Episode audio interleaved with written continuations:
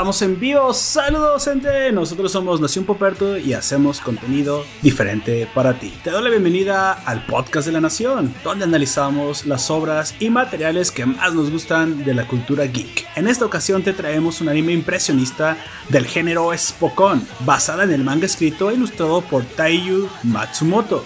Una historia de superación y talento sobre el deporte de mesa más popular en Asia. Me refiero al tenis de mesa. Este anime es Ping Pong The Animation. Ponte cómodo, busca tu raqueta favorita porque comenzamos.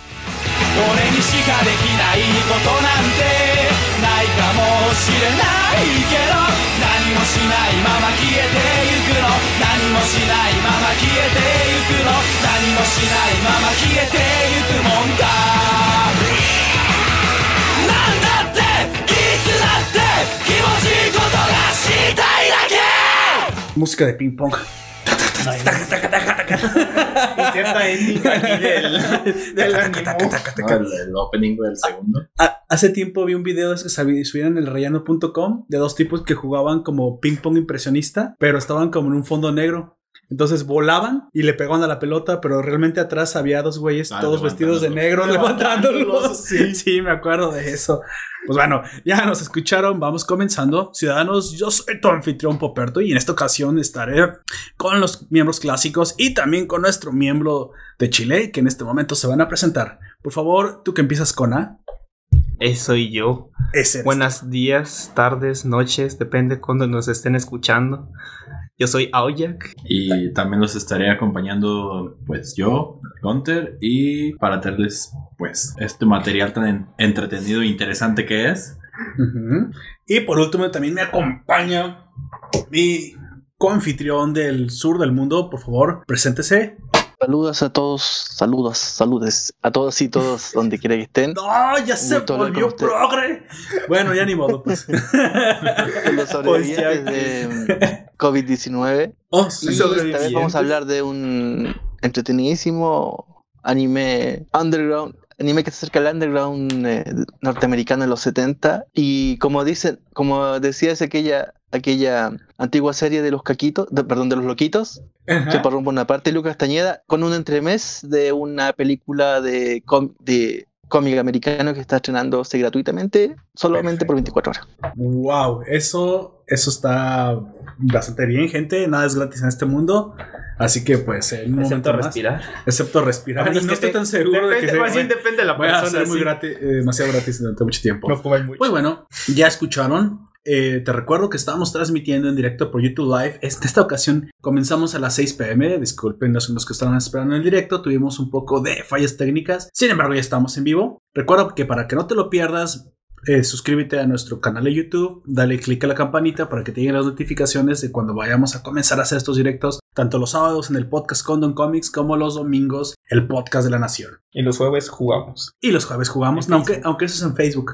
Sí, por eso. Pero de todos modos, ve a Facebook también, dale click ahí a me gusta. si no la- tienes Facebook, ¿qué pedo? De hecho, todo el mundo tiene Facebook, aunque ya casi nadie aunque, lo no, utilice. no- aunque no lo utilices, sabemos que tienes Facebook. Es que por ahí te pasa tu tía las fotos de tu prima, la que ya nació su, sobrino, güey.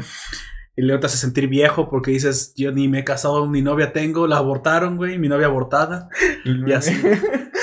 Ese mame está muy fuerte. sí. Bueno, y también te recuerdo que te puedes suscribir a las plataformas de podcast, Evox, Anchor, Spotify, donde sea que te sientas a gusto o nos puedes seguir en nuestra página web. Ahí vas a encontrar todo nuestro contenido. Bueno, antes de comenzar, yo quiero darles una, una pregunta inicial, en, en esta ocasión relacionada al ping pong, y es precisamente si alguna vez ustedes han jugado ping pong y cómo les ha ido cuando jugaron. Yo Por favor, en el mismo orden que se presentaron, amigo Jack, ¿usted ha jugado ping pong alguna vez? Sí. ¿Y cómo lo fue? Dígame. Pues eh, eso fue con mis puros primos, pero Ajá. de entre todos yo era el menos malo. o sea, todos éramos malos, pero yo les gané a todos, así que no, por mí está bien. pero sí, fueron de esas que vas al, al mercado y te venden una pelota toda pichurrienta y dos raquetas todas pichurrientas. Las pelotas que no votan muy bien. Que en vez de, de ser pelotas más bien parecen unicel o lo que o yo qué sé.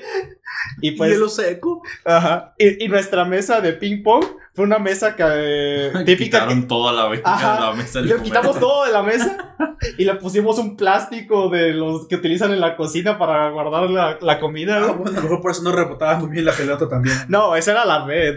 Como red era el plástico. Ah, ya. Ah, bueno, sí. Exactamente. Sí, necesitas- El ingenio. El ingenio.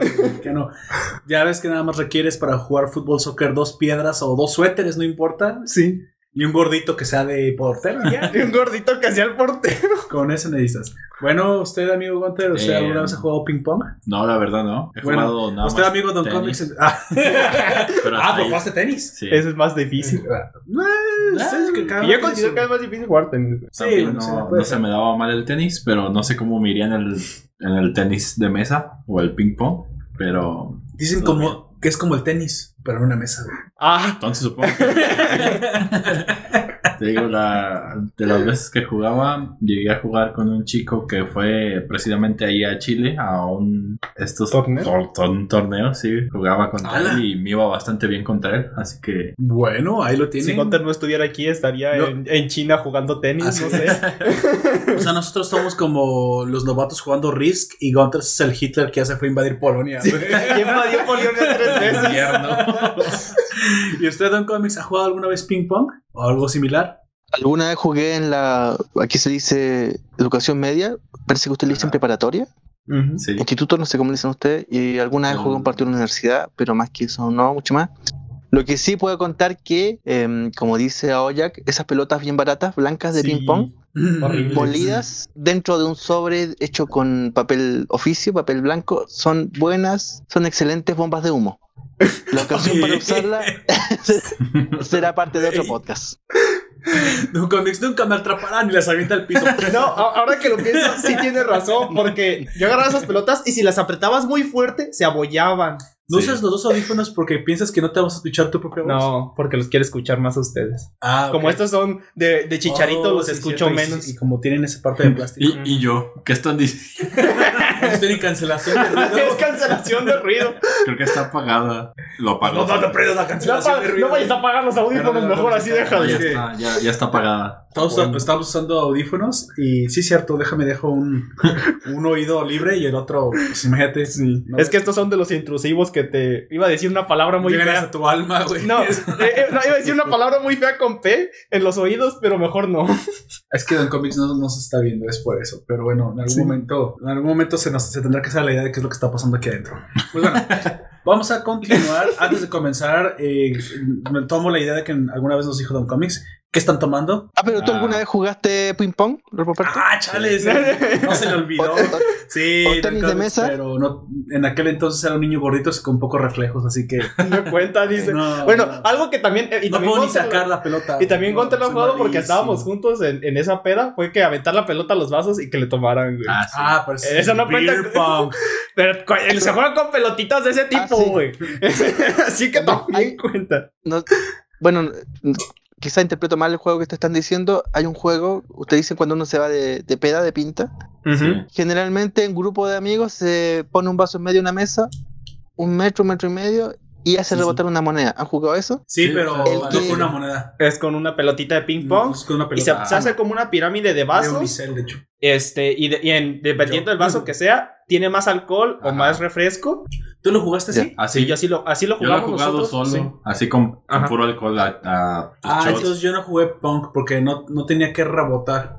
Solo, eh, ah, entonces no, yo no jugué beer pong, jugué básquet. Porque tenías que. beer- O sea, Sí, no, la- podías hacer que cayera directamente o que rebotara. dentro del vaso. Si cayera dentro del vaso. Sí. Pero pues en el, en, en el caso de cuando jugamos con Gunter, era que estábamos, ves, en una peda. Los, primer, los de hasta mero adelante eran casi puro refresco. Y los de atrás eran el alcohol puro. El pedo es que ese alcohol era, digamos que no era de tan buena, Buena calidad.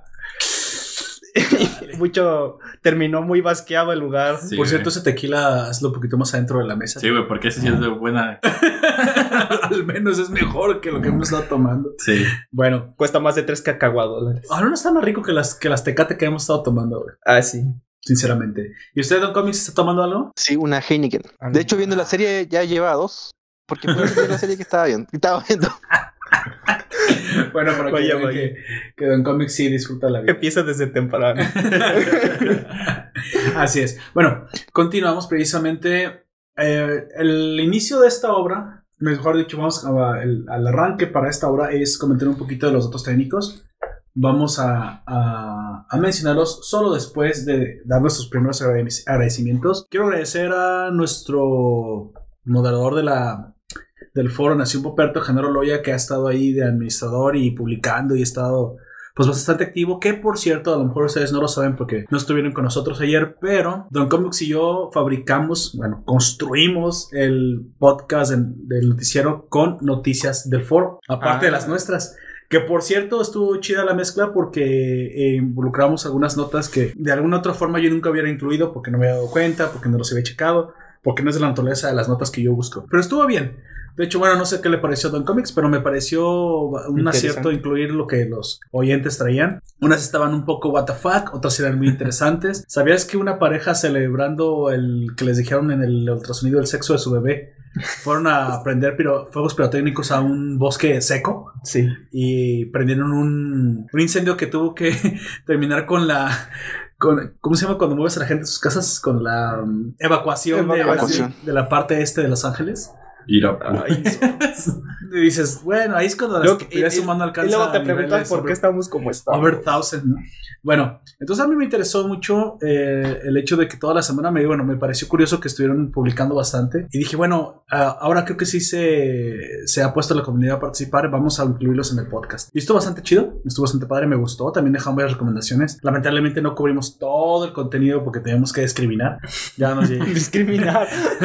es una buena, pues una palabra que, que no significa nada malo que la quieran convertir en un No, criminalización. el, el malo es que ya, lo malo es que ya está dirigida a algo Que malo. chupen los de Black Lives Matter. Sí. Bueno, entonces eh, estuvo bastante padre. Vayan a escucharlo, gente. Va a estar publicándose, obviamente, la siguiente semana, a más tardar, yo creo mañana o el martes temprano, el Noticiero de la Nación, con notas ahora que incluirán las publicaciones del foro. Y lo menciono porque, precisamente, si estás escuchando esto en el formato podcast y te interesa, no sé, participar, que lo que a ti te guste aparezca, una nota si te parece, te parece interesante, te recomiendo que vayas a publicar al foro, foro Nación y muy probablemente estaremos incluyendo la Don Comics y yo en la siguiente edición de Noticiero de la Nación. Ya después del comercial, dicho eso, Después del eh, comercial. y del agradecimiento, también eh, les recomiendo que vayan a escuchar a los podcasts cuates de la Nación, entre ellos el podcast de Life NMBO, que es conducido por nuestro amigo Allen Marcells, el, el único boliviano que conozco, supongo. Pues sí. Sí, no conozco otro boliviano. Y, y también el podcast de la zona fronteriza, estos amigos que siempre hacen ensayos de cualquier tema con mucho humor y con mucha dedicación. También les recomiendo el podcast de nuestros oyentes que también eh, tienen su propio podcast, los hermanos Olvera. Entre ellos me hablo un poquito más con Itzel, que es el de Épocas Épicas, un podcast de historia muy interesante, narrando precisamente los momentos más ép- épicos de la humanidad, que, pues, bueno, precisamente siempre son las batallas, ¿no? Entonces, Uy, pues ahora esperamos. Así es. Pues bueno, dicho eso, veamos si tenemos comentarios también para mencionarlos. Ah, espero que ahora sí nos hayan dejado comentarios. Bueno, de hecho, nos han empezado a dejar ya más comentarios. Eh, ahora, ahora sí. Y creo que sí tenemos unos eh, por ahí que nos dejaron en Evox. Ya sabes, nos puedes dejar en Evox, en el, en el foro. En Facebook mismo también es un lugar para dejarnos los comentarios. O en Aquí mismo. en YouTube. O también si estás en directo, en, cuando se haga en YouTube, pues también aquí me los puedes dejar. Vamos a ver. Hay pocos pero sinceros. De, nos comenta, a ver, amigo, oye, ¿me puedes comentar eh, el de Bonnie Black Shooter que nos dejó en Historias de la Nación?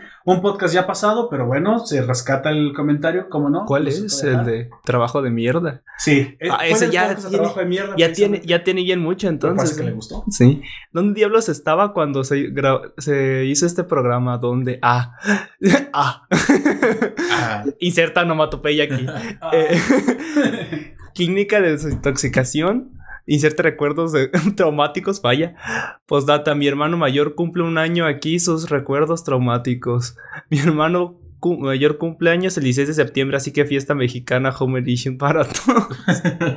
Vaya, Vaya. Bonnie Black nos dice que pues estaba en una clínica de desintoxicación y supongo que estaba su hermano desintoxicándose. No sé qué, a qué punto debe de llegar tu vida para tener que ir a ese tipo No, de cosas. espero que no sea. no mira, creo que el trabajo de Bonnie Black Shooter Era es trabajar en una clínica de Sí. desintoxicación. Espero que ese sea el caso. Sí, porque para ir a una clínica eh, y estar consciente de que necesitas ir a una clínica, creo que te, tiene que llegar a ciertos extremos la toxicidad.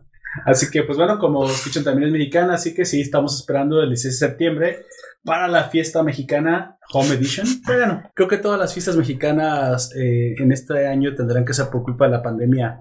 Pues Home Edition. Ah, ¿crees?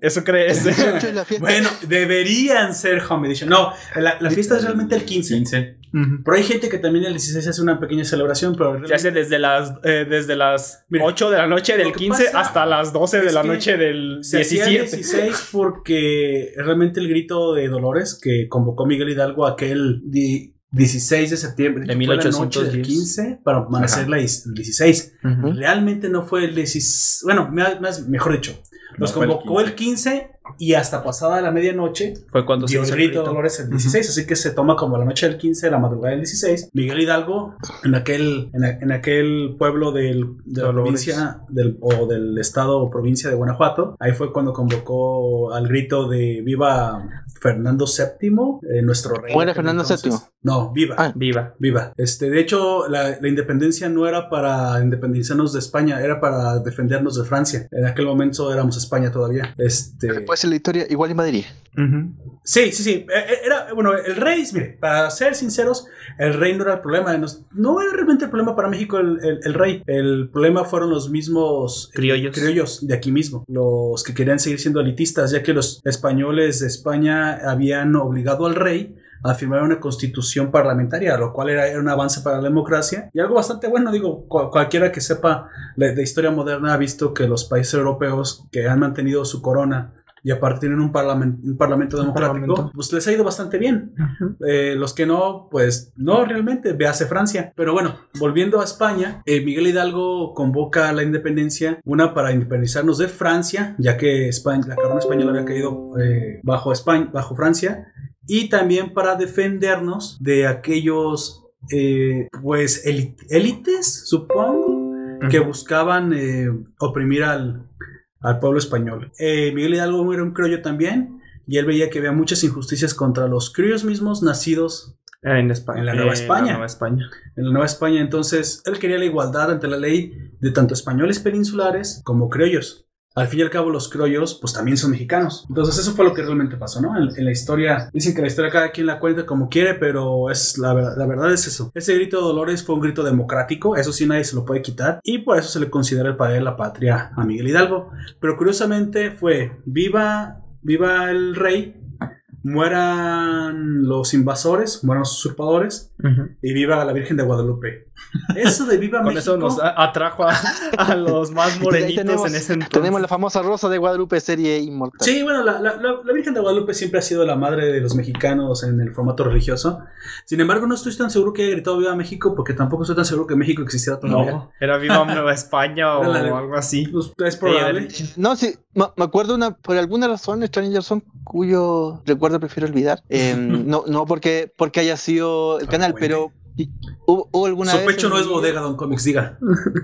Que mm, vimos harto canal mexicano. Yo vivía con una ex, pareja y vivían, veíamos harto canal mexicano. No sé si a ella le gustaba o a mí, pero veíamos harto canal mexicano.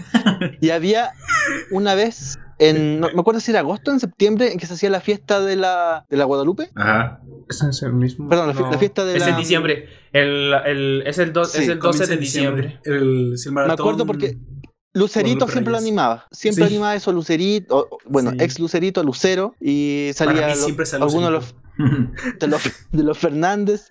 Y me acuerdo haberla visto, haber visto un par de años esa fiesta mexicana de la. Y, De la de- y bueno, como dato extra, eh, ese mismo día se inicia un maratón que se llama Guadalupe Reyes, que es desde el 12 de diciembre hasta el 6 de enero, y se supone que en ese maratón se tiene que mantener en estado de ebriedad todo ese tiempo. en teoría son cuatro fiestas: es la Virgen de Guadalupe, eh, obviamente la Navidad, Las decembrinas, pues. el. Año Nuevo Y El Rey- el el Día de Día de Reyes, que para nosotros es el, el 6 de enero. enero. Así es cuando nosotros no, por tradición, no dejamos los regalos a los. ¿Se puede decir esto en un podcast? No lo sé. Eh, ah, bueno, el 6, de no- el 6 de diciembre los Reyes Magos, los, adultos llevamos la carta de los niños a los Reyes Magos para que los Reyes No creo Magos... que muchos niños nos estén escuchando. Déjenlos, la inocencia aquí es importante. Y para que los Reyes Magos les dejen los regalos. el- y también uno como adulto también hace su carta, obviamente, porque también se portó bien. Según tú mismo, siempre, ¿verdad? Aquí, aquí Sí, por ejemplo, ¿por qué nosotros no? celebramos la. mm, No celebramos 6. Este año eso, pero me parece que hasta en- habría que preguntarle a Life Anime Bo. Hasta en Bolivia se celebra el 6 de enero. Aquí se llama eh, fie- la Navidad de Reyes, fiesta de, fiesta de, fiesta de negro, eh, fiesta, eh, Navidad de negro. ¿Qué? Aquí se celebra el 24. Black Party Matters. Ah, sí, eh, No. eh, 24 El 24 de diciembre. Nochebuena. Se celebra, claro, se celebra la Nochebuena, no se regala Sí, más. no. Generalmente el 6 de enero probablemente es un adulto que se esté autorregalando alguna cosa. Pero Son no los sé, Reyes. Magos. Tú síguenos el juego. Y- Puede haber alguien No, con inocencia todavía por ahí escuchando. autorregalando algo. Hay un adulto que se autorregala algo, pero Ah, sí, porque se portó mal y los Reyes no trajeron nada. Ah, sí. Esa ceremonia, esa ceremonia no se celebra. En mi caso, Se eh, 24 de a los más. Y a propósito de fiestas nacionales, nosotros celebramos el 18. Dos días la fiesta patria de Chile, que de hecho la declaración de independencia fue el 12 de febrero. Dirá la historia por ahí que fue para evitar eh, un carnaval popular, hacerlo en febrero y se corrió hasta septiembre, mes de la vendimia. Quién sabe, Vaya. pero la cosa es que entre el 18 y el 20 de septiembre es difícil encontrar a alguien sobrio en este país. Sí. Bueno, en mi caso, eh, cuando son los más pequeños, Saludos, ¿cómo estás? Ya tenemos ahí en el Javier stream, por Ortiz. favor. Javier Ortiz. Saludos. Saludos, saludos, Javier Ortiz. ¿De qué Sí. te perdiste? De nada, estamos apenas. Apenas estamos empezando. Pues bueno, ahora sí continúo. En mi caso, cuando son los más pequeños, de 10 años para abajo, se les da eh, en Navidad. Algunas veces se les da regalos, digamos por sí, lo de por Santa gusto. Claus, porque ven mucho tele y ese tipo de cosas que con el tiempo se les olvida. Santa Claus. Sí, Ay, niños, existen los Reyes luego, Magos, Santa Claus es un este- invento gringo consumista. y luego eh, el niñito Dios, Y, lo- y los osos polares. es un invento de Coca-Cola. sí. Y después de, de que Santa les trae algo, el niñito Dios les trae ropa. Sí. Santa Claus es comunista, güey, es rojo. ¡Ay, no! Y Malvo. Y europeo. y es Nicolai, güey. En mi caso, pues Camarada Nicolai. Sí. yo cumplo Es- años el 24 de diciembre. Ah, sí. Aquí Y nuestro es como amigo. de- Ah, feliz, feliz Nochebuena y quién sé qué. Y, y al- ya cuando dan las 25, feliz Navidad. Y se van. cumpleaños, perros. Sí, Sí. güey, ya es como de. Güey, una vez me dijeron hasta el, hasta el 30. Era tu cumpleaños, ¿verdad? Y yo. Sí, Sí, el soy. 30, pero de, de febrero. ¿Eh? What? No, güey, ya, ya, ya que nos volvimos a ver ahora en eh, el año nuevo, ya me dicen, ah, era tu cumpleaños, ¿verdad? Y no te dije nada. Hola, ¿qué tal? ¿Cómo estás? Este, Ah, Life Anime Life Anime Bo, saludos también. Allen, así es, Allen saludos. Allen. Ah, Allen Marcel, que, no- que nos explique, ¿es- ¿en Bolivia celebra el 24 o el 6 de enero, que es la Navidad de los La Negros? No sé cómo se llama. La vida de de los negros. Es que sí, No, yo también ¿qué- recuerdo algo así que yo he leído. Es que en vez de que Santa Claus le traiga, les traiga regalos, ¿El carbón? no, es un, e- es, es un, es un tipo de, no, no, es un tipo afroamericano el que se los lleva a ellos, por no Baltasar. Decirlo. Es No, Baltasar, güey. no, no son los rey Reyes mago. Magos, es un ayudante de Santa Claus. Llegan un puto camello, No. güey. Es Baltasar. No, no, no. Hasta donde- claro, como, como dice Lord Poperto, hasta donde yo entiendo, la- la- los de los Reyes Magos tienen que ver con esta África rica que venía hacia el norte de África, pues, hacia. Israel. Sí, Entonces el África del Sur que venía ya era negro. sí, ese es Y Baltasar. Baltasar parece... No, no, el, no el, el blanco era... Yo no me acuerdo. Son Melchor. Gaspar y. Baltasar. Ujú. Sí, me parece que Melchor era Baltasar. básicamente un ma- era un dirigente persa que era blanco, pero el resto venía del África más profunda. Uno era Hacia blanco, que es el europeo. Otro era, digamos, más moreno, que era el, el, el de Persa. El de Persia, mejor dicho. Y el otro era el más era moreno. africano, ¿no? Ajá. Que tenía un el africano. elefante africano, aparte. Él tenía en un africano. En un No. elefante. No, espera. No, Baltasar venía su en un madre. camello africano. No, no, no. ¿Es un El africano? persa venía en un camello. Es que, hay, es que hay elefantes asiáticos, güey. Y yo creo Sí. que es al revés. Más bien Baltasar es el que venía en el camello, porque el camello solo existe en el Mm, Sahara. cierto. Cierto, cierto. Y el caballo es el del europeo. Y aparte en aquel entonces, dices, bueno, es que ya se han importado, en aquel entonces debió haber sido de... y los caballos solamente co- eran, eran europeos, aunque sabemos que los mongoles también tenían caballos. Me hicieron acordarme una cosa que una vez en el, en el cuando pusimos el nacimiento y todo eso en Navidad no teníamos un elefante y puse una Explica jirafa. para nuestros oyentes no católicos que es el nacimiento. Bueno, el nacimiento es, es una representación que hacemos como una maqueta en la que está como eh, lo que es el misterio, que es la Virgen María, José, el bebé y los Reyes Magos. Entonces ya no es un misterio, ya me los acabas de decir, güey. Así se le dice, no sé por qué. ¿El misterio? Ajá, así le dicen mis abuelitos. A, a- a la parte en la que está dentro del pesebre es el misterio y ya con todo lo demás es un nacimiento. que se pone la representación de animales, este, como, y todos volteando a ver al niño Dios así como de, ay, qué chido, o algo así, no sé. Y, pero una vez, eh, no, no Mira el teníamos un- burro. no te- ajá, el burro y el buey echándole su bao para calentar al niño. Eso sí Ah, me es cierto, acuerdo. el bao. sí, sí. El aliento. El aliento. Y pues, como yo les decía, ese día, esa vez no teníamos un elefante para ponerlo acompañante de su amigo el, el Baltasar. Y yo puse una jirafa, güey. Baltasar, Güey. amo de las jirafas. Bueno, es africana, supongo. Lord, Ajá. Lord Digan, Properto, eso, sí. claro, era, era un elefante. ¿Por qué? Porque entiendo que viene de, de la invasión de Aníbal a Roma, que invadió con. Esos elefantes ya están extintos. Ah, pero un-. Sí, un Alejandro elefante Magno utilizó sus elefantes para, para conquistar. era como un caballo, un tanque caballo, una cosa así. Era un tanque. Era un elefante más Y a los caballos les ponían colmillos para que los elefantes se confundieran pensando que eran sus crías. Eso es lo que pensaba. También lo leí por ahí, güey. Ah, pero son muy inteligentes los elefantes, no creo que eso haya Sí, funcionado. no, no funcionaba. Digo, no funcionaba. este él, viendo al caballo dice como de, ¿tú qué, güey? Dice, yo no, pregúntale a este pendejo que está arriba de él. Cierto, Básicamente los elefantes, o sea, los, elefantes, los caballos fueron algo que inventaron los árabes. creo- dominaron los árabes, no creo que los hayan inventado. ¿no? ¿Te imaginas? Mon- Monsanto todavía no existía en aquel entonces. La, la genet- la- Monsanto. la genética alterada no existía en ese entonces. ¿Te imaginas? Aliens, güey. Dijo el Ali- de History. El de Channel. History Channel. Aliens. Nos dice el FNMBO, bueno, Allen Marcels, que nos hablas del frente avanzado de Polonia. Yo te advertí que no invadieras Polonia. La última vez que alguien lo hizo no le fue bien. Pero bueno. Terminó con una bala por, se- por él mismo en la boca. Ese güey también olía Pero no frío. sé por qué jode tanto con Polonia o Life Nuevo. Y se cree Hitler. Supongo. Sí, básicamente en Latinoamérica y con el respeto que ustedes me, me deben, hay dos países invadidos. Uno México, por sus vecinos del norte, y otro Ajá. Bolivia, por sus vecinos del sur. Nosotros. Entonces, no, no es bueno hablar de invasiones si no, no terminaste bien ahí. Exactamente. De hecho, bueno, eh, para ser sinceros, realmente México también ha invadido Estados Unidos alguna vez, y, pero bueno, Hubo muchos pedos. muchos problemas. En, ese- en, en esos tiempos de las invasiones, eh, ya vi por ahí que como por- en ese entonces Bolivia también era más grande y México era mucho más grande. Éramos, estábamos eh, una frontera conectados por una frontera hace mucho tiempo. De hecho, éramos el virreinato de la Nueva España y el virreinato del Perú, luego el virreinato del Rey de la Plata, y no me acuerdo si había un cuarto virreinato. Nosotros abarcábamos hasta Filipinas, güey. sí. Pero ahí van los, las élites estúpidas a quererse independizar de España. Hoy seríamos un imperio, güey, junto con los españoles. Pero ahí van, nos separan, divide y vencerás. Ya, mira lo que pasó. Chale, yo no sé. Pero para todos aquellos super chauvinistas, yo solamente les recuerdo que su hispanidad ni siquiera es suya. Viene desde siglos atrás y nace en la antigua Grecia. Así que son más internacionales de lo que creen. Bueno, continuamos precisamente con el siguiente comentario. Te lo puedes leer, por favor, Gunter. Ya es el último, nos lo deja Ah, el claro. nuevo también. En el, en el que de Magical. El Ahí nos dejó el comentario. Así es. Ay, güey. ¡Ah, la madre! Le diste a ver más y se Yo- convirtió en Yo Biblia, no, me- güey. yo no me quejo porque le gusta dejar comentarios. Bueno. que nos dejen. Por lo menos nos dejan Como comentar. siempre, recomendarnos.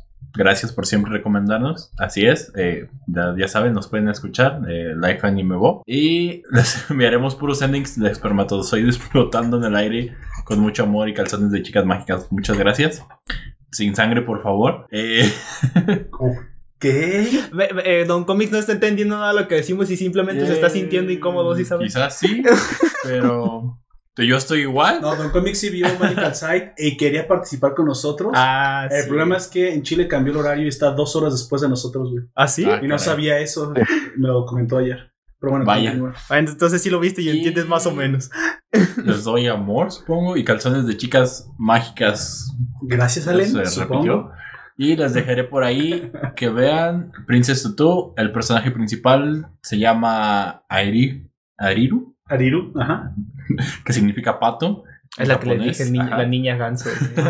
Porque ella es un pato. ¿Tienes un ganso? Suena lógico. Que saca el poder del collar de convertirse en, en Princess Tutu. Es todo parte de la narrativa, literalmente. En esta hermosa historia de chicas mágicas. Pero por sobre todo, cuentos a lo muy estilo de vivir un cuento. ¿Qué? Rodeado Un de cuento muchísimos- rodeado de muchísimos cuentos. Supongo En- que a los Shrek, que están todos los cuentos juntos. Ah, algo así, claro. Ah, en donde la narrativa. Pensé que decía en que invadir Polonia, bye. Pero no. en donde la narrativa y cuenta cuentos lo son todo. La- Ok. Tratemos con más respeto a Polonia porque de Polonia viene Doña Ludwika Paleta, que es la ídola, por lo menos de esta sección del podcast. Así es. Comics. Bueno, Grande Ludovica Paleta. Bueno, si no pasa con tu enemigo, únetele, sí, grande. Dice Allen al final, esos chilenos y sus cambios de horario. No creo que solamente sea de los chilenos, creo que todos. Sí, países a todos los pasa. Sí, pero Como, como mi teléfono lo hace automáticamente eh, desde hace un tiempo, pues ya no me hago tantas bolas. Pero en el Ah, teléfono sí. de mi mamá no lo hace. Y, le pregunto, y a veces le pregunto a la hora y me dice una. Y yo volteo a ver afuera. Y está como muy soleado como para que sea esa hora. Y es como de... algo no anda bien. O está muy oscuro o está muy soleado dependiendo. Y es como de... Es cuando llegas a las 11 de la tarde y te quedas pensando, ¿qué? ¿11? ¿Por qué no se ha ocultado del sol? Así ¿Espera? Porque son- Sí, pero también te levantas luego a las 2 pm de la madrugada y también, güey, Sí, se te va el día y no sabes ni que se te fue, ¿verdad? En y un momento algo anda mal en dormir en todo.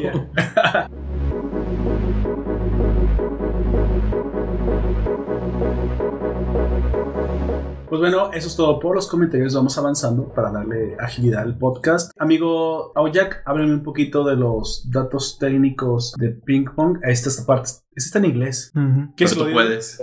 sí, sí puedo. Ah, bueno, sí. Dime un poquito de los Este- datos técnicos del manga. Es un manga japonés serializado y escrito. eh, E ilustrado. me lo quitaste, cabrón. Ya no.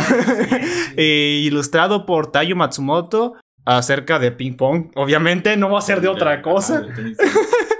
Fue serializado ahora sí por Shu- Shogukan, eh, la manga serie, Se- Seinen Manga, creo que así se llama. En Shogukan. Seinen manga. En la revista de Big Comic Experience eh, de 1996 al 97, solo un año. Este recopiló cinco taco- eh, volúmenes Tacobon. No, eh, esos no, no- no-. Son los tomos Son- enteros. son- Pero- entonces de los, son los más gruesos, ¿no? Sí, sí, son Los- ya los meros gruesotes. ya, les llaman tomos recopilatorios, con eso que te Mm, acuerdas. así. ok. Y fue adaptado en el 2002 a un live action. Ah, no más. Entonces el, Ah, el- una película live Sí, action. Sí, una película live película live action. action. Entonces de eso fue el póster que vimos hace rato, güey. Sí. Ah, vaya. Pensé que todavía no lo habían hecho y que apenas lo iban a sacar. Eh, y un... Está muy buena, güey. No.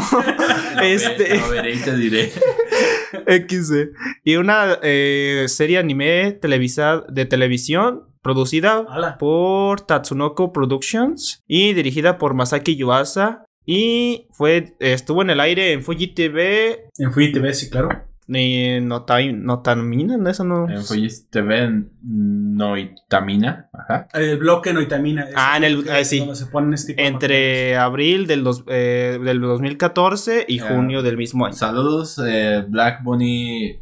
Black Shooter. Bonnie Black Donnie lo Bonnie dijiste Black mal, güey. Así. Apenas le iba a decir, no sé si lo dije bien. De hecho, yo siempre le digo el, no, no. conejo negro tirador. Pero, pues tú te imagínate, güey. Bueno, Bonnie, Ok. Bonnie Black Shooter, así. Saludos. Mi- Por, por alguna razón Bienvenida. me imagino a esta morrita del, Ah, Gon- la del de- Gone Game. Del Gone Gone Game. Así, Eh, de que parece coneja, que corre como liebre y que aparte es excelente tiradora, güey. Entonces, Mm. Sería lo más cercano a una Shooter. Ahora que traen todos con invadir Polonia. También comenta, ¿Por qué tienen invadir Polonia? Ya también dejen de Polonia. pues. Ale Gush que también estaba tratando de invadir Polonia. Creo que esto surgió a, a raíz de un podcast de la zona fronteriza, porque ellos también escuchan la zona fronteriza. Y creo que hay un mame de Polonia, pero yo me lo perdí, güey, así que. Yo también me lo perdí, no sigo sin entender. Si están los de la zona fronteriza por ahí, Ah, que contextual. por cierto nos comenta que también está haciendo un maratón de las guerreras mágicas. Dime, Ale Bush, hasta entonces, y esto me lo puedes responder ahorita, ¿a poco sí o no ahí la víctima es Agato? ¿No es esa princesa realmente una, una la culpable de, de que nuestro pobre Sagato esté entre la espada y la pared? ¿Él realmente es la víctima aquí? Ya si estás hablando conmigo, me lo puedes responder. Porque yo vi las guerras mágicas bastantes veces. Bueno, eso fue todo por el, un poco de los datos técnicos del manga. Y del Eh, anime un poco también. Ujú. Háblame un poco de la premisa, Gunter, porque tú fuiste precisamente el que nos recomendó ver este anime. Fue de ti. Hace el- ya un tiempo nos lo que recomendaste. los sepan que tengo ver, fue de ¿no? ti que nos enteramos Así precisamente de que, de que existía este material y precisamente tú fuiste quien nos habló muy, muy, muy bien del, del anime. Les aviso a los oyentes que a partir de aquí esto puede Contener, contener spoilers. y los contendrá. Así que... No necesariamente de esta serie, para aclarar también. Puede haber de A, diferencia de, de Hitler a Polonia, nosotros sí te avisamos y sobre aviso no, hay hay engaño. Amigo, ¿qué es un ping pong? La animación. Muy bien. De animación. Pues en Ping Pong de Animation, o la animación, eh, conocemos a dos chicos, primeramente. Ah, después se van a, a incluir otros más, pero conocemos a Smile y a Peko, a Hushino. ¿Al sonrisas? Ajá, al sonrisas, al bromas. A ver, bromas. Tsukino. Ah, ajá, Su- Tsukimoto. Su- Tsukimoto, Makoto Tsukimoto, Ujú. Sí, y no, no, Hoshino. Hoshino Peko. Hoshino Pe- sí, sí, ahorita vamos a avanzar Ajá. un poquito sobre los personajes. Y entonces estos dos personajes son pues jóvenes de preparatoria de primer año de primer año. que están en este pues arduo mundo del ping pong de mesa, del tenis de mesa. Mi primera reacción fue porque de ping pong. Mira, no, como yo lo conocí, fue en una de las recomendaciones. Fui a buscar eh, algún anime que haya Que no hayas visto. que no haya visto. Ajá, y le- me metí típica pregunta en el Google. "Mm, Los mejores animes de. Ay, sí. Pero es un Spokon y aparte Ajá. tú nos comentaste que tú odiabas a los Sí, no, yo no, yo no veo, no soy muy fan de los Spokon, pero con este, pues realmente me sorprendió muchísimo, porque aparte de centrarse en el, en el deporte, te van contando los, los La personajes. trama de. Ajá, tienen una trama y tienen un, un desarrollo. Así. Y cada uno de estos te cuentan qué es lo que sienten cuando van a empezar a jugar, por qué juegan, por qué no, por qué lo dejan. Eh, hay mucho de, de- por qué vuelven incluso también. Te das cuenta de que hay mucha emotividad ahí, muchos sentimientos, pero no, no sientes que hay algo de más ahí. O sea, todo está en su lugar. Al menos esa es mi experiencia. Pero en esta historia Sí. son los dos, eh, pues el talento de su preparatoria, los mejores jugadores que tienen el equipo de, de esta El escuela. ping pong de esa escuela, así es. Y pues se enfrentan al mundo. Y cabe del- destacar del que han de sido, mesa. han sido amigos desde, el- Ajá, desde- son- desde la Desde infancia. la primaria. Son conocidos, amigos. Sí. Curiosamente son, son, bueno, ya cuando entras en el anime te das cuenta que uno fue el que invitó al otro al ping pong, que hicieron fans, Sí. Sí. pero precisamente te da la impresión de que la historia irá de, de la relación de amistad Sí, o de rivalidad que pueden tener los, los dos, De hecho, al más yo- puro estilo de Naruto y Sasuke. yo pensé que iban a, Sasuke. Goku. y que iban a terminar sin brazos en, en- encima de la mesa. Sasuke-chan. Chan. pero, pero no sucedió. Este, Ay, no. Creí, incluso pues, es que la, la serie te da Entender. entender como que podrían llegar a, a, digamos, eh, uno gana, pero otro queda en segundo lugar, pero se van a, lo- a los de parejas. a- Sí, porque lo mencionan demasiadas veces. Ajá, se van como a, a las clasificatorias pues de en pareja. En, en equipo. El primero y el segundo para las pues de eso de juegos de equipo para el mundial o para un evento más grande, ¿no? Las Pero- Olimpiadas. El manga, Sí, las Olimpiadas. ¿Cuántos números de son? hecho, tenemos. ¿sí? Ajá. El manga más o menos, ¿cuántos números son? Eh, lo leímos ahorita, ¿no? Creo que sí. Yo lo desconozco, pero si me lo Mientras pueden- busques el si dato, me lo pueden decir comento, ahorita. ajá. precisamente nos deja. Adel Marcel nos dice, güey, que ya cada vez lo entiendo menos. Dice: Estamos esperando órdenes de la comandante Gurechov, de la comandante Gurechov. Black Bunny Shooter. Black Bunny, Bunny Shooter. Black Shooter. Así es, para aplicar la Ah, entonces sí es la que empezó todo este mame. Sí, oye, ¿quién, ¿quién inicia las guerras? ¿Tú piensas que los hombres inician las guerras? No, mi amigo es el. Digo, son las mujeres. Son las ma- son las mujeres. Nos dice Javier Ortiz, saludos. Ah, bueno, ya lo habíamos saludado. Nos dice Ale Gusta, totalmente de acuerdo. Sagato fue víctima, lo sabía, del egoísmo de Esmeralda, porque la, por que tenía por él. Básicamente la vieja es la vieja de hue- más grande hueva. Ay, soy indefensa, sálvame y te quiero. Sagato y Sagato, no, no podemos querernos. Si nos queremos, vamos contra la ley. No, es que yo te quiero. Bueno, te quiero. Y ya se compromete Sagato. El problema es que eso le cobra la vida a Sagato. Y lo dejan. Exactamente. No, pues no lo puede dejar si está muerto, güey. Bueno, tal vez sí. Entonces, en algún momento Esmeralda siquiera pensó que valía la vida de Sagato. Hmm, Esmeralda, la primera feminazi. XD. Bueno, eh, eh, cambiando de tema, Sí, cambia de tema. son ver, es que están- Güey, 55, están hablando de invadir Polonia y a mí me estás Ah, diciendo mira, ahí está. Ahí, ahí- ahí lo tenemos. güey. 55 capítulos del manga de... ¿Qué botón? Pregunta, ¿qué botón de volumen creen que se descomponga primero? ¿A qué te refieres? Eh, en una encuesta en la zona fronteriza se solicitó que todos los que pudieran pongan su nacionalidad y busquen, y busqué, y no estaba Bolivia. Pero había la opción de invadir Polonia, y le dije, ahí, ahí soy, a huevo. De ahí, y aquí Ah, soy, ahora soy. sí, y dije, de ahí soy. Ahora sí. Bueno, es, es un poquito lógico. Adolfo, de hecho, Ah. se odiaba a sí mismo y por eso invadió los polacos. El del cel o el del control de la tele. Eh, quizás el de la, del celular. Se me han descompuesto más el del celular que el de la tele. Ya no veo tele, así que no lo sé. Así que no lo sé. Yo, sé- yo controlo mis aparatos por voz. Nah, bueno, cuando no quieren que los, que los controle por voz, yo creo que el de. El de Enter, el que se descompone primero es el, el botón de Enter, el que tiene como en medio de la televisión cuando es smart. Porque todo Ah, el sí. tiempo tienes que estar presionando. Sí, eso, siempre haces eso. Lógicamente se, se descompondría primero. Bueno, ya después de todo este mame de invadir Polonia y espero que no lo logren porque si no vendría una, una tercera guerra mundial. Yo sinceramente quiero... Ya estoy cansado para esas Ya, cosas. ya- a mis años otra guerra. Ya, Iba- iba a decir lo algo primero la, la guerra contra el narcotráfico, luego contra el coronavirus y ahora quieren contra Polonia. Mira, tus esfuerzos pueden estar vinculados a mejor combatir el, El, hambre el marxismo cultural. El marxismo O el cultural. hambre en África. ¿No has visto sus tasas de crecimiento de 8, 9, 10%? Tasas asiáticas. Mejor, ya, ya no puedes decir, no, a mí me decían antes, cómete tu plato entero, porque si desperdicias comida, hay niños en África que no pueden comer. Ahorita estoy pensando, si ya no son los niños en África los que no pueden comer, serán los niños en, o inserte país ahí, Afganistán. hispanoamericano. No sé. Ah, bueno, pero eso es por las guerras. Que curiosamente, Hace todo el mundo- poquito fue. es que Estados Unidos los deja en la pobreza. No, yo creo que no vieron nunca cómo estaban esos países antes. Yo creo que eh, es un poco de ambos. ¿eh? Un poco de ambos. Totalmente. Eh, que si estén en la mierda desde antes, pues sí, pero si. Habrá que verificar cuál era el PIB per, cap- el PIB per cápita de Irak, De antes. de Irak antes de... Sí, pero yo, yo pienso que es un poco de ambos, porque pues no, yo honestamente no sé cuál era su situación anterior, situación. pero Si- sé que era Si no hubiera sido Estados Unidos quien aplaque a los musulmanes extremistas, tiene que ser otro país. Alguien lo tiene que hacer, alguien tiene que mancharse las ¿Qué manos. otro país? Bueno, ah, exactamente. Entonces comienzas a pensar que si el malo es el menos malo, pues tal vez no es tan malo. O sea, es que al fin y al cabo, si le Dicen, que, tienes que, dicen que vender- si ya, ya no estás en servicio, que si eres jubilado de guerra.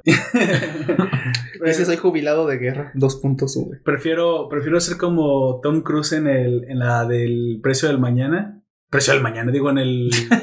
ah, caray. Pero del Al- mañana. Al filo al fin del Al mañana, filo del que mañana. prefiero ser el de publicidad, güey, para no ir a la guerra.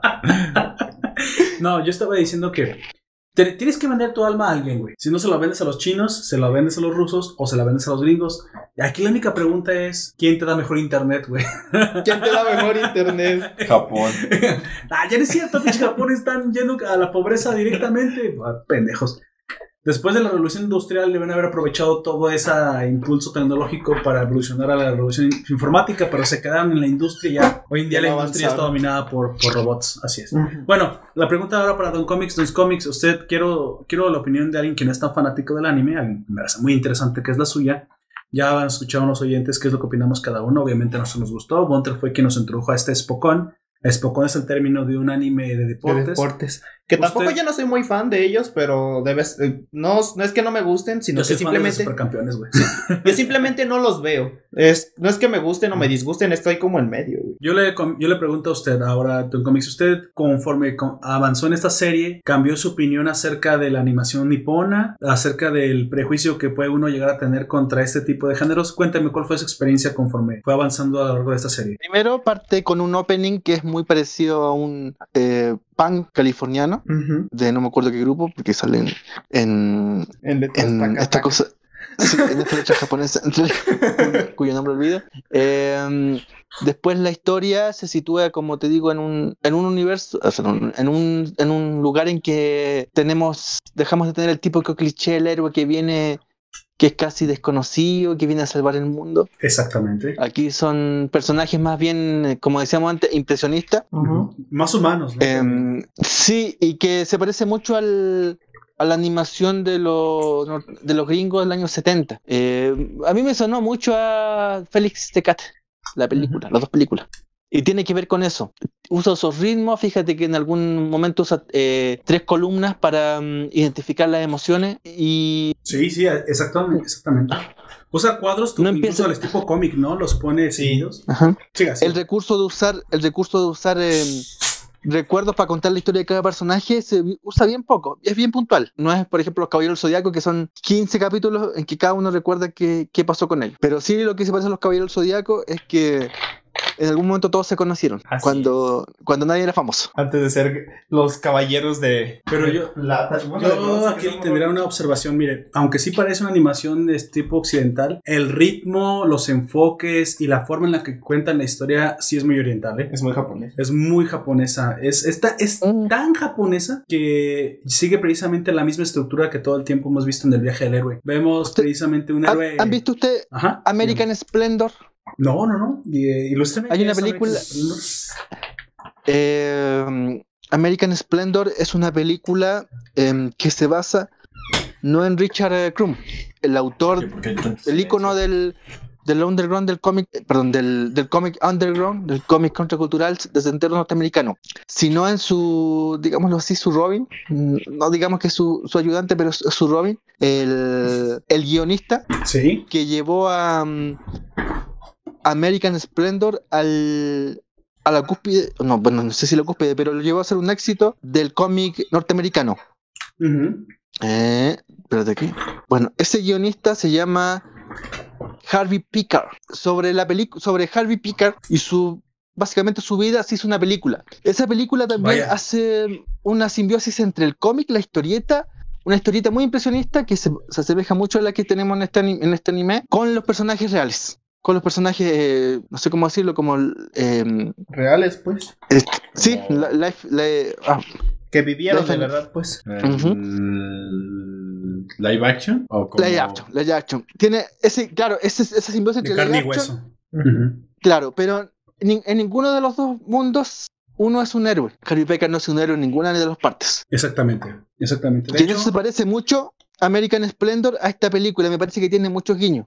creo que Ping Pong de Animation nos, nos deja claro que los héroes no existen en verdad, pero que eso no quiere Pero decir tú que puedes ver tú un no héroe en puedes cualquiera. tener un, he- una- ajá, un Y de, y de hecho, parte con, eh, eso, eso suena siempre. Eh, American Splendor parte con esa premisa. Eh, Harvey Pickard, el protagonista, este, este guionista de American Splendor, de la revista norteamericana que dibuja Richard Crumber, eh, dice: mm, Yo soy el mismo, soy el mismo siempre, aunque a veces me veo distinto, y no porque varíe, sino porque me dibuja un ilustrador diferente. Y es lo que lo mismo que hace este anime. Hace. Fíjate que el, el ending son a lápices de color. O Sí. intenta hacer lápiz de color porque esto es digital, en definitiva. Pero son lápices de colores. Sí. Parte se con mueve. dos openings. Uno dentro de, hasta el tercer capítulo, me parece, el cuarto capítulo. Sí, El cuarto. que tiene que ver cuarto. Sí, que tiene que, que te actualiza básicamente lo que, lo que viste el capítulo anterior. Sí, son Hasta como el un previo. Tiene previos Sí, así es. hasta el cuarto. Claro, hasta el cuarto que ya es más. em, es el, el mismo, se repite hasta el. Me imagino, yo no he visto hasta el 11, pero he visto Sí, hasta el ya. 8. Se va Sí. Sí, repitiendo. Sí, sí, ya y todo se repite. y ahí el- empieza a utilizar. hay- en alguna parte usa un carboncillo cuando Sí, está jugando. En la parte de la Sí. mitad del. usa del carboncillo y, y los va desdibujando. E- En algún momento el, el protagonista, eh, o el cuasi Sukimoto. protagonista, opening. Tsukimoto. Smile. Smiley, Sukimo- sí, Smiley Peco, para que no nos confundamos. Smiley Peco. Smile el No, de no, me- lentes y Peco el otro. El que no tiene lentes. Ajá. tienes razón. Smiley, Smiley El- eh, aparece dibujado de de, manera distinta y más grande que, que Hono. Hono es el, el otro, ¿no? sí, el de corte de tazón. Peco. El, Ajá. el que, el que, claro, el Peco. Se llama Hoshinima. Smiley Es que el, el apellido es Oh, Ho- Hoshino. Se ve diferente y más Hoshino, que Hoshino. Peco. Hoshino Peco. Así es. Sí. Claro, y después Peco vuelve a ser más grande que él. Y e- e- ese es el juego que te, Sí. sí, que te trata en el, en el open, en el opening de esta serie. Sí, y en sí. eso, como te digo, guiña muchísimo al, al no sé si decirlo así, el animado Usted dígalo. usted basado en cómic norteamericano de los 70. Ok, ahí lo tienen. Una, Y una sobre todo con esta- marcada por Con, el, con esta música del, eh, del, del Del opening, que es un Punk. Es muy eh, ska Sí, punk californiano, pero japonés. Exactamente. De hecho, sí debe tener mucha influencia norteamericana, porque recuerda que también, alguna vez le hemos dicho hasta el cansancio, los mangakas no son gente ignorante, son gente No. muy, muy estudiada y muy probablemente grandes fans del cómics occidental y probablemente incorporan partes de, de la- del arte incluso. Si me... Habla, habla, no pasa Ah, nada. Este, ya, nos comenta, nos comentan en el stream. Allen Marcels nos dice el precio del mañana es 499 dólares por la Xbox X. Ay, no. Mira, no lo sé, no lo sé. Haciendo un poco. ¿Ya viste cuánto va a costar esa madre? Pero ya viste cuánto va a costar una Nvidia RTX Sí, pues. 3070. Ya te sale más 3080, barato, güey. Güey, es que eso no siquiera fue. Voy a decir algo así grosero. Ni siquiera fue un cogidón por parte de Nvidia a las consolas. Güey, llegó Nvidia y dijo: Las consolas hace mucho tiempo llevan jugándole mucho al vergas. Pensando siquiera que son una. un- tienen un resquicio de oportunidades de alcanzarme. Yo, Nvidia, yo PC Master Race, les dejaré claro a estos pobres plebe- plebeyos quién es el rey. Porque están perdiendo Nintendo. su lugar. Nintendo, sacaré más cajitas de cartón. que Entonces- publica una RX, una RTX 3080 3080. que no duplica, no triplica, básicamente Cuádruple. deja obsoletas las nuevas, la nueva, la quinta generación de consolas. que ni siquiera ha salido. Entonces le demuestra a las consolas que ¿No ven? la próxima vez que volteen a ver al rey, recuerden simplemente se dice su majestad. Es todo. Se dice P- PC. Es todo. No compitan contra la PC, no se puede. Compitan con su nicho. No se metan donde no van a, ganar. Es, eh, compitan entre ustedes, que prácticamente son solamente eh, Microsoft y Sony, porque a Nintendo les No, se- tres no te metas en la plática de adultos consola. Sí, básicamente. y me gustó, me gustó porque Nvidia le deja claro a, a- a estas compañías. Y PlayStation todavía no dice nada, ¿verdad? Pues, ¿qué va a decir, güey? Que se presumía de ser la mejor consola y que Y incluso salió tiraba- con un modem, Su, su competencia era la PS. Ellos decían, nuestra competencia no es Xbox, nuestra competencia no es Nintendo, mi competencia es la PC. Y Nvidia... No, ¿Y quién te va a hacer los... no es. el chipset, cabrón? No es. Ay, MD. que te lo haga MD.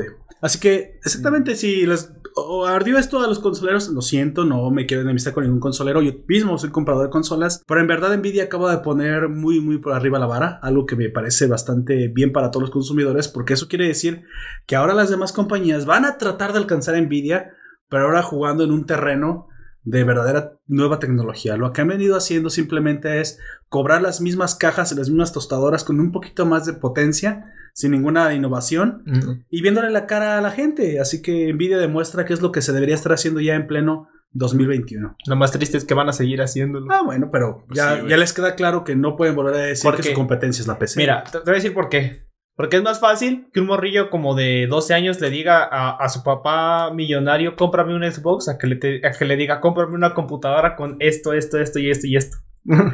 Es que ese es el punto. Es el problema. El, ah, yo creo que si esto se va volviendo cada vez más estandarizado, misma Nvidia que ya hizo alianzas con otras compañías, va a comenzar a hacer alianzas, como ya las debe haber, con fabricantes específicos que provean la máquina especializada para gaming. Y sí, tú dices, es más caro que las consolas. No digo Pero la caro. diferencia es que tan más caras son que las consolas, a diferencia de lo que antes era la diferencia que existía. Sí. Se va acortando la diferencia No, del no, no precio, no lo digo porque sea caro, sino porque tienes que. eh, un morrillo de 12 años no lo va a decir las especificaciones. No, de pero un morrillo de ocupa 12 y ese años es un de gamer, cosas. Ujú. Perdóname, pero esos, esos no cuentan. Los únicos gamers que cuentan en el mundo Por son eso- los que gastan dinero. Pero es por eso que digo que va a seguir pasando, güey. Porque Ya, el Es que, morrillo. que jueguen celulares, cuentan. pero esos no, no cuentan, güey. Sí, por eso. Sé que no a nadie le cuentan. importa. Pero ese va, a ser, eh, ese va a ser el público al que A se van a no le centrar. importan, güey. Al universo no le importan, güey. Más que a sus papás con mucho dinero, güey. Que también probablemente son gamers. Eso sí, los niños no importan, güey. Ellos pueden pedir lo que quieran. Sí. Es más, que, que se quede para el nicho de, de niños PlayStation. Está bien. Ahí pertenece, güey. Yo, yo digo que la- no nada más PlayStation, las dos consolas van a terminar así, güey. Dejemos este escabroso tema que levanta también muchas muchas pasiones, el de las consolas también. Es, con- continuemos. El, la historia de este anime a mí me gustó mucho cuando comencé a verlo. Como dijo ya Don Comics, se asemeja mucho a, a cierto estilo de animación que hemos visto antes. Los que estamos más del lado del, del manga y más del lado de la orientación nipona, recordamos un poco el estilo por animes ya pasados como Japón se hunde, Devilman Crybaby y, y muchos más que tengan este resultado impresionista. Y es Hay que una película, están, en- están que este, se llama vinculados. La- aparte. sí, Las cartas de Van Gogh, que está en Netflix, Ah, sí, está muy buena. que tiene Cartas a mucho Van Gogh. estilo. También. También. Pero la diferencia, pues, que aquel que parece que está pintado a óleo, güey. Aquí, curiosamente, para el Sí, tipo de deporte que es el tenis de mesa, Sí, no. uno pensaría que, pues bueno, no, le tienes que meter más de CGI, le tienes que meter otro tipo de No animación. necesariamente, No, mientras más- sea algo entretenido. no, no, Como más el enfoque quizás a... ¿Viste los partidos? Sí. No muchas veces se centran en, en el golpe de las A pelotas. veces la pelota no es tan importante, güey. A veces ni, creo que ni siquiera hay veces que la ves, ni siquiera sabes dónde está Es, la pelota. es lo que está pasando en la cabeza Sí. de los Sí. jugadores, lo importante, y creo que eso fue también lo que más me gustó. Esta Digo, serie tiene- es. Ajá. Sí, en Supercampeones el fútbol tiene todo el protagonismo, estoy de Sí, acuerdo. Pero en esto tiene, no sé, tiene como ese balance entre ambos. Sí. O sea, es, es importante el deporte, pero es importante también el personaje. O sea, el que golpea la pelotita del ping pong. Son tan importantes Ajá. la pelota como el. De hecho, sí no el se centraron tanto en las, en las técnicas. Sí había ciertas técnicas de una forma, otras Sí, las, otra. sí, y las mencionaba. Pero no fueron el protagonista de la serie. Más, como dice Gunter, fue más el personaje. Su psique, su personalidad, el por qué juega como juega, qué, qué piensa cuando está jugando. ¿Qué afronta? ¿Qué miedos tiene? ¿A qué le teme? ¿Por qué? Dije miedos dos veces. Eh, ¿Qué terrores, qué Ajá. miedos, a qué le, a qué le asusta? ¿Qué fobias? es norteño, no es norteño, ¿Qué? sonríe, no sonríe. Hay uno que sí es norteño porque, bueno, más bien la prima porque quiere con la, la prima quiere con él. Son norteños ambos. Pero, sí eran, eran primos, ¿verdad? Yuri, Kazama y Yuri. Kazama. Y la prima quiere con él. El vato finge no querer con Oye, pero ¿qué ella. pedo con la Yuri? Se metía al baño cuando él estaba en la, en la tina. Sí, le valía madre. o sea, y el agua no sabía que tenía burbujas.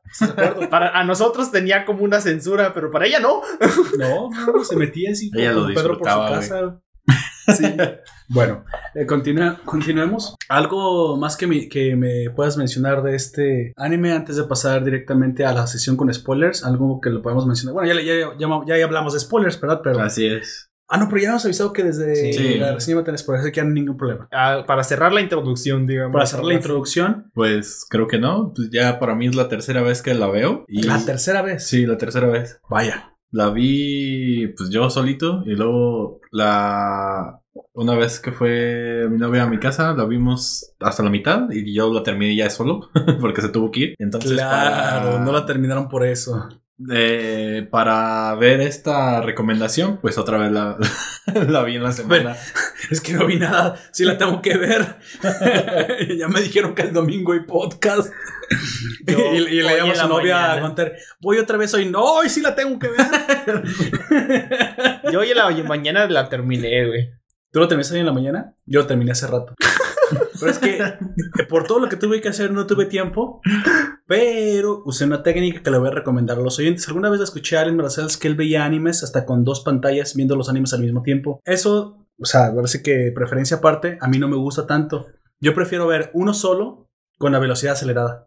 Sí. Y es que sí requiere más de tu atención porque, y aparte, como no sabes japonés, en mi caso, si no sabes japonés, pues lees los subtítulos y entonces tienes la mano con en el pod player, que es el que yo utilizo, el VLC player o el que sea también tiene estas funciones. Acelero hasta 2.5 la, la velocidad y simplemente si me pasé algo, lo pauso, lo regreso y voy rápido cuando tengo que hacer una reseña rápida. No, no, no hubiera habido ningún problema si no es que me tragó el tiempo. Yo disfruto aún así los animes lentos. Excepto te, Tengen Toppa Gurren Lagann, que no recordaba que los primeros episodios eran insufribles. Sí, lo son muy lentos. Sinceramente. Hasta que se salen del hoyo. No, hasta Ah, ese que... es el Ah, más adelante. Hasta que la waifu se vuelve waifu. Ah, sí.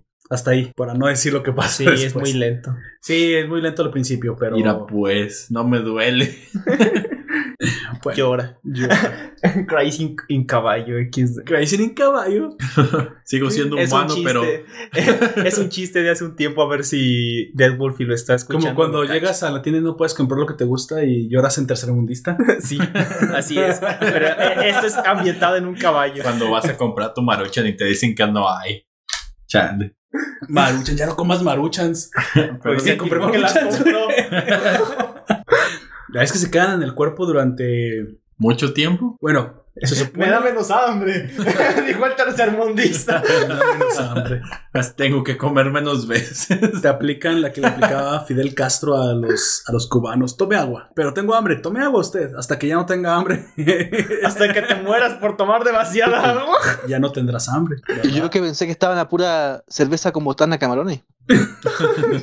Oh, es que ayer hablamos de una mariscada. Me, Don Comis me preguntó: ¿Cuál es la clase de alimento que he visto que en México se sirve con hielos, cervezas abajo y encima de eso camarones cocidos pelados con un centro de limón o botanas? Pues se llama mariscada. Mariscada. Normalmente la vas a encontrar en las zonas de, de mariscos, que son las restaurantes grandes de las ciudades como Guadalajara y el DF y van a ser más caras.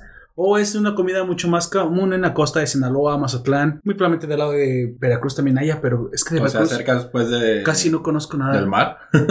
Sí, yo, yo digo que más bien en general en las ciudades No sé si es más del Pacífico que No. del Golfo. No creo Igual. que No, no. yo haya- creo que ya por el simple hecho de que la gente viaja para todos lados, ya en las ciudades portuarias en general es muy común. Sí. Yo las, he, yo las he comido en Mazatlán, en Puerto Vallarta, en Manzanillo, del lado del Pacífico. Yo en el en, eh, una vez en el centro. Aquí. Aquí. Sí, en el centro. Pues Sí, sí, las ven en todos lados. pues. Sí, en el centro pidieron una de esas, pero como yo no como mariscos, fue como de, ¿Por qué no comes mariscos? Si son un placer de la vida comer mariscos. no me gustan, la- depende del marisco más bien, porque he probado las ostras, las ostras sí me gusta, el pulpo, el Ostras. calamar sí, y la anguila, pero los camarones no me gustan. Las otras son bien buenas. El Están bastante pulpo está bueno. Sí, Yo creo que no me depende de la preparación, sinceramente. Más bien sí, a lo mejor también eso, pero por lo general no me gustan los camarones, Yo creo que los camarones que te van a gustar son camarones empanizados, por ejemplo, con catsup. pero porque tiene catsup y... Ya, bueno, pero ¿qué Pero dije? sigue siendo un camarón. Sí, Sigue camarón. siendo un camarón. Engaña mi cerebro. Sí, engaña mi cere- sí, eso no engaña a mi cerebro y a mi lengua. Hay un empanizado sí. que es, es con coco y pan rallado. ¿A eso, te refieres? Mm, No, ese es tipo brasileño, ¿no? El que Sí. nosotros hacemos es- es empanizado con... Con pan. Sí, ¿Sí? pero pan de, Tal cual, pan pan, de molido. trigo cruji. Ujú, pa- es, Cruji. es pan molido. Entre tostado.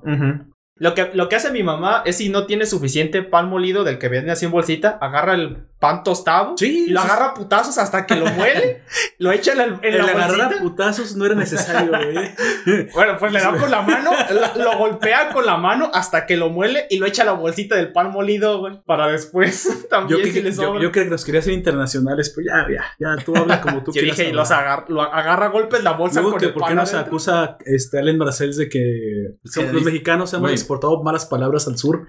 Eres un mal no van a ejemplo. decir que decimos puras pendejadas, güey. No. ¿Tú Mira, pero que- como me consta que Aoyak adoptó weón y la wea, supongo Sí. que no es para nada discriminador de No, ese pues sentido. no. Mientras sea, mientras sea palabrota es bienvenida. De hecho, de Aprobado. hecho, vez escuché a Lord Roberto decir eh, chupa el perro. Chupa, Chupa el perro, sí. Chupa el perro. Esa Pero fue una, es por culpa de una Germán. palabra que inventó ese enfermo de Germán. Sí. Es lo único bueno que Es saqué de Es Germán. de él. Lo único bueno Y porque Fede Lobo. escucha curioso. Bueno, pues que Fede Lobo se lo copió a se, le, Germán. se lo copió a él, güey. Sí, pero pues de ahí se fue ese güey. Pero está bien porque de esa forma evitas la palabra, la mala palabra y se escucha gracioso, güey. Sí. Sí, porque la, la, la opción es bastante grosera. Pues sí.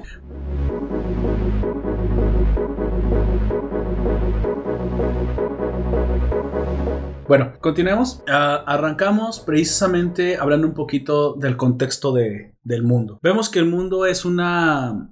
Es, un lugar normal. mundo. Es un Japón, es, es Tokio, supongo. Bueno, no, no es cierto. Japón, Es la prefectura de Nagi- Na- Nagitawa, Nakirawa, No lo sé. Nogatawa, por ahí. Es un nombre que no recuerdo bien. Algo así. Así que no necesariamente es Tokio, es una ciudad eh, genérica japonesa donde existe un instituto donde estos chicos van a tomar clases, pero que tiene una, una un club de, de ping De pong. ping pong.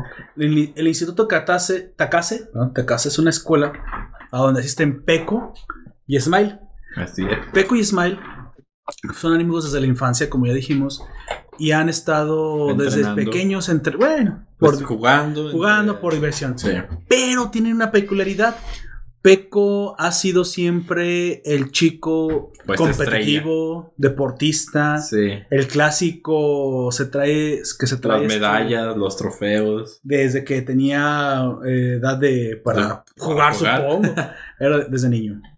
En esta escuela, Smile y Peco desarrollan sus habilidades, sin embargo, vemos que Smile se ha convertido en una clase de niño retraído, es el clásico niño de lentes que no habla mucho, pero que aún así gusta de jugar ping pong, sin embargo su estilo es demasiado defensivo. Sí. A este clase de jugador se le llama Chopper, por alguna razón, de ahí si no, no sé dónde sab- nació. No sabemos porque de hecho yo fui a buscar más ¿Por qué términos de los, de los que tienen. Chop. Ya es que dicen un penhole o un, un driver o un... Creo que es así. porque es corta. Entiendo que Dígame, dígame. sí, es, es, un, es sinónimo de sparring, Ujú. El chopper. Es alguien que detiene. Sí. Entonces, como detiene los Sí, golpes, es el de un jugador defensivo. Es un jugador defensivo. Y Ujú. Peco es todo lo contrario. Peco, como dijimos, es el clásico deportista ganador. Este chico desde pequeño siempre se ha traído los primeros lugares, trofeos y medallas. Y él tiene un estilo ofensivo. Si esto fuera, si esto fuera eh, eh, boxeo, por ejemplo, Peco sería un inboxer, el que se mete a los golpes tipo Pacquiao y no te suelta hasta que te mete un knockout. Y eh, Smile sería como un Mayweather, un jugador, un jugador técnico defensivo que siempre está a lo lejos y que realmente no, no trata de, de pegar muchos golpes de knockout, suele ganar mejor por cuestiones técnicas. Es más o menos la, la tecnicismos. Yo diría que sí, Smiley sería como un Cassius Clay. Eh, es posible que sí. Y este Pe- Peco sería como Rocky Balboa. bueno, ya tienen la, la- la alegoría. Entonces, en este, en este mundo, ellos están en el instituto secundario, preparatorio, no bien, es preparatoria ya, ¿verdad? Y precisamente tienen que comenzar a, a ver por su futuro en un momento, en unos cuantos años más. De hecho, ellos están en primero, pero no queda muy lejos el futuro. Sin embargo, el, el problema principal, el medio principal de este mundo es que Peco se ha vuelto arrogante. Sí es bueno, Sí. es bastante bueno, eso nadie se lo puede negar. Pero debido a esa arrogancia ha dejado de ir a los entrenamientos y más se enfoca en estar abusando de, De su poder. de su poder, digamos, de, de personas débiles. Suele incluso saltarse las clases. Y Smile, aunque está todo el tiempo de responsable y yendo a todas las clases, Pues como que tampoco le, ha, le ha pone tanto interés. digamos, ha perdido el alma en esto, ha perdido el interés. Es básicamente, le llaman que es un robot Sí. que no tiene emociones y que su juego simplemente carece de toda entusiasmo, de todo Sí. entusiasmo. O sea, saben. De hecho, entre el mismo club saben que los dos son muy buenos. Porque al inicio de la serie dicen que el único que le puede hacer frente a Peco es, es este Tsukimoto. Así es. Pero que por alguna razón, pues no, no le gana. No puede con él. No, eh, es que ellos mismos le dicen, si te dices cuenta, el entrenador le dice, ¿qué está haciendo el, el, el Chopper? Dice, ¿por qué lo está dejando ganar? Y le dice, pues no lo sé, así son ellos, Él nada más lo deja hacer, no sé, o sea, es como... Tiene ansiedad. Como que todos se dan cuenta de que que este lo- es ajá, Smile. Es un robot como, es un, básicamente, ese juego robótico que tenía Pete Sampras. Y pienso en De ese hecho, sí, pistola, pistola Pete Sampras, más, así es. más rockero, más eh, ahí, bueno, no sé si recuerdan ustedes, el Chino Ríos. El Chino Ríos era una persona, con un chileno con mucho talento, pero no le gustaba mucho entrenar. De, hecho, voy a hacer un poquito la corrección ahí. Si, mal yo no recuerdo, Pete, Pete Sampras era un atacante. Sí, en haciendo la analogía, Smile vendría siendo como Andrea Agassi. Agassi era un excelente defensor. De hecho, se le llegó a conocer como el tenista que no, que no podía, no había una- un solo saque que no respondiera. Sí, no era el, el ¿Cómo se llama el contestatario de los saques? No me acuerdo. Tiene, pero ten- tenía la mejor devolución del tenis. O sea, básicamente él podía devolver cualquier pelota. Y Pete Sampras, aunque robótico, siempre era atacante. En este caso también ha pasado lo mismo. Eh, el Peco, aunque atacante, es bastante predecible. Sí, Yo creería es. que mejor, más bien él sería el robótico, pero en el sentido técnico. Hablam- hablando de la Así. pura personalidad, Ajá, Sí, emocionalmente. Sí, se ha vuelto un cyborg eh, Smile, pero un cyborg precisamente que solo le interesa defender, no atacar porque no quiere proponer, básicamente. No Por quiere proponer el, Simplemente hace perder a sus oponentes porque Para- al, al devolverles sus pelotas, las, las devuelve tan bien pues que el oponente se cansa o que o termina incluso él haciéndose perder el, el mismo. Pero realmente no propone. no. Es demasiado, es demasiado cobarde a la hora de Su jugar. juego no, no aporta más que su defensa, güey. Exactamente, exactamente. Así que si el oponente no se mata solo, digamos, Pues Me mato yo. Exactamente. Bueno, ah, es, no sé ese, si es una buena. ese Pues es Smile. prácticamente lo que Ese es hace, güey. Hablemos también un poquito de los antagonistas de la Ajá. serie. Si es que puede haber un antagonista, porque en esto Son- del deporte, pues, No, rivales. son Sí, rivales como rivales, protagonistas todos. Existe Wench. Disculpen la pronunciación, mi Wen. chino no anda tan bien desde que Eh, me exilié de Hong Kong. Que le dicen Wen. China también. Este, Fuerza Hong Kong. Es, liberna Hong Kong. Wen Kong. y me, me llega un misil chino dirigido es- este, personalmente por el mismo. Pero llega, no, no, y llega desde abajo de la tierra y te levanta no y es un explotas misil. como si fuera ¡Ay, sí! para como, eh, fuegos artificiales China. Qué Ajá, buen ¿Entiendes? Bueno, Wench Kong, eh, también apodado China o China. Él es un jugador diestro de, que usa raqueta lisa porque por alguna razón también anoté los otros técnicos. Pero es Sí, extremadamente pero es ofensivo. Te los Sí. ofrecía el anime, era como de un Sí. personaje, es, es esta persona, se llama así, es... Nombre, estilo, Él, raqueta. él, él fue expulsado de su equipo principal en China por- De- en las Olimpiadas. en las Olimpiadas por haber por él, güey. Tenido un comportamiento, vamos a decir, eh, inapropiado, No adecuado. no adecuado. Yo, yo voy a asumir que es porque le aventó la raqueta a un güey o algo así. Es- es- se, se nota que su ser. personalidad puede ser un poco Sí. problemático, simplemente se pudo haber peleado en el... También quizás el tuvo el mismo problema de partido. Peco, de arrogancia, y dijo, no, yo, tú no eres mejor que yo, y le aventó la raqueta. De hecho, Sí. vemos un problema con Wench Kong, vemos un problema con, con China, también él es arrogante, y este, pero tiene un gran nivel. Sí, y Sí, eso no lo podemos dejar de, de lado. Tenemos un cuarto opone- eh, oponente y un cuarto jugador bastante habilidoso también, de los principales, que son los que se pueden localizar en este anime, que es el... Kazama. Kazama Eiyuchi. Kazama. The Dragon. El dragón. Alias el dragón. Alias el dragón. El norteño. Doragón. el norteño. El, Ah, el norteño, dragón el que se norteño, dio su prima. Espérate. No se la dio. Él, es- él- él la ignora porque dije, no, está mal. No, No, pero, Dice- pero sí se la avienta en la fiesta de Navidad, se la avienta. No, to- todo es se, su imaginación. se le imagina ella. Sí, sí, sí. Lo vi tan acelerado que para mí fue real. No. Sí, ella se le imagina que todo eso pasó, pero no pasó de verdad. Porque y llega, por eso ya se va. Sí. Porque él nunca le hace caso. Llega ahí y borra los mensajes que le ven, porque le mandan un mensaje, oye, estoy en la torre tal y te voy a esperar. Y Llega, de hecho, ella hace la, borra, la típica ajá. vuelta de japonés enojado en una circunvalación. Sí, va a hacer eh, drift en. Tokio. sí. Porque aparte es bastante bueno haciendo drift. Sí, y, y llega pues como dice Gunther al teléfono de Sakama a borrar los mensajes que ella le mandó para Ajá. que no se diera cuenta. Ajá, porque el vato estaba entrenando, güey. Ah, sí, estaba colgado patas para arriba, ¿no? Eh, se me hizo bien triste toda esa escena en general Sí, de la. Navidad. Y, y lo que puso la cereza sobre el pastel fue los para otros... No lo debía haber visto acelerado, güey. Se me pareció una excelente Navidad todavía infeliz, güey. No, No. eh, lo que puso la cereza sobre el pastel es la canción que canta China o Ah, sí. con sí. su equipo de... Porque la, letra mira. literal es, dice, mi triste y sola Navidad. Ahí, todo. Él recuerda a su mami, ¿no? No, su mamá ahí está. Ahí está. Ajá. Ah, la, él la recuerda. De China, va- él va, ella va a Japón para Pero sí, lo que te voy a Navidad. decir. De hecho, Ella ah, viaja.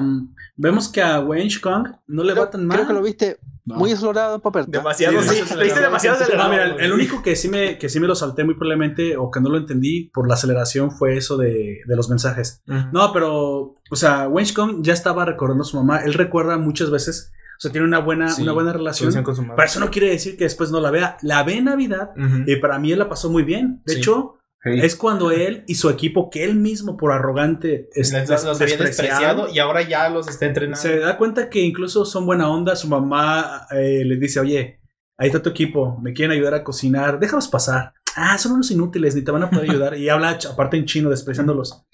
Y se meten y se da cuenta que los japoneses son muy amables, muy, muy Serviciales. muy serviciales. Sí. Y no solamente le agarra cariño a su propio equipo, sino que aparte da- se da el problema de, eh, o la tarea de aprender el japonés. Sí. Algo ya es una señal de respeto para su propio equipo. Pero, pero es que ese equipo, eh, ahí, me- ahí me perdí yo también.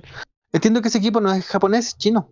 No, no. No, sí es japonés. Eh, el equipo es japonés, pero trajo a Kong de China para ah, que los Terminamos de hablar del perfil de Kong. Lo que pasa es que Kong, al ser expulsado de su equipo, quedó como un paria de- del equipo chino y No, entonces- del ping pong en general. güey. y del ping pong en general chino.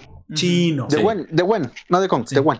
Sí, entonces eh, este instituto japonés, Es el mismo. que es el instituto de que usa la casaca amarilla, o aquí lo voy a para que se lo identifiquen rápido, es el de la casaca amarilla. El del dragón es el de la casaca negra. Y el de nuestros protagonistas Ismael, blanco la con azul. blanca con azul. Entonces, esta casaca amarilla eh, pertenece a un, a un A una escuela. que en antaño fue muy importante y que antaño tenía buena reputación, sin embargo, El Pa- tiempo. por las palabras de los mismos entrenadores, ha ido perdiendo sus eh, estudiantes estrella y ha empezado a bajar de nivel. Para evitar que baje de Ujú. nivel, tratan de, De contratar a alguien. como un Messi o algo que les salve la, Sí. la reputación. Y el que Como a, esa. a Ronaldinho Sí. en, el, en el Puebla o en cuál estaba. Como Ronaldinho está en el Querétaro. Ahí el está. Querétaro. Y solamente dio vergüenzas. Entonces, Es que ya está muy viejo también. Sí, también. Pobre. Pero fue nada más por las jajas. Fue por las jajas, güey, literalmente. Las jajiñas. Entonces, las jajiñes. ¿Tú, tú, perro Bermúdez o qué onda? Ese, ese señor sale hasta en la el FIFA narrando, o sea, tiene... Sí, en los juegos de Yo no sé si es el narrador de fútbol más famoso del mundo, güey, en, al menos en habla hispana. En habla porque- hispana. Sí, güey. Lo ¿Dónde Es las como el Ibai para-? Es como Ibai para nosotros en los esports. Era el, el Exactamente. fútbol. Exactamente. O antiguamente Sky Shock, pobre Sky Shock, ya solamente se dedica a hacer directos. No, pero mucho Sky dinero. Shock no, no era tan famoso como a comparación de Ibai, güey. Pero era el mexicano más famoso. Sí, el Sí, mexicano sí. O sea, para el México, latino, sí. más de este lado pues del charco, para que no digas, no es latino. Hispano. ya, es que te vi con... Es que si, si dices hispano, Ajá. Ibai sigue siendo el más famoso. ¿Eso es hispanoamericano? Entonces, ¿Ah, ¿Ellos son hispanoeuropeos? ¿Qué pedo contigo? No, pero no dijiste llamaríamos- hispanoamericano. E hispanoafricanos incluso. Sí. Y eh, HPN en el servidor de aquí. Hispanoamérica en lugar de LAN. Sí. Supongo que Latam. sí. De Latam. Latam. Ujú. Pero es que eso es Latinoamérica, puede ser IPAM. No suena mal. IPAM.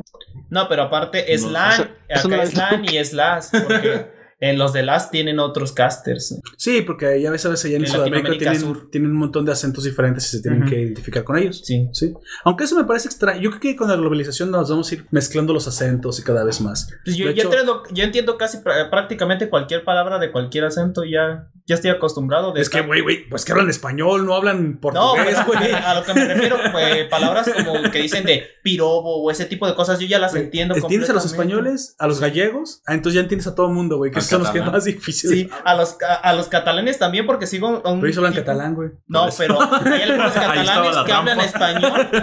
Yo, Hay algunos catalanes que hablan español, pero cuando hablan, es, es, él sí tiene un acento bastante raro, güey. ¿Sabes por qué? Porque es que me voy a meter en problemas políticos. Desde hace, desde hace mucho tiempo la izquierda en España es una izquierda chauvinista que trata de, de implementar el nazismo, aunque parezca que no, con el marxismo cultural, ya ha prohibido a los niños en cada una de las dependencias o de los estados de, de España que ya se le llaman, am, son como provincias, que no se les enseña el español de primera lengua, güey. Eso lo tienes en el gobierno y no solamente deberías de colgarlos, güey, deberías de quemar los tanates.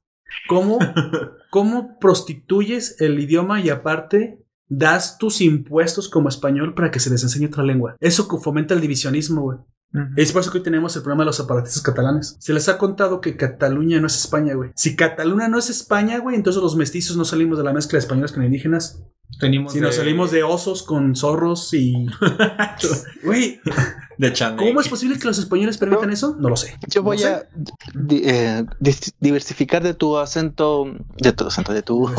Mi, acento es bastante ahí. neutro, según yo. Porque puede que lo que pasa con, con el catalán es que no es un no es un romance, no es indoeuropeo. Exactamente. Es no, debe- un no debería ser cel- oficial. celtíbero que tiene otras raíces. Sí, sí. Por ejemplo, la gente en Valencia habla valenciano. El valenciano es bien extraño porque se parecen algunas palabras al español. Pero debería ser no. segundo, segundo idioma. A lo que yo, yo- yo no digo eso. De hecho, hay gallego, incluso hay también eh, aragonés. A lo que me refiero es que esas son lenguas indígenas. Les decirlo. guste o no a todos los españoles, Mm. habla- el- la primera lengua es el castellano y es la lengua oficial de España y de la, y de la hispanidad. Es la, re- la lengua romance que mejor lo hizo. Es como nosotros aquí, tal vez con el purépecha. Es como si nosotros obligáramos son- a los, ajá. a los niños de, de Macuspana, Tabasco, ya de, la- de donde es el Tlatoani, a que aprendieran una lengua indígena con el cuento de que Macuspana fue un estado antes que México. No, perdóname, no es cierto. No. No quiere decir que no tengan una segunda lengua, pero prohibir en las escuelas que tu idioma principal sea tu lengua madre, el español, eso habla de una agenda política que hoy le está te- cobrando bastante. Y, y aparte te cierra cosas bastantes puertas porque los Te idiomas, puertas, los, idiomas más hablados son inglés, chino, pero porque Mira, son un putero de en chinos, en no orden- porque hablamos de en- muchos orden lados porque son un chingo. Es el, el chino, el más hablado, mandarín. No, pero no lo estaba diciendo en orden. Lo, lo- lo- los Ah, no, nomás yo te lo estaba matizando. Ok. Para que aparte le demos la Sí, sí. importancia y, y la carga que es. el idioma más hablado del mundo es el inglés por, por, por, gente que habla inglés y por gente que no es su primera lengua. Pero si ponemos la primera lengua, lengua de cuna, el más hablado es el chino Es por el la chino. razón que tú dijiste. Sí, porque son un Tienen muchos chinos. Por cada uno de nosotros hay como 500 de esos güeyes. Por primera lengua. Chale. Por primera lengua, el segundo idioma es español. Y el tercero es inglés. Hasta entonces son, las es el tres- inglés, güey. son los tres idiomas más hablados. Y después es el francés, creo, el, el que Le sigue. iba a Ya decir no es sabría el latín y el esperanto. El esperanto, esper- el- no, pues el código binario, güey. Ya. En- entonces, sí, en dado caso, ni el chino, ni el inglés, ni el español, el código binario, en todos lados hay computadoras. Código binario. las- Sí, no mames, no te- del gobierno, ahí sí te va a decir ahora sí, ¿qué estás hablando, perro? Habla unos y ceros. Sí, pues Hablando eso es a de lo que me así como mayoritarias en el mundo, nomás Mire, me voy, me voy a meter un poquito con su localidad. Es como si les contaran que los mapuches no son chilenos. O sea, es algo así de ridículo. Que es un mapuche y que es un chile. ¿Cómo vas a saber que es un chileno, cabrón? Esa es otra, es otra discusión. Los son los indígenas de. Chile, güey. Ah, sí, ya. Sí, sí, aquí.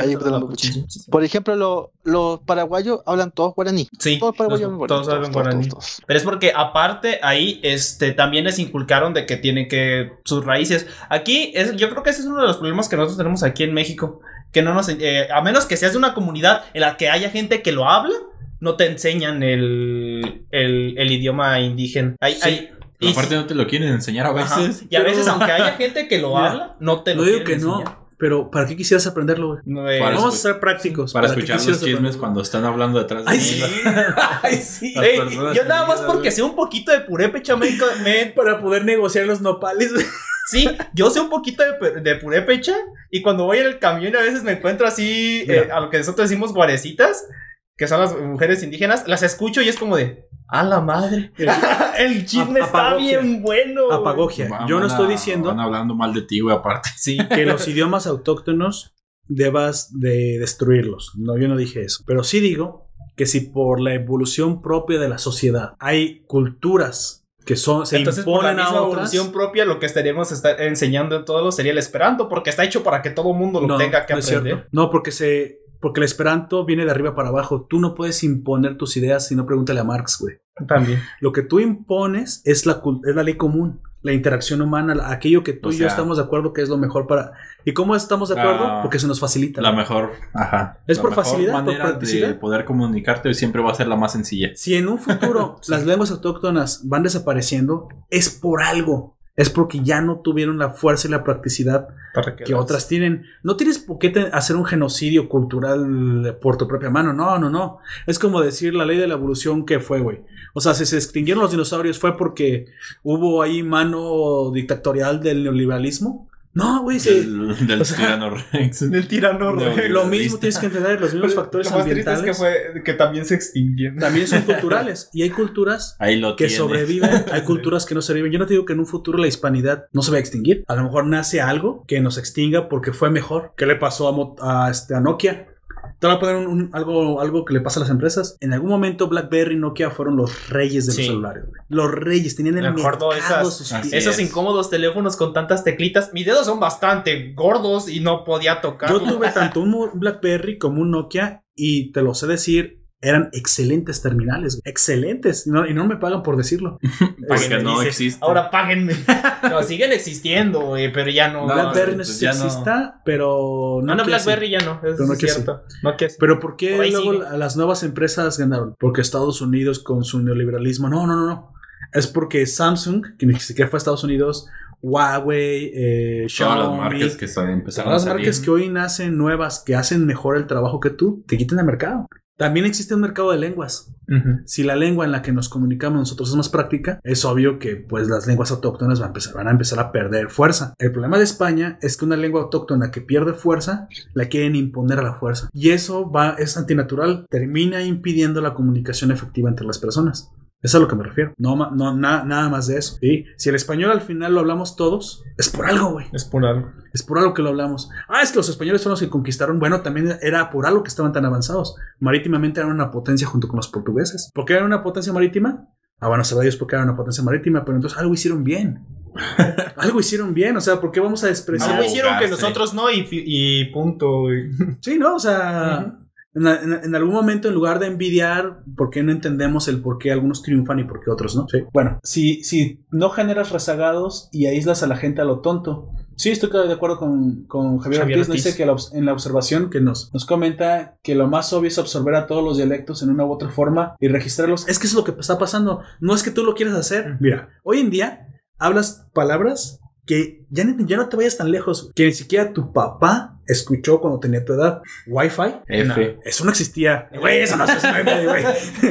Wi-Fi. Pero, aunque sea un meme, sigue pa- siendo parte de la cultura. Sí, sí, pero lo que me refiero que son palabras nuevas a situaciones que Ah, no sí, existen que no. Sí, existían. el, eh, la palabra F se confunde. Entonces, ¿qué hace el español? El solamente español una letra, güey.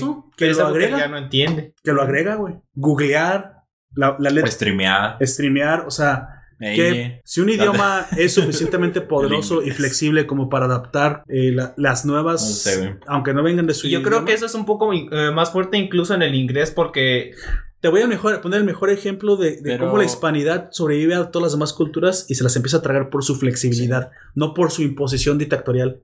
¿Te acuerdas de la película de este, esta mamá Coco? Coco. ¿Coco? La de... Es que en inglés estaba pensando cómo se llamaba, pero creo que también se llama Coco. Sí, se Pero llama Thanksgiving, pero tiene un subtítulo. ¿No? Pero ellos ¿No? sí lo sacaron en No, Thanksgiving. bueno, no lo sé. Búscalo. Está, la sacaron en Thanksgiving, porque ellos lo tienen como el Día de Muertos igual No. que nosotros. Pero ¿dó- ¿dónde somos iguales los gringos y nosotros? En nuestro culto a la familia, güey. Porque ambos somos cristianos. Pero mira, los, los valores se comparten. Y Coco gustó en todo el mundo. Aunque no sean hispanos. ¿Por qué? Porque les gusta la forma en la que celebramos Porque el culto, a los- el respeto, les gusta México. Pero México es el mejor representante de la hispanidad, aún mejor que España. Eh, Y bueno, y, y tal vez Chile también lo tenga por allá, pero ellos tienen otro- otro- otros problemas. ¿Pero por qué? Porque aquí fue donde llegó Cortés, güey. Aquí fue donde primero toda la cultura evolucionó. No es otra cosa, si hubiera llegado primero a Brasil, es posible que ya sería el mejor representante. Y es por eso. Nosotros somos guardianes de, de valores hispanos. Dicen que Brasil es parte de Latinoamérica si ni siquiera hablan español. Porque es parte de Latinoamérica. Pero por- ni siquiera hablan El, español. bra- el portugués viene de latín. ¿Cuándo- ¿Cuántas veces tengo que explicar? Del portugués no hablamos del portugués. Pásame una Esta es la primera vez que no, esta es la primera vez que No hablamos del portugués. El portugués es un derivado de latín, es una lengua romance. Mira, si no me crees a mí, nuestro historiador. Don Comics, de latín, ¿cuál- ¿cuáles fueron las lenguas comunes que se desarrollaron? Portugués, francés, el romano y el castellano. Hasta el romano, fíjate, yo no me acordaba de eso. Y de ahí, ¿cuál es la más, la, la más extendida? El, El el castellano, el español. Así es. Pero el portugués viene de la parte también que era Pero es que he escuchado el portugués que Digo- hablan en Portugal y es muy distinto, güey. Solo por el acento igual que Sí. nosotros. Pero eh, lo Pero es que segundo que, hablan mejor es el inglés también. ¿Perdón?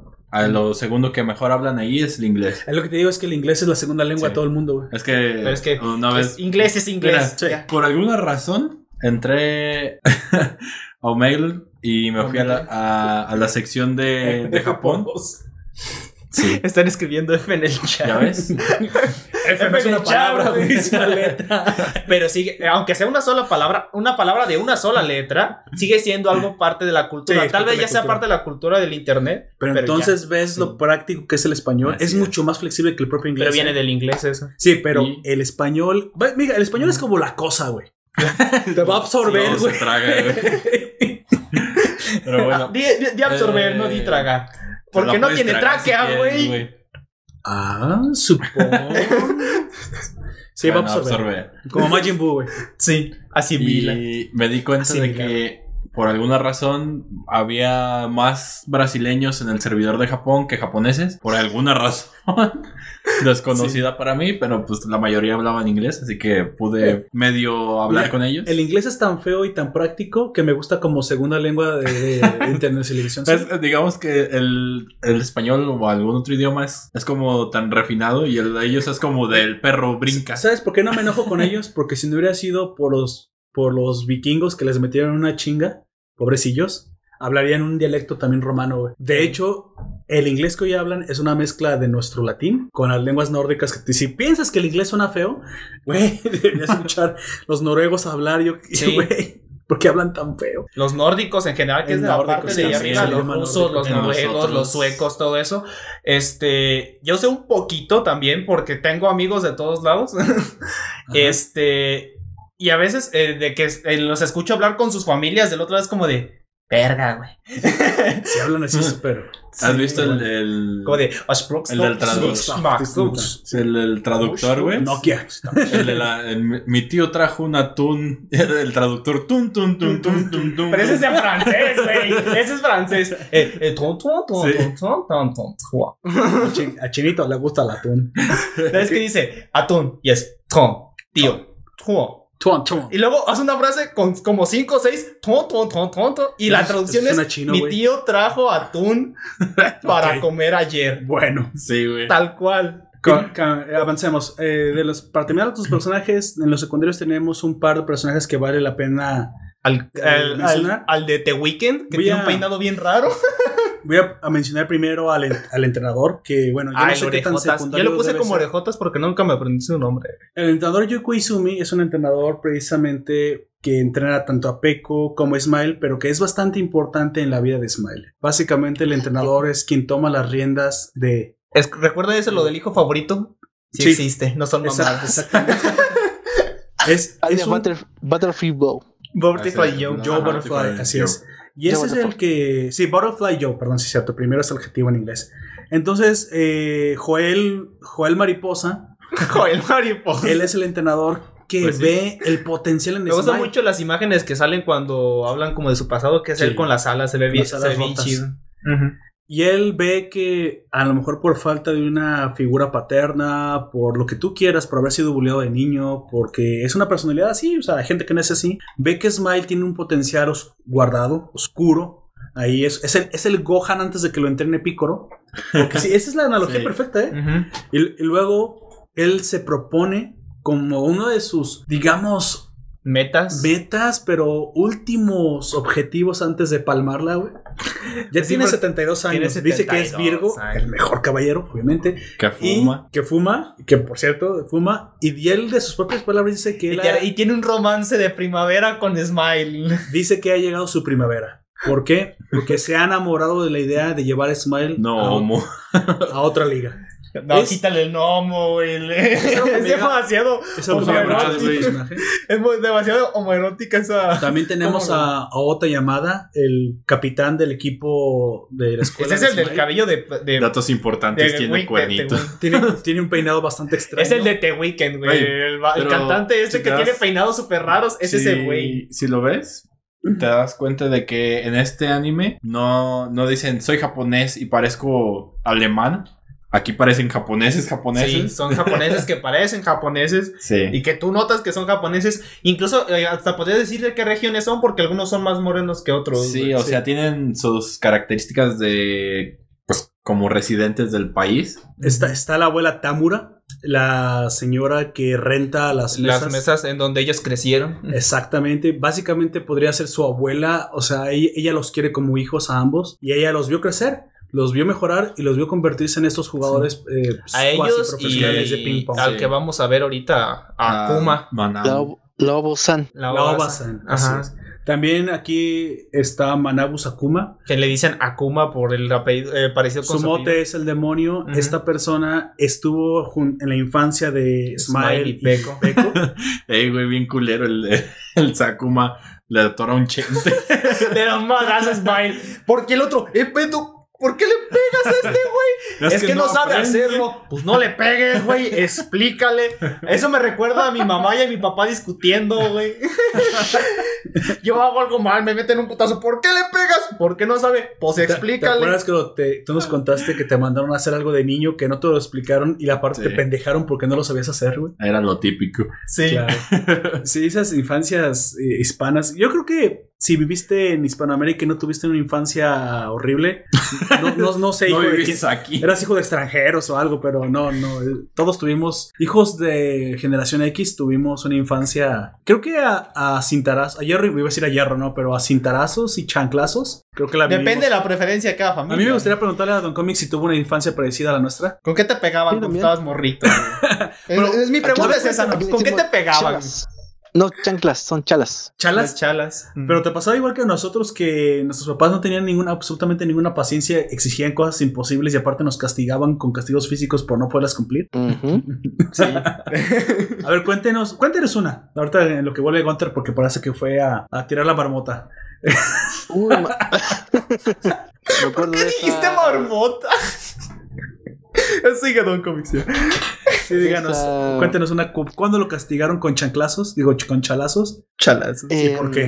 Que usted recuerde. Esa do- doble solicitud, que era te pedían una cosa, pero hacer al mismo tiempo otra cosa.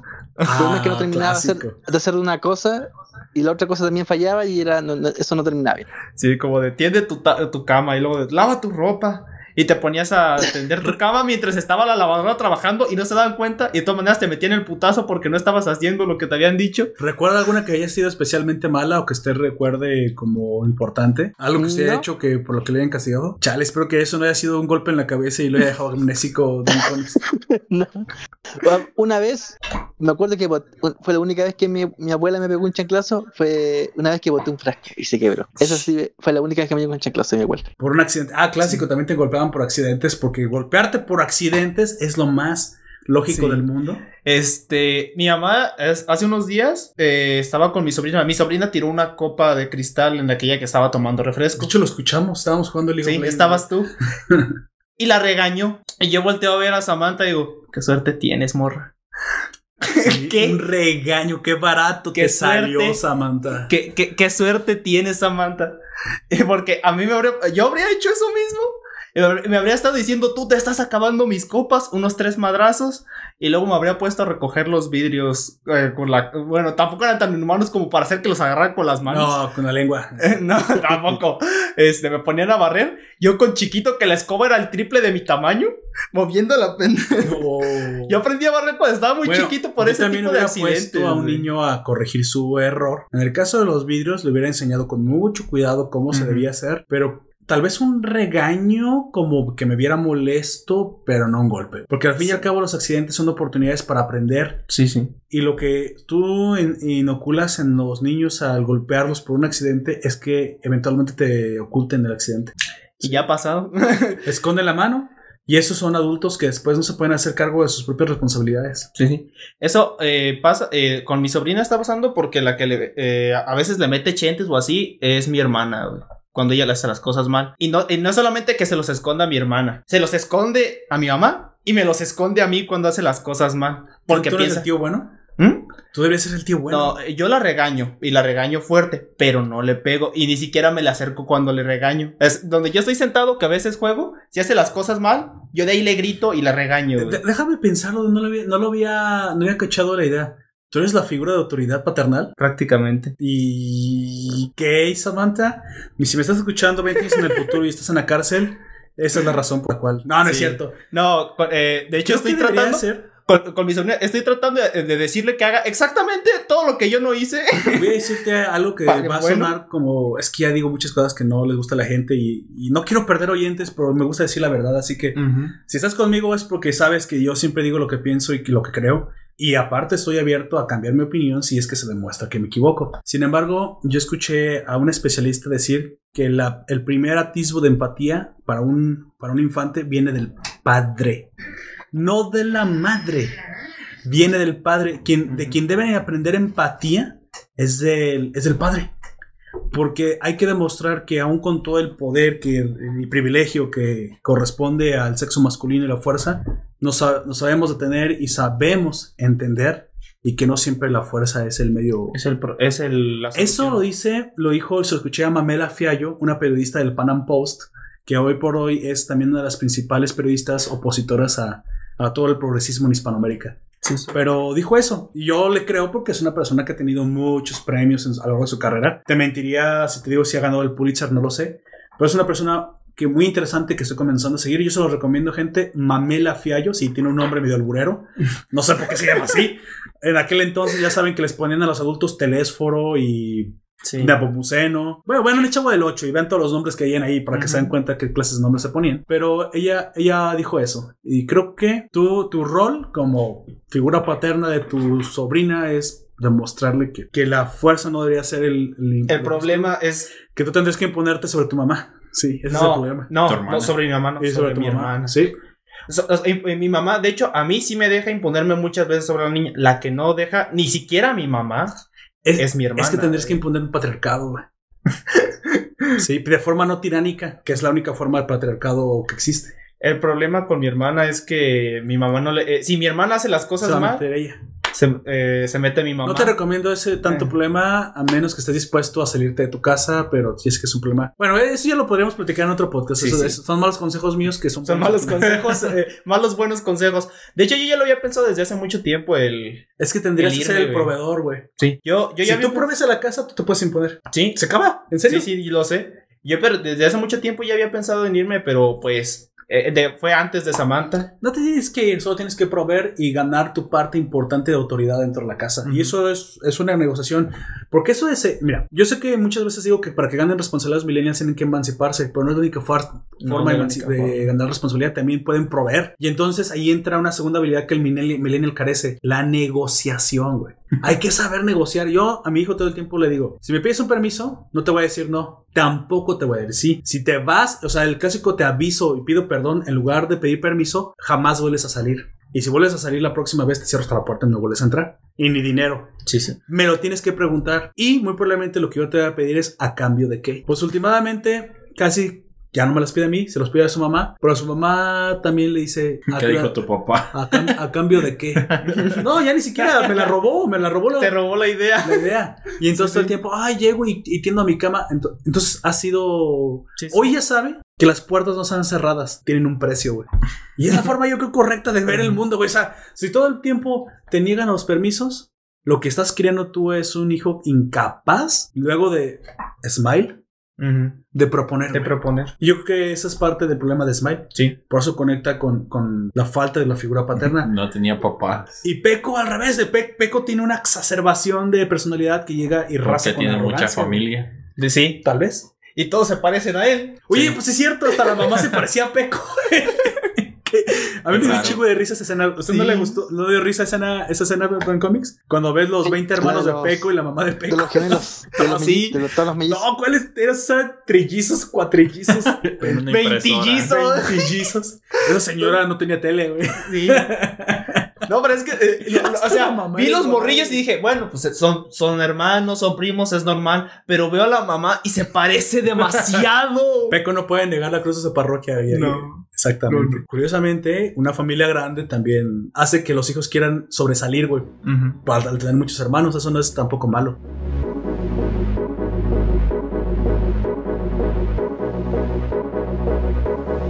Bueno, volviendo al- a los personajes, creo que nada más me queda por mencionar uno eh, que es más o menos importante. Es. Ya, ya dije el demonio, ya, Sí. ya, ya lo dijimos. La abuela, entonces ya, ya Ah, terminamos. sí, ya terminamos. Bueno, Si podemos decir uno que es también más o menos importante, sería el segundo de los Cayo, Ah, el, el de las. CJs. Este es Sanama, se llama. Sana, sa- sí, Sanada, Sanama. Sanada. Sanada. Sanada, Sanada, Sanada. Sanada. Bueno, yo lo Sanada. vi ahí, eh, a él que el El- tercero y el demonio como el segundo antes de que el No. demonio se fuera. No, el- de hecho el demonio ni, ni era el tercero. Apenas era titular. ¿A dónde era titular entonces? O apenas era Apenas titular. había con trabajo había llegado a ser titular. Ah, es cierto, y Sanada le quiso bajar a Yuri a, Ah, al- a Kazama. Eh, nomás Ah. por eso lo quiero mencionar. Porque el mini arco que tiene al querer conseguir a Yuri es para superar a Kazama y luego topa con pared. pared. Primero Tiene muchas enseñanzas eso. se hace el autodelicioso Kazama se hace el autodelicioso. con un póster tremendo gigante. De su prima en el techo. Por eso. No, no Kazama. El de las cejas, Sanada. Sanada, yo dije Kazama, No, Kazama recuerdo. no. No, es Kazama. No, es, Sanada. ¿Es Sanada? Tiene un póster así tremendo en, Sí. en su cuarto. Yo también pienso que es Kazama el que lo tiene. Yo también. Estoy, yo estoy Sí, seguro que es Kazama. ¿usted también que es Kazama. Es Kazama. ¿Ves? Es Kazama el que lo es él el hace. que lo tiene. Porque yo dije, ah, mira, No. qué, qué hipócrita, güey. Todo el tiempo no le, no le echa ni un palo a Yuri, pero bien que tiene su póster en el techo. Y Sí, todo, recordamos con todo el tres, papel, en, ese papel en el suelo. su- Todo el papel en el suelo de que Cuando se. sucede ese arco del donde ella está en, esperando brazo de. Sí, Sí, ahí se ve exacto. el póster. En el arco de la Navidad. Sí, sí. Así Claro. es. Sanada, de todos modos, todo el tiempo la, la, la procura, la- le regala flores, las que le gusta. Pero Yuri, obviamente, no, las, no le echa ni un lazo. Yuri solamente tiene ojos para su primo, para Kazama. El música norteña. Sale música. Este otro personaje secundario que es el primer derrotado por eh, Smiley, que va contando, va corriendo la serie cada vez más. Primero va a la playa, después se vuelve a la montaña, Ah, después sí, se sí, también. Ese, ese es un personaje recurrente. eh, Más bien lo veo como Es un que yo no sabía ni cómo nombrarlo, pero Es vamos como- a decir. es que como ni- el caracol de Hora de Aventura. Sí, Así pero es. ni siquiera tiene nombre, porque ni siquiera dicen su nombre. Yo, yo le dije el argentino porque está medio narizón y tiene El la melena del típica que tenían los argentinos hace, hace cierto tiempo, güey. Era Maradona. Es Maradona. Es que yo lo veo así, porque el vato está más o menos narizoncillo y la melena que tiene es como la que tenía, la, la que tiene el estereotipo del argentino, güey. También sabes, bueno, podría ser Forlán eh, si fuera el uruguayo, si fuera, El uruguayo. si fuera este castaño. Sí, pero él es un. Yo, yo lo veo a él como el espectador, güey. Sí. Que anda dando vueltas por todos lados. Por todos lados sí. sin saber ni Primero qué dice, hacer, creo que miré a la playa para desahogarme. Sí, Creo que güey, miré güey. las montañas. Y cuando ya Bueno. llega al final te das cuenta que pasó por el desierto, más Sí. montañas, Yo pensé que se iba a suicidar en el mar. viajó por Sí, todo el mundo. ¿Sabes? Eh, Pero al- no. No, no se suicida. Algo, este... Solo No, a lo mejor no es- solo estaba como desahogándose. Yo espero que no estaba contemplando la muerte. yo también eso. Espero que no. Este, algo eh, como dato curioso, cuando le hablé a un amigo que estaba viendo esta serie, cuando le hablé de Kong, de que lo habían eh, expulsado de su país, me dio como un final súper bien triste a lo que le podría haber pasado, de que pierde y, y perdió. Y, y ya, ya no había, yo había dejado ahí porque estaba, creo que estaba comiendo cuando estaba platicando con él. Este, Sí, sí, sí. y dice, y entonces cuando, cuando regrese no va a tener casa, su mamá va a estar muerta y se va a suicidar. Y yo como de, ala, ¿Por qué? es una ¿Sabes posibilidad. A mí me, me parece que Kong, no sé si, bueno, alguna vez yo en en ejercicio, eh, te- la típica, la gestión, la, mm, estas cosas que te hacen, eh, la gestión de grupos, cuando te- en una empresa te meten a un, a un lugar, no sé, puede hacer la típica campaña de los fideos, ¿han hecho los fideos? ¿Hacer un. Torre Eiffel con fideos? Ajá. En, esa, en esas, eh, ¿cómo se llaman estas? Eh, los tú, tú te- tratas de contar estas cosas que son como para em, ¿Retiros? buscar líderes, ese tipo de cosas. Oh, sí. Eh, eh, simposiums. Sí, pero tienen otro nombre Sí. la- las modernas. la- working. Un working. Ya, Un te invitan a un ah, working de, de líderes. La típica que te mandan un rompecabezas inmenso. pero a, ti no te- a tu grupo no te dan ese rompecabezas de, no sé, un- pero no me refiero a que sea inmenso, a que tenga muchas piezas, sino que es grande. Ah, eh, un room, ¿Ok? como de un todo un cuarto. Una cosa así.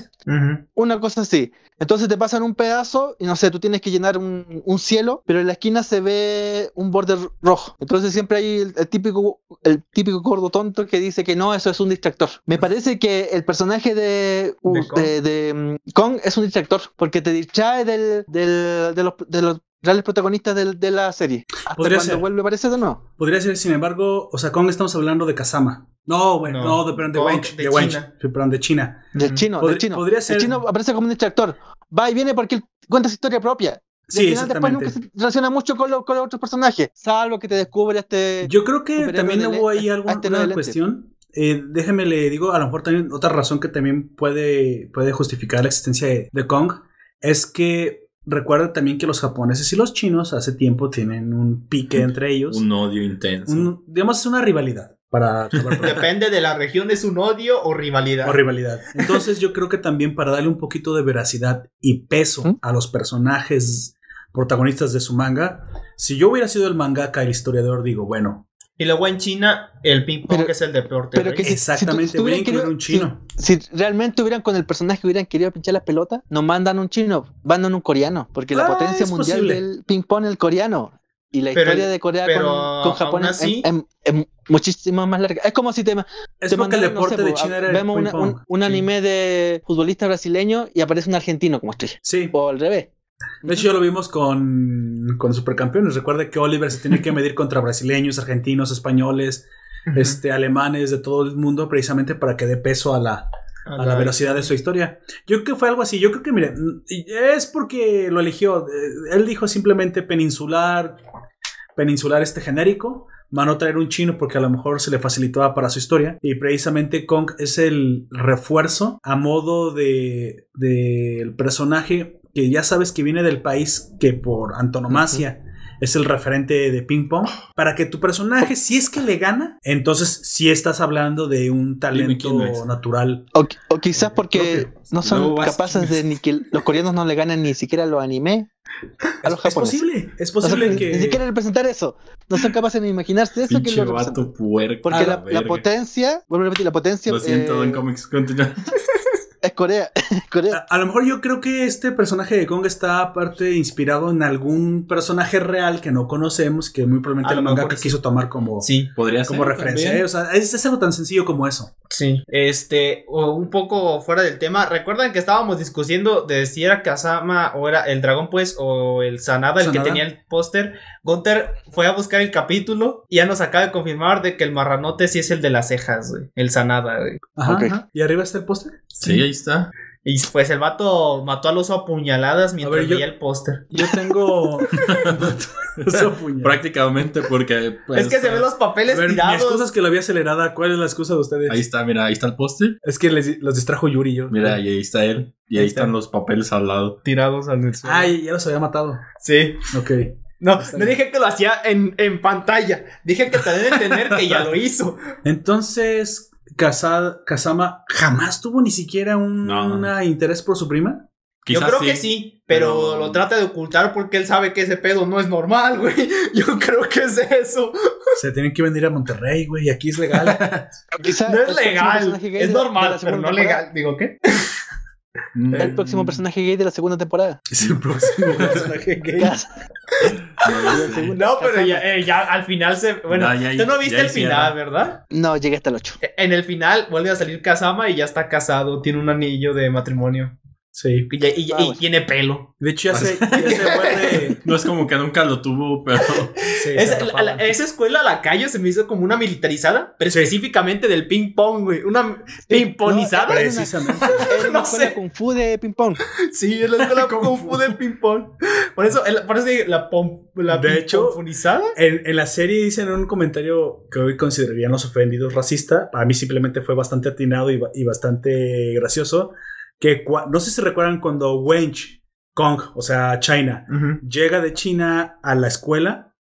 eh, tienen la práctica. Este, los estudiantes de esa escuela se salen a correr porque tienen que hacer la práctica. Kong no sale a hacer la práctica. El entrenador que aparte es el traductor dice que es porque se siente indispuesto por el jet lag.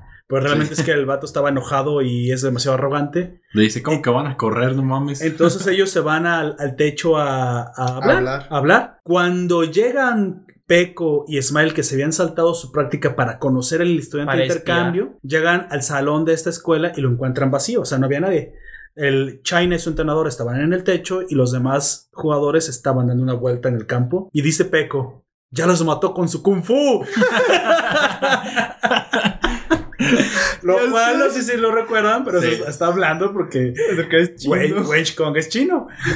Si fueran chinos habrían el- dicho el ya lo mató con su ninjutsu o algo así, no Ajá. sé. El recurso que utilizan solamente, pero con el con Kong, porque podrían utilizarlo con más personajes extranjeros, es de un equipo de fútbol latinoamericano con refuerzos exteriores, Sí, sí, sí, exactamente. Que se van a enfrentar. El- que se van a enfrentar en un futuro en el mundial. exactamente. Ese, es- ese es exactamente el rol, de hecho, que Kong llega a, a realizar. Bueno, hablando precisamente ya una vez entrados en materia, vemos que cuando Kong llega, hay un momento y el cual ya comenzaré a hablar de las ideas. Ahorita comenzamos a intercalarlas, y eso también de un cómics. Voy a tratar de ir cronológicamente. Voy a, a comenzar este arco al cual yo titulé El chino llega. El chino llega. o el inicio. El chino llega. Entonces, cuando llega el chino, como, como diría, hola, soy Germán, chino. Chino, ya sé que no le gusta Don Comics y a mí tampoco, tampoco me gustará mucho, pero recuerdo esa frase. Él curiosamente nos, nos habla de su personalidad, su habilidad en una escena que a mí me gustó mucho. La genialidad del mangaka de cómo transmitir eh, la potencia de un personaje en, un- en una forma que ni siquiera es directa, que Sí, es pues. indirecta. ¿Cómo Que es ven, ven el el, techo, partido? ¿Ven el partido? Habla- háblanos de este momento. ¿Ven el partido?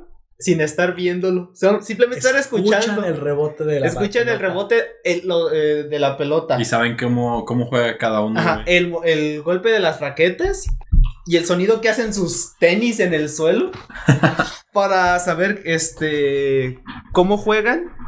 Y aparte conocen la técnica inmediatamente, Ajá, sí. identifican quién es el atacante, quién es el defensor. Y no que- solamente eso. ¿Quién está perdiendo a propósito? Sí, Ajá. así de Eso, eso me parece como un recurso bien japonés, la típica de el samurái escucha metros o kilómetros más allá Ajá, una espada que corta sí. el viento y sabe el filo de esa espada y los centímetros de esa Sí, espada sí. y sabe cuánto pesa el que lanza el corte con esa espada. O lo mismo cuando lo ve caminar por sobre el agua, cuánto pesa. Lo- El, el típico recurso japonés de yo conozco a mi Pero- enemigo, De soy es- tan no por pro. verlo, sino por sé cómo cambia el ambiente. Sí. Soy tan pro que no necesito verlo. La- como la metáfora de eso, ¿no? De Sí. soy tan experto en esto que, que sé cómo es y cómo, cómo está. Sí. O sea, ¿Cuánto- el ¿Cuánto cambio calor despliega el- a la Sí. atmósfera? Una cosa así. Ajá. si le amo el viento, puedo saber de qué color son tus calzones. Sí, bailo el frío. es que si te mamaste, sí, cabrón. bueno, Pero bueno, eh, eh, China y su entrenador regresan al.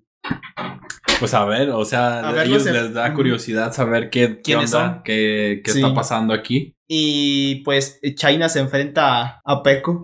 Lo quería enfrentarse a Smite, pero. El otro día no quiere. Sí, pero porque él sabe que lo está dejando ganar. O sea, dice: Tú eres el bueno aquí. Yo quiero jugar contra ti. Y el otro, oh, No, chi".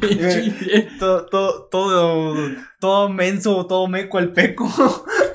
Sí. Sin verso sin esfuerzo. De hecho, por ahí lo tengo anotado. es- meco el peco.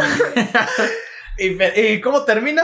Llorando. com- es el comienzo de su depresión, güey, precisamente. Sí, ese comienzo. Y no es importante, pero me pareció chistoso. No hay hamburguesas en este anime. ¿Qué? ¿Qué? Siempre que se van a comer una hamburguesa, se las chinga una gaviota. no, no, no es una no, gaviota. es una no es una gaviota. No es una gaviota, es un cuervo, güey. No, es una gaviota. no. Tampoco es un cuervo, güey. Antes de. Antes El- de el ave es de color En negro. la pared. Es blanca. Eh, perdóname, antes No, nada más. Durante. Ok, Ajá. diga, Durante no, ese no, momento- estaba claro. Dígalo. ¿Mm? Cuando, ah, no, durante ese momento cuando le preguntan a, mm, a Smiley qué piensa del ping pong, porque él responde primero em, el otro personaje, eh, Hano, del el otro personaje que tiene eh, el, el amigo de Smiley, ¿Cuál? Ah, este. ¿Peco? Peco, Peco, perdón, disculpa, Peco, pero le preguntan a Smiley, Smiley responde el ping pong y el colegio son lo que hago esperando la muerte. Sí. Sí, dice, eh, Ah. dice el ping pong y la escuela. Y creo que también agrega, y todo lo demás, es, es mi pasatiempo en lo que me llega la muerte. Vaya. O sea, simplemente via- viaja por este mundo como una bolsa de carne sujeto a la inevitable entropía del universo. Así Pues sí. Pues técnicamente todo lo hacemos, solamente que no, algunos lo hacen con más provecho para sí con más mismos. estilo que otros. Ajá, o con más estilo. Yo nada más quiero eh, corregir lo del ave. Atrás hay un letrero que Ajá. dice Beware of the Hawks. Hawk es literalmente la palabra para Halcón. halcón. Sí. Por la velocidad, güey, y por la forma en que se llevan las hamburguesas, eso es una ave rapiña. Bueno, sí es cierto. Pero Pero. por si no lo sabes, ¿por qué los, cuervos también son aves de rapiña, güey. Los cuervos también Sí, son aves de rapiña. Pero no tienen esa velocidad en caída, güey. Eso, eso fue básicamente una presa, güey. Sí. Ahora, que Y, estén al- y le pasa a la, a la japonesita de- inocente y también le pasa al final a Kazama. Pobre, señora. Ahí no hay hamburguesas, güey. No hay hamburguesas. Mejor dicho, no hay una hamburguesa comida por un humano, güey. Eso sí. es cierto. Acompañan. Bueno, hay otro momento, que ustedes también tienen alguna idea de este, de este arranque, de este El Chino Llega, que me gusta mucho.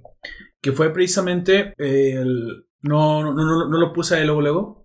Que fue como Smile cuando conoce a. A, ¿A Kong? a Kong. Precisamente Kong sabe. Sabe que Smile tiene alguna clase de habilidad oculta. Sabe que pierde en a propósito. Lo, lo, lo sintió en sus chapitas. Oyó su, su raquete cortando el aire. Exactamente.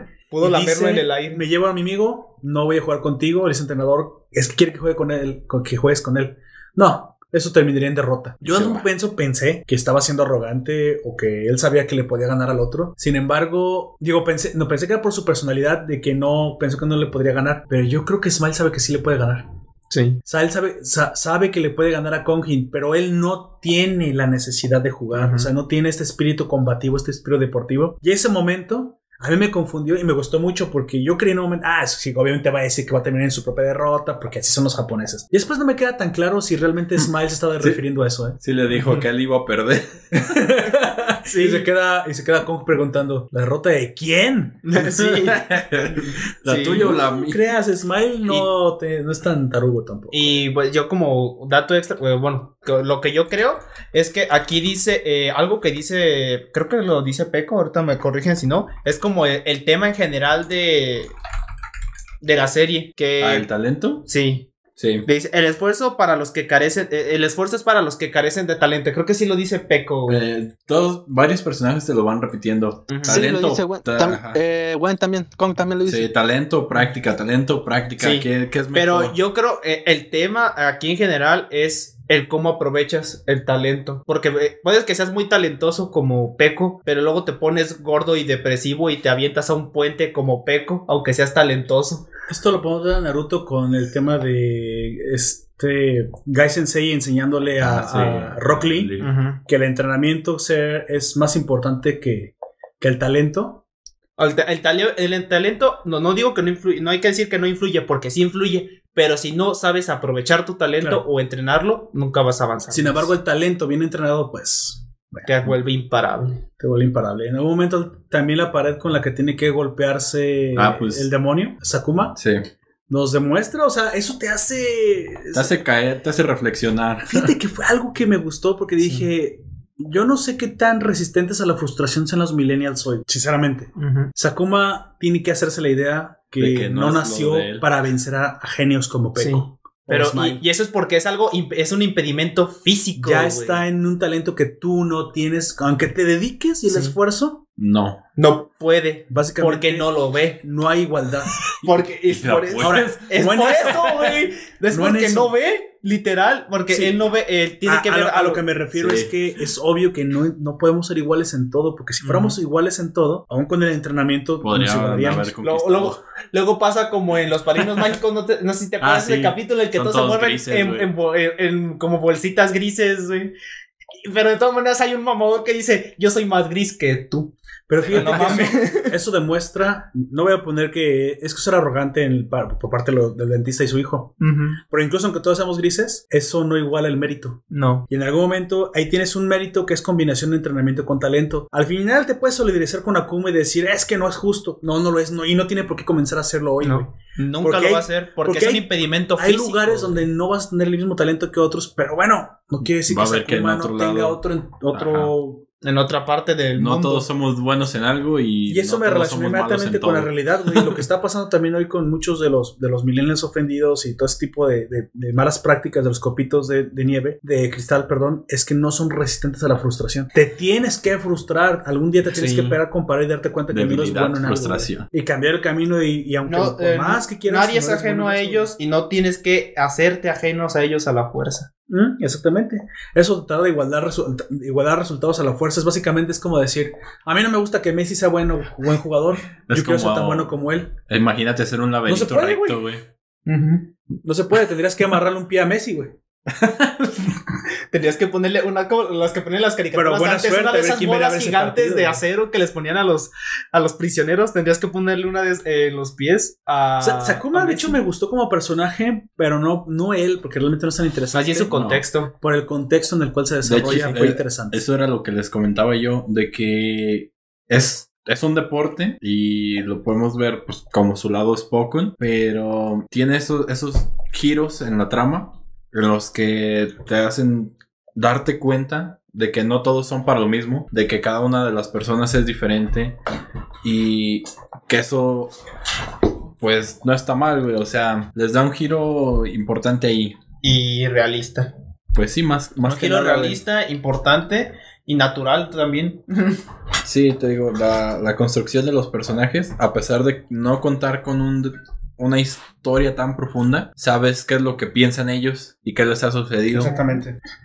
Yo aquí identifico precisamente que, que chocan los talentos en el siguiente arco, o digamos, o siguiente. mm, Tú puedes ver una historia en, en- en básicamente en todos sus. No, no solamente llaman arcos, pero tienen otros, otros nombres. Bueno, el siguiente arco argumental es precisamente algo que yo titulo la primera rivalidad. El día en que después de que te introdujeron a todos estos talentos, por fin se tienen que medir unos con otros. Ahí, ahí logras ver quién es quién. Sí. Si las palabras arrogantes, el, bo- el bocazas de Peco puede sostener lo que dice ¿O no? o no. Si es- China también es tan, tan sí, de buen tan nivel, bueno. Vamos como a ver dice. qué tan bueno es China. Si tanto los menosprecia, qué tan bueno es. Y conoces a Kazama. Básicamente el que primero te, te presentan como el dios del ping Sí. pong, porque, güey, hasta un, un tipo dice, ese tipo no viene, no, no, No, está en preparatoria, güey, tiene 30 sea, años. Ya apuesto que mató a Sí, alguien. güey, ya ha matado gente, güey, sí. mató, al, ma- mató al chico que está suplantando.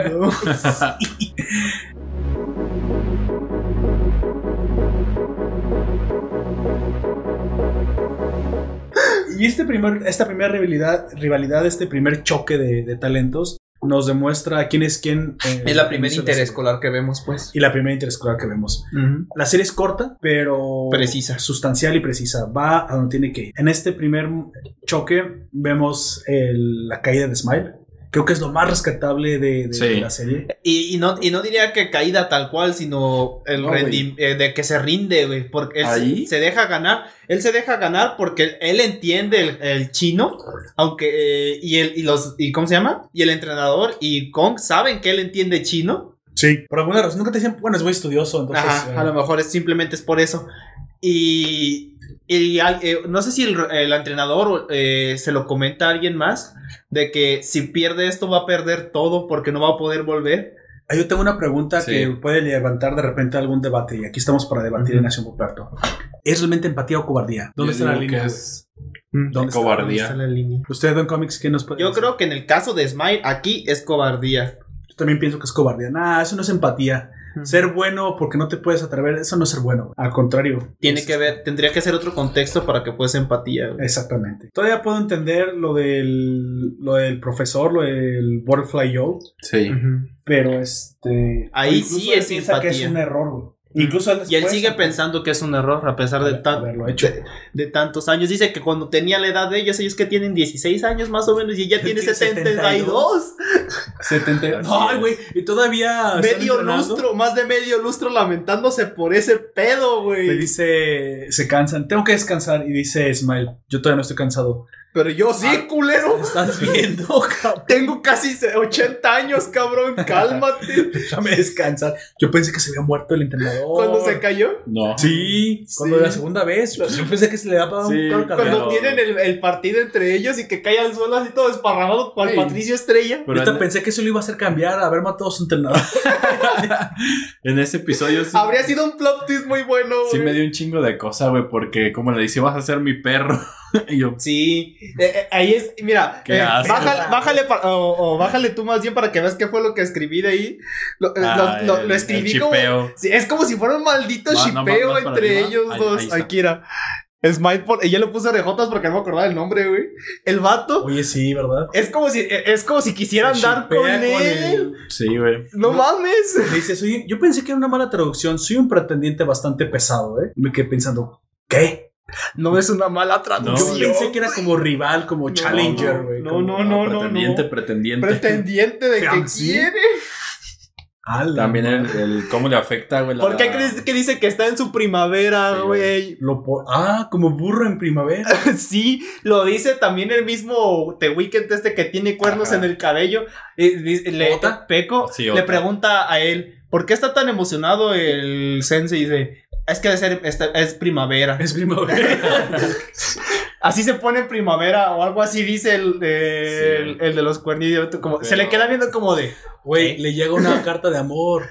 Le es llega una carta Por de su amor. entrenamiento, güey. de entrenamiento. Sí, pero está dice- escrito su entrenamiento, pero, pero es una le- pinche carta de amor. Peco le dice, ¿una carta de amor? Y la abre. Haz tres sets de sentadillas, tres sets de plancha, tres sets, sabe qué. Y dice, no voy a ser Y eso padre. se repite más adelante con Peco El y amor con por la el viejita, güey. Pero, ahí, ahí es un poco más extremo porque lo dice, te gerontofilia". quiero, güey. Pero no es como también algo medio familiar. No, no, no, no. El ¿Es Aishiteru romántico? es romántico. Sí. Hay tres formas. Ahorita no recuerdo cuál es. Y Peco se lo copia y se Sí. lo empieza a decir a todos sus Ajá, rivales. Sí. Da- eh, Daisuki es de que me gustas, pero eso es un poco más entre amigos, güey. Hay otro que se dice de manera familiar y el Aishiteru es el Eso que se es dice de manera romántica. Porque combina el, el, el de amor y el stero de la relación. Algo así. No me, no me crean mucho el, el tero, pero el otro O sí sea, tiene era su un origen de amor. básicamente. Sí, me es que es- Es te amo, de hecho. Eh, Mira, Eh, esos me no. gustas, te quiero y, Y te, te- amo. Todo el Bueno, tiempo. no, yo lo veo más bien así, No. porque uno es para familia, Sí, otro pues. es para amigos y otro es para el amor. Es como te amo, te quiero, te estimo. Ah, ok, el otro es el te estimo. El que es te estimo ahorita no me acuerdo cómo se pronuncia. Pero sí, son, esos son tres. Y ella la que le está diciendo es el te amo, tal cual. Tomodachi des. Tomodachi des. ok. Bueno, e- eso fue muy curioso. eh, y no sé cuál es la Pero, relación. no, más que, más que Una muletilla extraña. curioso, pero- a mí me pareció incómodo, güey. ¿Te pareció incómodo? Sugite, A mí, a mí me pareció gracioso. O sea, sí gracioso. Es, eh, de que es gracioso, es gracioso. Pero que le mande tarjetas de amor el otro. Y luego la cara cuando le está escribiendo la es como- tarjeta, la cara que pone fue como de. Muy incómodo. Cabrón, tiene 72 y el otro tiene 16. En ningún contexto eso está bien. Pero mira, al final era una cuestión. Pero cada quien. Pero cada quien. Una, una, una cuestión un poco torcida, pero obviamente el objetivo era otro. ¿Tú crees que hoy hay gente que no, no entiende el mame? Sí. Sí. Ahí lo tienen. Qué bueno que los japoneses todavía no se tragan. Parece ser y no se dejan, sobre son todo por- con lo que pasó a- con Usaki-chan hace un tiempecito de que querían imponer de que no se viera como eso. eh, los japoneses como de, a mí me vale madre lo que tú digas, yo hago mis monas chichonas como yo quiera. güey". Exactamente. Güey, su propio gobierno ya trató de imponer pito. una censura en las monas chichonas, pero solamente en los pósters en la calle. Y ahí sí dijo, digo, pero Eso- al mismo Ujú. tiempo, al mismo tiempo, no es también eso como enseñarle a lo- los, si lo, si tú creces viendo esas cosas, no te van a, a asustar en un futuro. Te, te voy a decir algo súper curioso sobre el porno en Japón en general. Pero solamente eran monas de videojuegos y de anime. ¿Sabes por qué utilizan tantos tentáculos? güey? Porque son legales. Porque vienen a una isla y el pulpo es parte de No, su no, no. Es porque estaba Es- prohibido hacer es penes en evasión mucho en- tiempo, güey. Eh, es una versión legal, güey. Es un vacío. Oh. Por eso y como tienen forma popular, fálica, güey, se sustituyó a los penes por los tentáculos. Entonces no los, no los censuraban y podías tener como esa parte disfrutable. Es por eso que hay tanto porno de tentáculos. Es que es lo que te, yo te digo. Son tecnicismos ¿Para legales. qué censuras? O sea, Sí. la censura no tiene Eh, sentido. Si, si tú vas a ir a, a matarte el ganso, eh, eh, no necesitas que lo censuren. ¿Vas a ir a hacer un sanada? Si vas a ir a hacer un sanada, Lo- tú sabes Güey, a lo pero que vas. los comerciales que hacía Yuri daban pena ajena, güey. Estaban haciendo comerciales como de infantes o no sé qué. Me saltaba, ¿no? Como. Sí. Pero Infantiles. ya sabes cómo son los anuncios allá. Sí. Raros. Consomé. Unos, Consomé. unos viejitos de Consomé 70 años vestidos de Sailor Moon. Y me quedo. Oh, cringe. Es que ¿Has es un visto? Cringe clásico. extremo. ¿No has visto el comercial de Consome Panchi? Están geniales, güey. ¿Consome panche? Así se ¿Este llama. dijo la chingada? No, así es, el, así se llama. Así el se llama. Es un consomé que se Consomé llama Panchi. Sí. Con, No. Consome Panchi son unas papas Ujú. y tienen Vaya. sabor Se los voy a consomé. publi- Después se los voy a publicar en el foro. Y, Y tienen otros, otros. Sí. este, luego también el Choco. Chocobo. Sí. Pero Pancho. De hecho, el Chocobol sale Mira. ahí, sale en esa, en esta serie. ten- tengo entendido. Sí, Eh. es el que le está preguntando que de cuál prefiere. El que tiene cacahuate o del que no tiene El que cacahuate. tiene pues, caramelo. Peco es adicto a, la, A los A- dulces. A los dulces. Los dulces. Por eso también se pone gordo. Le dices, Miles, si sigues tomando leche condensada, güey, yo no puedo tomarme la leche condensada directa, güey. sí. Sola, güey. Yo una vez lo intenté, güey. No, es, Me dio es un demasiado dulce. Perro asco de lo dulce que estaba. ¿A usted, Don Comics, le gustan los dulces? Como Peco. Está silenciado. A la madre. Ahí dice. Silenciado. Sinceramente, algo, sinceramente no. Ay, Ah. así está. va llegando. Dije, Pero espero que no lo haya silenciado el Estado. Silenciado por el Estado. Oye, Ya ¿qué? como las bolsas negras de Creedy. Ah, es que acabo de ver de de Vendetta. es la séptima u oct- u octava vez que veo V de Vendetta, güey. ¿Y qué crees? Me sigue gustando. Me sigue gustando. Creas que me gusta más. Sí, y yo. Yo, no sé yo tampoco sé cuántas veces lo he Francamente, visto. creo que es la película que más he visto en mi vida, de Vendetta. Me encanta, pero me encanta Sí, ver.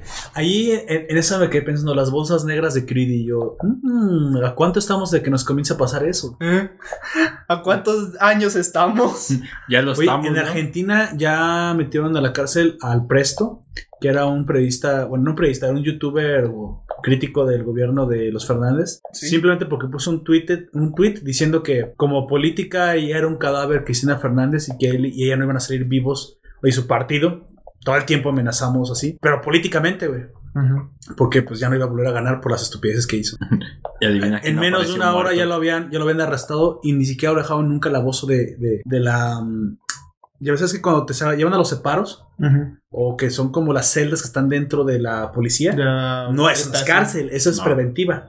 Y ahí es por ley donde te deberían de enviar. Tú no puedes pisar una cárcel si no tienes un juicio de por medio. Ellos- él lo mandaron directo a ¿Dónde la güey? Chale. Eso ya En es tu casa la no, ley. Y- y mi- mis opciones eran la cárcel o lo bajo muerto, tierra. Así como aquel periodista eh, musulmán o árabe, creo que dónde era. Creo que era árabe. Sí, que pues eh, que lo- el príncipe actual fue quien lo mató. A- Abdullah Abdullah No sé. No sé. No sé. Sola- solamente sé que él iba a publicar un libro en el que iba a hablar sobre todo lo que estaba eh, desacuerdo Pero con el ¿cuál de todos los príncipes de cuál de todos los emiratos? güey? Eh, es que ahorita no De me acuerdo bien. Unidos, les, les voy a buscar el nombre porque fue algo que vi eh, en un video de Minecraft X. Tú que se llama Abdullah y tienes un 70% Sí. de posibilidades de que eres. Mohamed. No, pero lo vi en un. No, está prohibido, no puedes tener el nombre del, Ah, sí. del profeta. Este, ¿cómo Ujú. se llama el otro? El, el que era el típico, Mohammed. Mohamed. Pero ese es el que no puedes tener, güey. Sarim, No, pero el, el que se quería poner este Abdul. McLovin, güey. Nasser, Es Mohamed, el que el otro, güey. Mohamed. Mohamed es el nombre más común en el mundo, pero yo nomás conozco a uno y es No, el que no es cierto. Es, Se según es estadísticamente, Chen. no, porque se ve ser los chinos. Si son la población más grande, Búscalo. Tienen que ser ese. Te vas No, a sorprender. la neta sí es Mohamed, güey. Ah, Estadísticamente hablando, el nombre más puesto en el mundo es Mohamed. ¿Sabes que muchos de los hijos de árabes que emigran de los de las dictaduras musulmanas, este, porque hay que decirlo con sus nombres, de hecho, tiranías musulmanas. Tiranías, porque no son son, no dictaduras. son dictaduras, Las tiranías. dictaduras son distintas. La tiranía la que estamos viviendo con AMLO todavía no se vuelve. eh, digo, dictadura, no, no tiranía. Este, ¿sabes que le ponen a los hijos Mohammed precisamente porque estaba prohibido? Sí. Pues ahí tienes que incluso los mismos, las mismas víctimas de los totalitarismos religiosos, que ahorita el más peligroso es ese, pues ellos también quieren libertad, güey. Ellos también quieren libertad, pero bueno. Quieren expresarse. Te... ¿Gusta? No, a ver, échame poquito en lo que seguimos hablando. Bueno, hay un siguiente momento que, del que yo quiero hablar. En cualquier momento siéntase libre de, de interrumpirme, Don Comics, porque estamos hablando precisamente cronológicamente de los momentos más importantes. Si nos pasamos esto en la serie, pues este, ya, ya es difícil volver. Todavía seguimos en el torneo. Hay una parte del torneo que me gustó mucho. Ya hablamos de que el demonio se tiene que resignar, eh, tolerarse la No, frustración. en este todavía no se resigna. Aquí No. le gana Peco. O sea, eh, es que yo lo puse todo como en, en, en un bloque, pero tienes razón. Eso todavía no sucedía. Pero ya lo hablamos. sí. Ya lo hablamos. De hecho, le gana bastante fácil a Peco porque lo cansa. A lo que iba a decir es que originalmente el demonio había humillado a Peco. El demonio es No. un Su objetivo era solamente ganarle a Peco, Peco hasta que conoció cómo era un fue chopper. Smile. Sí. El, el Peco era un cho- eh, digo, el demonio era un chopper, era también alguien que jugaba de forma defensiva y que originalmente él supuestamente siempre tenía una rivalidad con Peco porque lo quería alcanzar a niños. Cuando eran niños, Peco era diferente. Era el chido. Peco tenía talento, pero sí se dedicaba a entrenar o hasta donde, a- Sí, hasta donde se ve. Se ve, a ir a torneos y hay un momento en que tu talento te deja en un límite. A partir de ahí tienes que trabajar duro para desarrollarlo y esa es la profesión, la profesionalidad. Sí, sí. Eso es lo que tuvo que aprender Peco a la mala. Sin embargo, obviamente el demonio quería alcanzar a Peco y hasta que yo creo que, suponiendo que si yo hubiera sido el demonio, hasta hubiera elegido una escuela que me ayudara a alcanzar ese objetivo Lo cual hace. lo cual hace. Está en, en Ryu, Ryudi o... Bueno, no, casacas negras. Cayo. No sé Las- si a. Cayo, las casacas negras. Así es. Y le gana fácilmente. Lo cansa y encuentra cuál es la debilidad de Peco, que es básicamente un robot en el sentido técnico. Que aunque es muy bueno, es siempre muy agresivo y muy predecible. Lo cual pues, le juega en contra contra una defensa Sí. moderna y adaptable Porque de... no es muy listo este chico, no es muy listo. lo que hace es... lo hace, lo hace como, Mira, le hace no, como seis veces la misma ciega- de ciega la bola alta para alcanzarlo. Y Sí. él no, no por, trata. el- por eso es mi comentario del no eres muy listo, Peco. Sí. Pero Lo que pudo haber hecho es dar una, un, un golpe más más débil para Sí. que cayera O darse cerca. cuenta que lo estaban cansando. Sí. Es decir, bueno... Yo creo que se dio cuenta, pero... se puso de necio, güey. Sí, exactamente. Creo que lo testarudo le juega en contra y pierde este partido contra, contra el demonio. El demonio básicamente ya ha cumplido su objetivo. Dice, "Ah, bueno, es siempre, siempre fuiste así de malo, ya te alcancé, lo que tú quieras. Frases arrogantes, le toca la cabeza de forma condescendiente, güey. No puedo pensar en la humillación que habrá sentido Peco, la cual, no me malentiendan, se merecía. Se mere- se merecía mil veces. Al chile sí. ahí sí, ahí ves qué, qué onda, qué pasa con todos ellos. Así de, yo ya entrené, ya te alcancé, eh, a ti te tienes el talento, pero no has hecho nada más. No. El otro, No pues eres de muy buen nivel, pero pues te dejé ganar. ¿Cómo, qué tan frustrado te sientes tú? O sea, que eh, de hecho el Kong también vuelve a entrenar después de- del enfrentamiento con, con Smile. Con Kazama. M- más que con, Sí, que con Kazama, pero- Kazama. Porque diga- Kazama le mete un cogido. Sí, güey.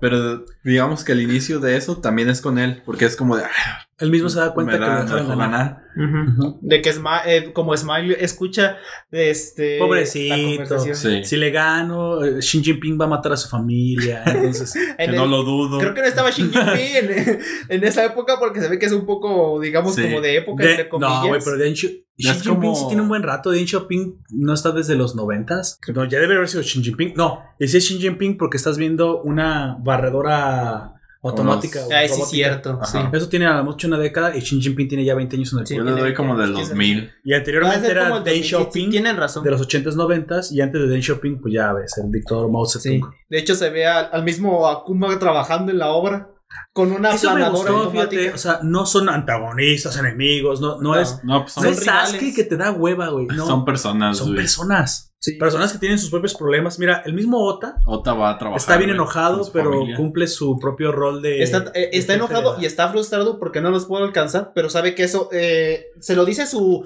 antiguo senpai que ya está en la universidad, se lo dice tal cual. Es que a- al fin y al cabo tú y yo somos gente que estamos en un... En un- Yo en otra pienso que incluso güey, el de los cuernitos. Sí. O sea, Que juegan, juegan por diversión, no juegan Ajá, por... se juegan por diversión, Sí. que juegan por diversión Ah. y, y talentos como ellos son Yo- los que se pueden dedicar. Yo no te, yo no te creo que no haya pagado él las pelotas, ¿eh? Cuando, cuando ya Smile exige pelotas más Cuando profesionales están para cerrando poderse entrenar, la tienda aquella. ve que la escuela no le quiere cumplir con las pelotas de calidad, pero ¿quién trabaja? Ota. Y Ota se pone en su lugar de, de capitán, Capitán. del equipo, que dice, Después de que nunca se me hacen otro. caso. Pero no, pues es que no, no me hacen caso porque no soy tan bueno, pero al menos tengo que, que cumplir con, con mi liderazgo. Te juro, no lo dice, o no sé si lo dice, te juro que en la vida real Ota compra las, Sí. las pelotas con su De propio dinero. lo dice. Las va a comprar a un saldo.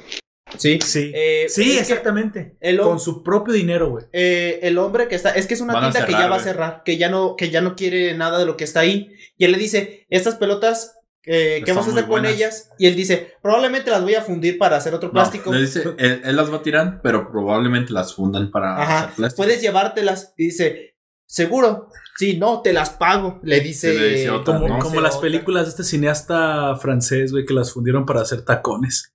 En la historia después de la Segunda Guerra Mundial. Don Comics debe saber el nombre de quién me estoy refiriendo. ¿Te acuerdas de ese nombre, Don Comics? Este ¿Está padre, del cine. Eh, no, no me suena. Me ¿Qué? ¿Cómo que no? ¿Qué hizo usted con Don Comics? ¿A dónde se lo llevó? ¿Cuán- ¿Ya tomaste demasiado? Dime Eh, que por favor estás algo sí, ebrio sí. y que no te estás acordando. Por ¿Cómo favor, dime esta- eso porque si no me voy a poner película triste. donde el niño ama con un automata que puede escribir. O la de Cabret. Hugo, la de Hugo Hugo Cabret. Uh, en Hugo Cabret, pues, Salen los, ¿De los quién? hermanos. ¿de quién es, quién es el dueño de la, del robot? Es este cineasta. y él- ¿Lumière? Sí. ¿Los Lumière? Sí. ¿Lumière? Es que no me acuerdo del apellido del cineasta francés, que él es el padre, el padre del cine. Los son los El- hermanos Lumière. En la película de Hugo Cabret, eh, Bueno, ese Gran señor, película todo esto. ese Sí, sí, señor muy buena película. le, o sea, primero yo pensé que iba a ser sobre él la película. No, no es sobre él.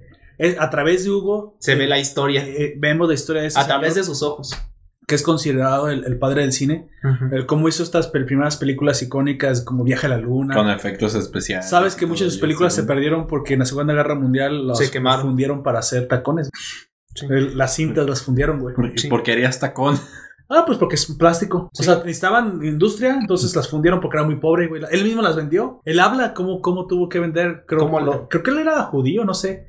Sí, de- después del. ujú. Sí, o sea, el él tuvo que plástico se su, su Se sus masifica obras. después de los, de los 50. Antes la gente reciclaba plástico. Lo mismo me imagino que pasó en México. Más de alguna película se perdió porque ese plástico Sí. se usaba para hacer Muchas. peineta ¿Quién, o para hacer, sabe, eh, como dice quién sabe si hubiéramos tenido industria Don Comics? ¿Quién sabe? Ni siquiera industria debe haber ido, habido para Mira, eso. déjame peino con el Titanic. Ma- ma- ma- yo creo que sí debe haber pasado, pero se lo llevaban a otro lado a que lo fundieran. Es posible. Eso sí. Sí, porque Chale, hubo güey. mucho cine en los, en, los, en los años de oro del cine mexicano. Sí. Muy buenas películas también de todo Mu- ese Mucha año. gente dice que Hollywood fue quien destruyó el cine mexicano, güey. Eh, Lo que no sé si es, es verdad o Eso solo no lo sabría, no sabría decir. yo digo- yo creo que es en parte por la la, ¿cómo se llama? Ah, el conformismo de, que de repente se empezó a tener. güey. ¿Que los mexicanos destruimos nuestra propia industria? Así es. ¿Cómo crees? ¿Cómo crees? Alcanzamos a ver, alcanzamos a ver a Alberto Saya, el que hizo anime softcore antes del anime softcore. Cada vez Con que Don es Comic un- sea Alberto Saya, yo guardo silencio porque yo no me quiero meter en ese pedo. Sí, este, bueno, yo ha- hace unos días, eh, bueno, eh, para quien no sepa, a mí me gustan mucho los musicales, ese tipo de Ah, cosas. Y yo, con- y yo Creí con- que iba a eh, decir el. No, ah, iba a decir algo más, pero mejor creo que ya no. Pero Ceteibus Paribus es obvio. Sí, este, bueno. Bueno. y sigo un, eh, eh, viendo así como videos a lo random de música, este, encontré a una, Tequila blanco. sí, una, una tipa que es maestra de cantantes de ópera, reaccionando a, Reaccionar. reaccionando a canciones Deberíamos que cantaba. Pedro Infante y Jorge Negrete. Ah, ya. Y dice que muchos de sus estudiantes Ay, ni siquiera podrían hacer lo que hace. Jorge Negrete, güey. Jorge Negrete, digo, Pedro Fernández, mira, Pedro Pedro, Infante. Infante. al fin y al cabo, aunque era un buen cantante, Pero no, Negrete era. no era su, Ay, su, Su fuerte, su sí. fuerte principal. No. Pero Jorge Negrete, el, el rey, este José Alfredo Jiménez, hasta el mismo Vicente Fernández que hoy todavía nos, nos vive. ¿Cuántos años tiene Vicente? Muchos. 100, güey. Sí, al Chile.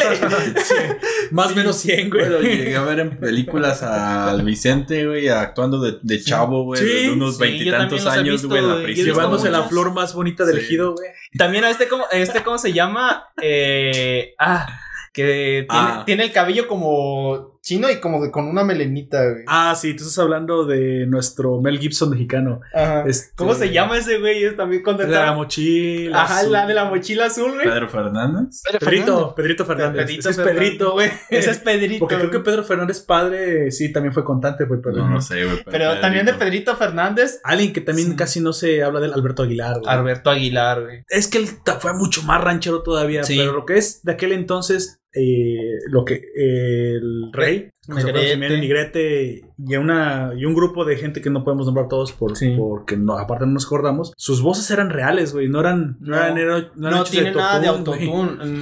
y, y porque, más que nada, porque ese- en ese tiempo no podían hacerlo, no Sí, existía. no existía. Que no es un Sí. mal recurso. Y, pero- y aparte, No es muchos malo. de ellos eran, eran músicos, tocaban sus propios Eh, instrumentos, músicos, A oído, güey. actores, bailarines, compositores, compositores y actores. y actores.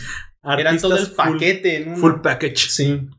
De hecho, eso es eh, e- ese tipo de influencia porque cuando yo era pequeño iba a la casa de mis abuelos y ellos ponían mucho ese tipo de No, películas. bolero no puedo dibujar bien, me da ansiedad. Ansiedad. Eh, eso es, eh, y por el hecho de que mis abuelos decían que ellos cantaban, bailaban, entonces yo, con, eh, digamos que eso fue como una parte de inspiración por el cual yo empecé, digamos, a Sí. intentar probar un poco de todo este, de todas las artes. Pero creo que eso era parte como de la cultura de antes, güey. Sí. Porque varios de mis, de mis tíos abuelos también, todos, mayoría cantan muy bien, güey. Sí, Bailan Sí, también, o sea, a otros se- también se dedicaron Bueno, es al que no había otra cosa que hacer, güey.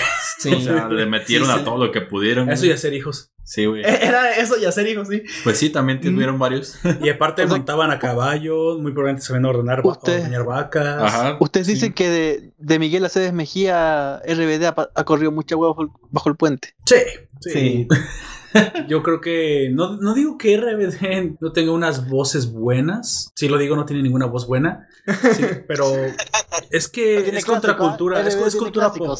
Sí, de que Eso- tiene clásicos, tiene clásicos, pero es por más No, por mame que no por otra que haya cosa. dejado de existir el- la, otra, la otra forma de la música. Esa es la, esa es la música industrial, la música ya popera, Comercial. comercial. Sí. Eh, bueno, eh, también eh, esta misma chica reaccionó a Luis Miguel, güey. Ah, sí. Y también lo ha hecho Ah, este sí, soundtrack que, una- este, que bueno, a lo mejor es un poco más conocido. Soundtrack, pero hace más análisis musical, Ajá. no tanto de la voz. Sí, él, él habla en general de la música, pero ya esta chica que es específicamente el- de la voz, eh, ahí, bueno, no sé si ustedes hayan visto cómo en vivo él mantiene eh, un sostenido Sí. y el, el micrófono lo Es- tiene por debajo de las rodillas Sí, güey. Y se escucha bien clarito, Sí, güey. creo que todo- Yo no soy fan de la música de Luis Miguel, güey, pero yo admiro mucho la voz que tiene ese vato. Ahora te puedes marchar. Ni, ni, Cuando ni, sale el sol aquí, Aquí en la playa. la playa. Espero. Hay Esto algún vez- día será playa, Bueno, dice. miren, se los cuento así breve. Una vez eh, me sucedió que estaba una que no pudo andar conmigo por ciertas situaciones o yo no pude andar con ella por ciertas situaciones. Una, una chava. Y, y- ¿Se fue a América? No, Pero está en América. eh, seguimos en Ah. América. Pero es que tú vives en América del Sur, dice un gringo. Se fue a Murica. a- América es Estados Unidos, dirían No, ellos. eso, eso es Murica, güey. América. Murica. Y Prácticamente. Aquí. estaba, estaba así cerca de mí Ay, y sonó la canción y que se la canto y que me pone una cara de emputada y que se voltea. ¿En serio? La de ahora te puedes marchar. Ay, hijo de puta. No, esa o la, no sé si la confundo Si no con la de... dar lo que yo te Sí, esa es esa. Sí, sí. No supe. Es Yo que creo- después se convierte en verduras porque me acuerdo más del comercial de las verduras. Sí. Sí, Ahora sabes que verdes son. Y todas las frijoles hechos con amor. Puta madre el comercial. O sea, se mete con Bueno, la letra original. Es- es- esa, güey. Sí. y- y se emputó y se volteó. Este. ¿Qué pata pasaba el lance? Pues sí, güey. sí. Eso no se hace, güey. Sí.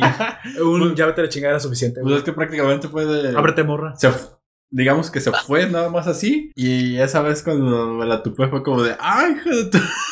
aquí estás! Chale. De lo que te perdiste y aquí estoy.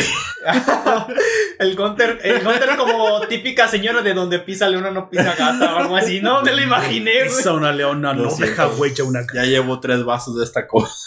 Y andas pedo, Gunter. Espero que no, porque lleva muy poquito el tequila. Bueno, o espero que sí, porque yo sé que es una persona sana y no se empeda constantemente. ¿No escuchaste la conversación antes de que entráramos Jóvenes, aquí? De, que desde ayer está tomando tequila, ¿verdad? Aprovecha porque ya después tu hígado no te va a hacer paro, güey. Así es. El ¿Qué vato, marca, en de vez de. tequila, ¿qué, marca de te- ¿Qué marca de tequila recomiendas? Centenario. Eh, Centenario. Ah, que yo recomiende o que compré, porque no ¿O es yo? lo mismo.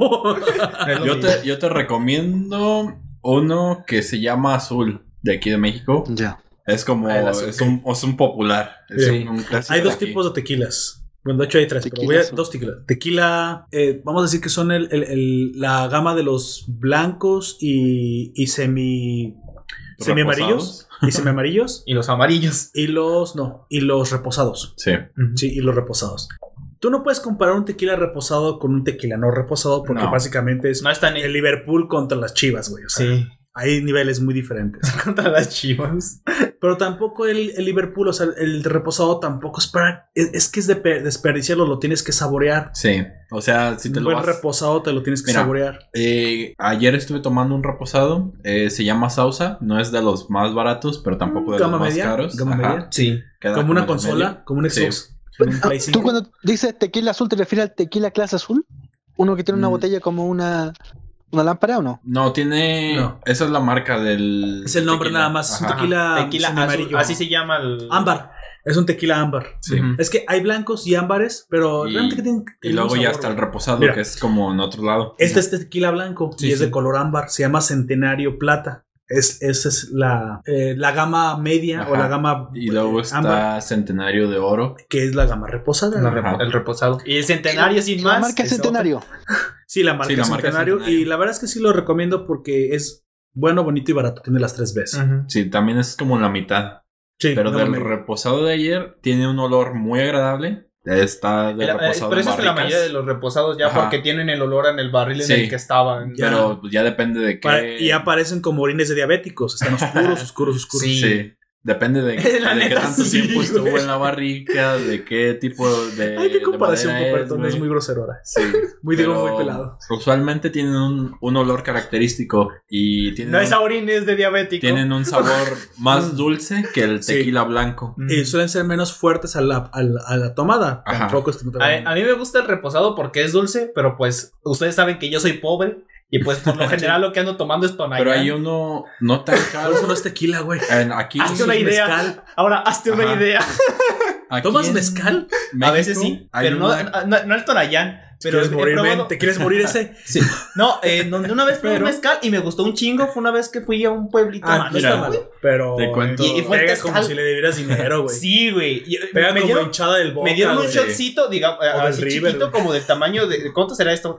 ¿6 centímetros? ¿5 Pega centímetros? como hincha del boca. Un shot. Un shot, me lo eché, Ajá.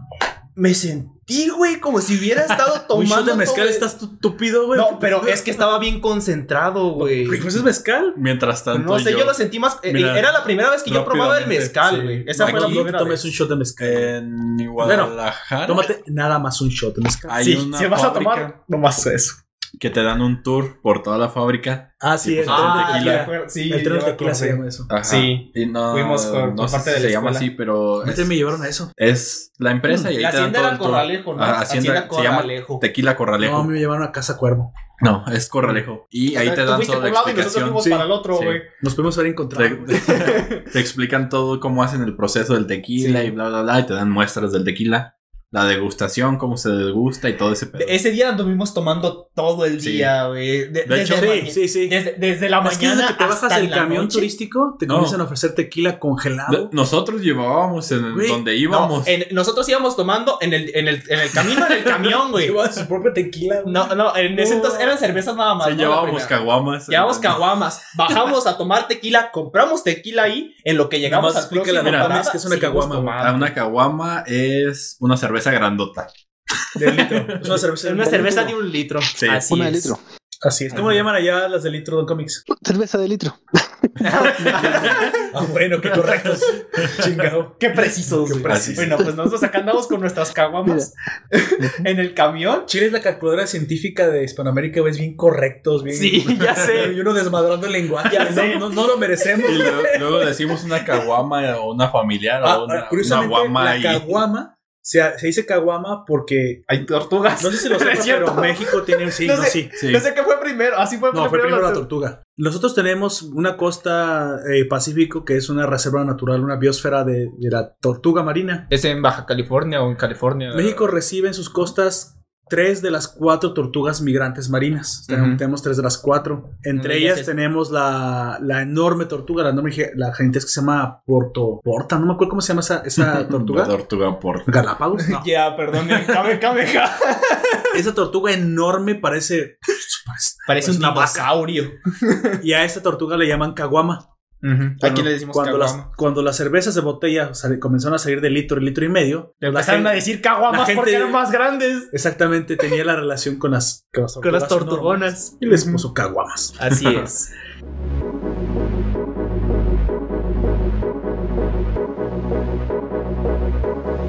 Y ahora. bueno. Íbamos, Es curioso. sí, eh, íbamos en el camión tomando caguamas. Llegamos allá, compramos, eh, tomamos tequila en el local. Los cruzaron hecho- con la caguama que llevan. Sí, no, de, hecho, un dato extra cuando estábamos en la hacienda Corralejo fue que Ah. nos dieron de. ¿Cuánto fue? 90 y- 70%. No, Sí, no fue, envenenaron. fue 80, fue, creo que fue 80. O sea. y no, yo y otros dos compas que iban, lo probamos. proceso. Este, Puro alcohol. casi puro alcohol. Eh, yo, eh, yo eh, incluso antes de echármelo, porque lo estaba acercando, No, hombre, sentía- eh, empecé, a sentir, se- empecé a sentir el ardor en los madre, labios. Ni siquiera me había echado el shot y ya sentí el, el ardor. Y cuando veo al el compa que estaba con nosotros, que le decimos Lira, que se lo echó así como si nada y de repente le hace.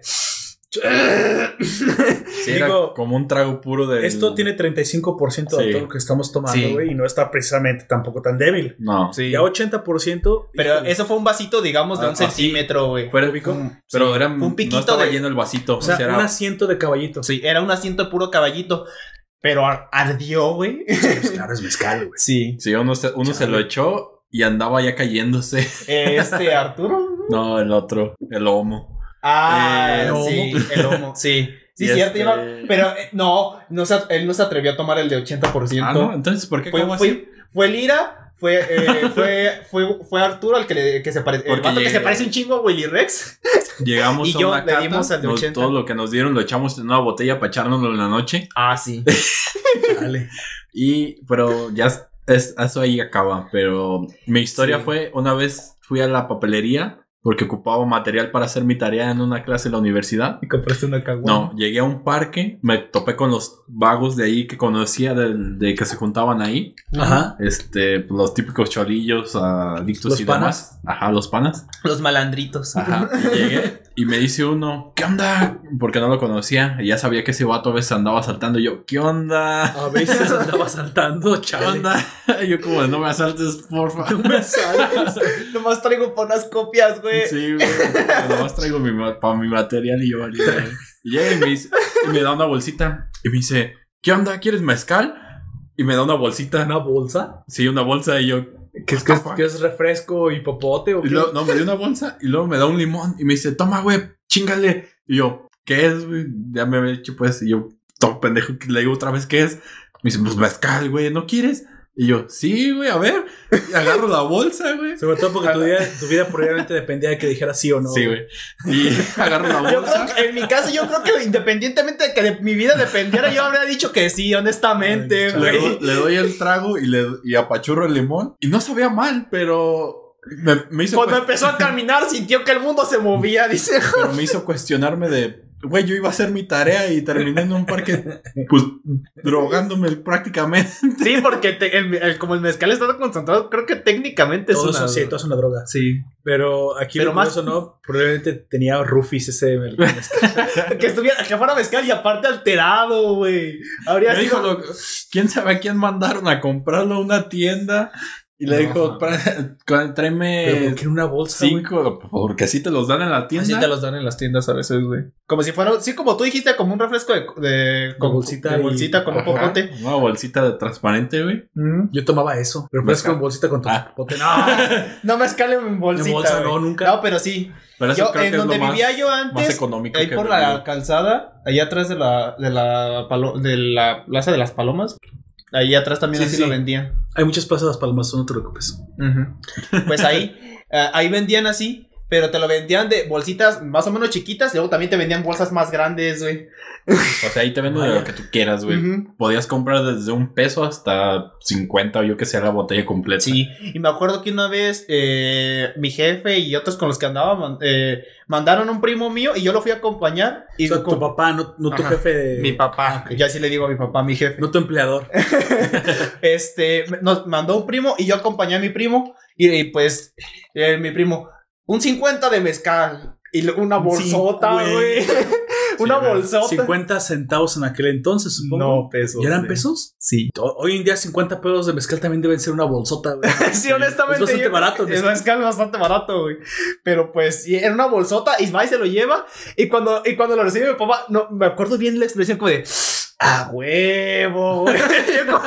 Chale. Pero es que aquí yo, en ese momento yo no, yo no entendía nada. Barato ¿Por qué? Yo, yo como de, yo, ¿por Sí, qué el sea- mezcal? ¿Por qué es me- yo, esa madre a poco sabe tan buena? Yo, yo- y No, ahora sé que no es porque sabe buena, güey. O sea, es porque es barata. Es porque es, Es, barata. eh, usualmente los, Sí. las personas ya en alcohólico, en alcoholismo crónico, eh, Como el papá de suelen, suelen comprarlo Así es. porque es muy barato, güey. Entonces van Eh, a la tienda, eh, compran un jugo, güey, y, o un suba. Antes era muy típico también el, el Un suba. Refresco de uva. Ajá, antes de que hubiera los estos jugos más baratos de naranja. De los de 19 hermanos. Ajá. Que son, así se llama Eh, la marca, que te cuestan 10 pesos un litro, güey. O 5 pesos o así, pues Vaya. baratísimos. Sí. Era. O como el jugo Tampico que es agua con pintura. Ajá. Ah, es, es eso, güey. Imagínate Agua con pintura. Agua con colorante. Imagínate un jugo de en aquel entonces a lo mejor 3 pesos por un litro con 5 de, de mezcal o con 5 de alcohol. Qué Sí. barato sale matarse. Y ahora lo que algunos eh, albañiles que yo conozco por mi papá, porque mi papá cuando estaba aquí en, el- eh, en México era albañil, lo que hacen es comprar uno de 19 hermano- eh, hermanos que diga y 10 pesitos de alcohol etílico. Sí, del noventa y tantos por cientos. Ajá. Sí. Lo echaban en la, eh, se tomaban un trago del. Ajá, le del rebajas, jugo, y luego le echan le y, lo, y lo baten, güey.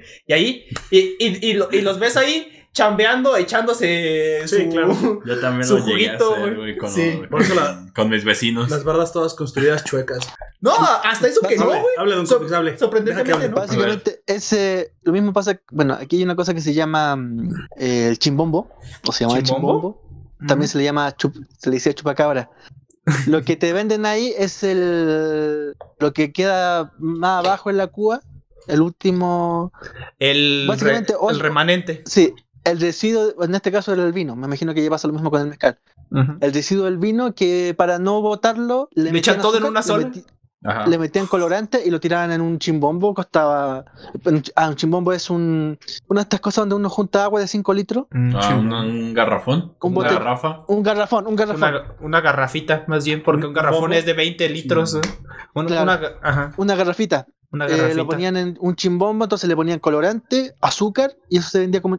Sobre todo los universitarios en Sí, esa es una época se, consumía bastante. se Sí. Y era. Aquí le hicimos cañero, resaca, te da una resaca Ajá. terrible. Me imagino que lo mismo pasaba con Sí. ese. Bueno, A mí por eso me gusta mezcal. tomar mucho ron porque no te da resaca, güey. ¿Me creerás que no recuerdo cuándo, cuándo fue la última vez que tomé ron? Creo que fue hace en el 95. No, no es cierto. Tampoco, no mames. No, creo que en el 2008, 2009. debe Hace unas navidades. la última vez que tomé tomé ron. Fue cuando fui a una cafetería a pedir un frappé. ¿Le echaron ron? Sí, güey. Y, Órale. Sí, sí lo y hace. tienen el mismo precio que los Sí, sí. normales. Y, y tiene el mismo precio. Y yo, vaya, qué ofertón. Aquí se dice, dame un café con piquete. Mm, Ajá, con piquete. No, la última vez que yo tomé ron El que- fue con el compa Lichten. Sí, te- termina y ahorita Ajá. para que hable de un Este, en Navidad, de hecho estábamos jugando con este, eh, con, el, con este Gunter. Eh, él se quedó a dormir en mi casa en Navidad. Nos acabamos una botella de que sea, creo que era de un litro de ron, güey. Vaya. Eh, terminamos todos pendejos, güey. Güey, Mi mamá se enojó con, con mi Mira. amigo Lichten y no, lo, y no le habló por más de un mes. De, lo conozco desde que yo iba en la secundaria. vomitó su- Sí, No, vomitó. porque. Aparte, no, no tanto porque vomitó, sino porque nos pusimos bien Mira, pendejos, güey. estábamos jugando. En la partida estábamos cuatro primades, güey. Nosotros y, Y la Mapache, Mapache. Y la Mapache. Y todos andábamos tomando, güey. Menos yo. Mapache. Yo andaba sobrio, entre comillas. Andabas tomando, pero andabas más normal. No, que yo, nosotros. yo acababa, o sea, yo me había tomado dos cervezas. Todavía Un- pasabas el examen del sí. policía, güey. Un, un- dos, estas, ¿cómo les llamamos aquí? Eh, dos cubas. Dos cubas. Dos cubas y un, unas fumadas de mota. Y Entonces, ya, ya no pasa. es- con las bombas de mota ya no pasaba lo del policía, güey. y ya, hasta ahí. Pero, pues yo andaba bien, o sea, andaba normal. Sí. O, o sea, sobrio, consciente y todo. Pero Mapache ya andaba también bien Mapache peda, sí ya andaba peda, ustedes andaba- también. Eh, El, eh, el Lichten, no, no importa qué hacía. ¿Cómo es que te vas de juerga virtualmente, güey? Así, así. El Lichten, no importaba qué hacía, la mapache le gritaba, estás bien Sí. pendejo, toda bien peda, le diciendo, mejor mátate a la verga ya Pero en la base. Pero, pero era bien cura, güey. tóxica, güey. Pero, Pero era, era, peda, era, así, güey. Ya, ya, pinche Carlos, ya, deja, puta madre, deja de fedearlos. Gunter, y yo, ¿qué pasó? Tú sigue así, tú vas bien. Te amo. Yo todo, yo todo Es, es la morra que te quiere, ¿verdad? Y que no No corresponde. lo sé, güey. No, eso no sabríamos decir. Ya, ya no, ya, ya no, güey. Ya, supongo que lo superó. Sí, Seguro. sí. Quiero pensar. Y, eh, lo, lo- lo más curioso es que a este güey le decía, tú estás haciéndolo bien. Al otro lo estaba, le, le estaba diciendo hasta lo que se iba a morir. Y yo que estaba en la línea con ella, ¿Sabes me, cómo se me estaba ignorando, güey. Se llaman malacopa, güey. Sí. No sé cómo se... En Chile, ¿cómo se le dice a una persona que comienza a ser tóxica cuando toma Don Comics? Curado odioso. ¿Curado odioso? ¿Curao? Ujú. ¿Ya cuando estás Curado muy odioso. fome? No, no se crean. No sé qué es ¿Eh? fome. ¿Qué- ¿Cómo se utiliza fome? Bueno, después me lo explicas. Fome es como ¿Cómo es? aburrido. Sí, Según tengo cuando entendido. algo no tiene, alguien Ujú. o alguien tiene poca gracia. Ah, entonces o no es chiste, tóxico, sí, güey. sí que es Tóxico es alguien que se pone muy hard. Sí. Bueno, nos comenta Javier Ortiz en el, en el stream. Jalisco es la capital del alcohol. Eh, sí, sobre Sí. todo del tequila. Del Me tequila. acuerdo que en la universidad, cuando invitaban a las universidades de Jalisco, ellos regalaban tequila al director de la escuela visitante. Vaya, aquí tiene una muestra de Es- nuestra cultura y, un y una botella de tequila, claro. a veces, claro. eh, cuando venían compas de Jalisco aquí a, a pedas, traían botellas de tequila. sí, pero puedes decir las de la provincia. Yo ya sí. revelé que somos de la Sí. provincia Nosotros somos de provincia, de Michoacán. pero ah, traían de a tres, cuatro botellas de las más caras y las regalaban ahí. Y a, y a veces los vatos ni tomaban, güey. Solo por, por tenerla. Sí, por, por, por traerla a la peda, las botellas se acababan y todo, y todos terminaban tirados en el suelo, Güey, qué buena peda. nos- De nosotros había Tunayán. sí, güey. Eh, eh, esa es una de la- de hecho, es la misma peda que les digo que aventaron el piano por la ventana, güey. Es esa Un misma. piano por la ventana. Es que Pero no me puedo esa, imaginar. pero que esa- de- esa es curiosa, güey. Solamente porque, me, recuerdo American Pie y tu peda fuera, fueron de película. güey. Digamos que lo- los que compraban el, el Tonayán era yo y otra amiga. Y éramos los dos que llevábamos. Porque haz de cuenta que. Y éramos los de dinero, dice Gunter. Sí, porque yo iba a la, a la universidad y ella ya había salido de la universidad. Entonces éramos los dos como con, con un, algún ingreso así que nos podíamos dar el lujo. Sí. Y éramos los que llegábamos, llegábamos, llevábamos los, los tanks o los sucos, la, la bebida instantánea. Sí. Llevábamos el alcohol y cuando llegábamos, les, les dábamos dinero para que los vagos estos fueran a comprar el garrafón de agua. Sí. Y aparte, cargaran ellos. ajá, los cargaban ellos. Y ya nosotros pues cargábamos nuestras propias cosas, cigarros, lo demás, estupefacientes. Y Sí. ahí, eso es para nosotros. Ya, ya lo que los demás nos pudieran ofrecer de lo que ellos trajeran, de, pues ya fueran lo mismo, cigarros o estupefacientes, pues ya bien recibidos. Güey, hubo una vez que un vato sacó un gotero y me dijo, ¿quieres? Y yo, ¿y qué es? ¿Un gotero? Pruébalo. Y, ojos, eh. y después de que lo. No, un gotero era. Traía como unas. Era un líquido rojo. No sé si era este clonazepam. Me dijo, pruébalo. Ah, ya. Y me, y me dices, ¿qué onda? Sí, sí. Y yo, no, güey, me voy a morir de esa madre. No, pero es que ah, eh, para que no les digan nada, Estas- llevan el clonazepam o, o otras de, de ese tipo de drogas en goteros, pero que son para los ojos, güey.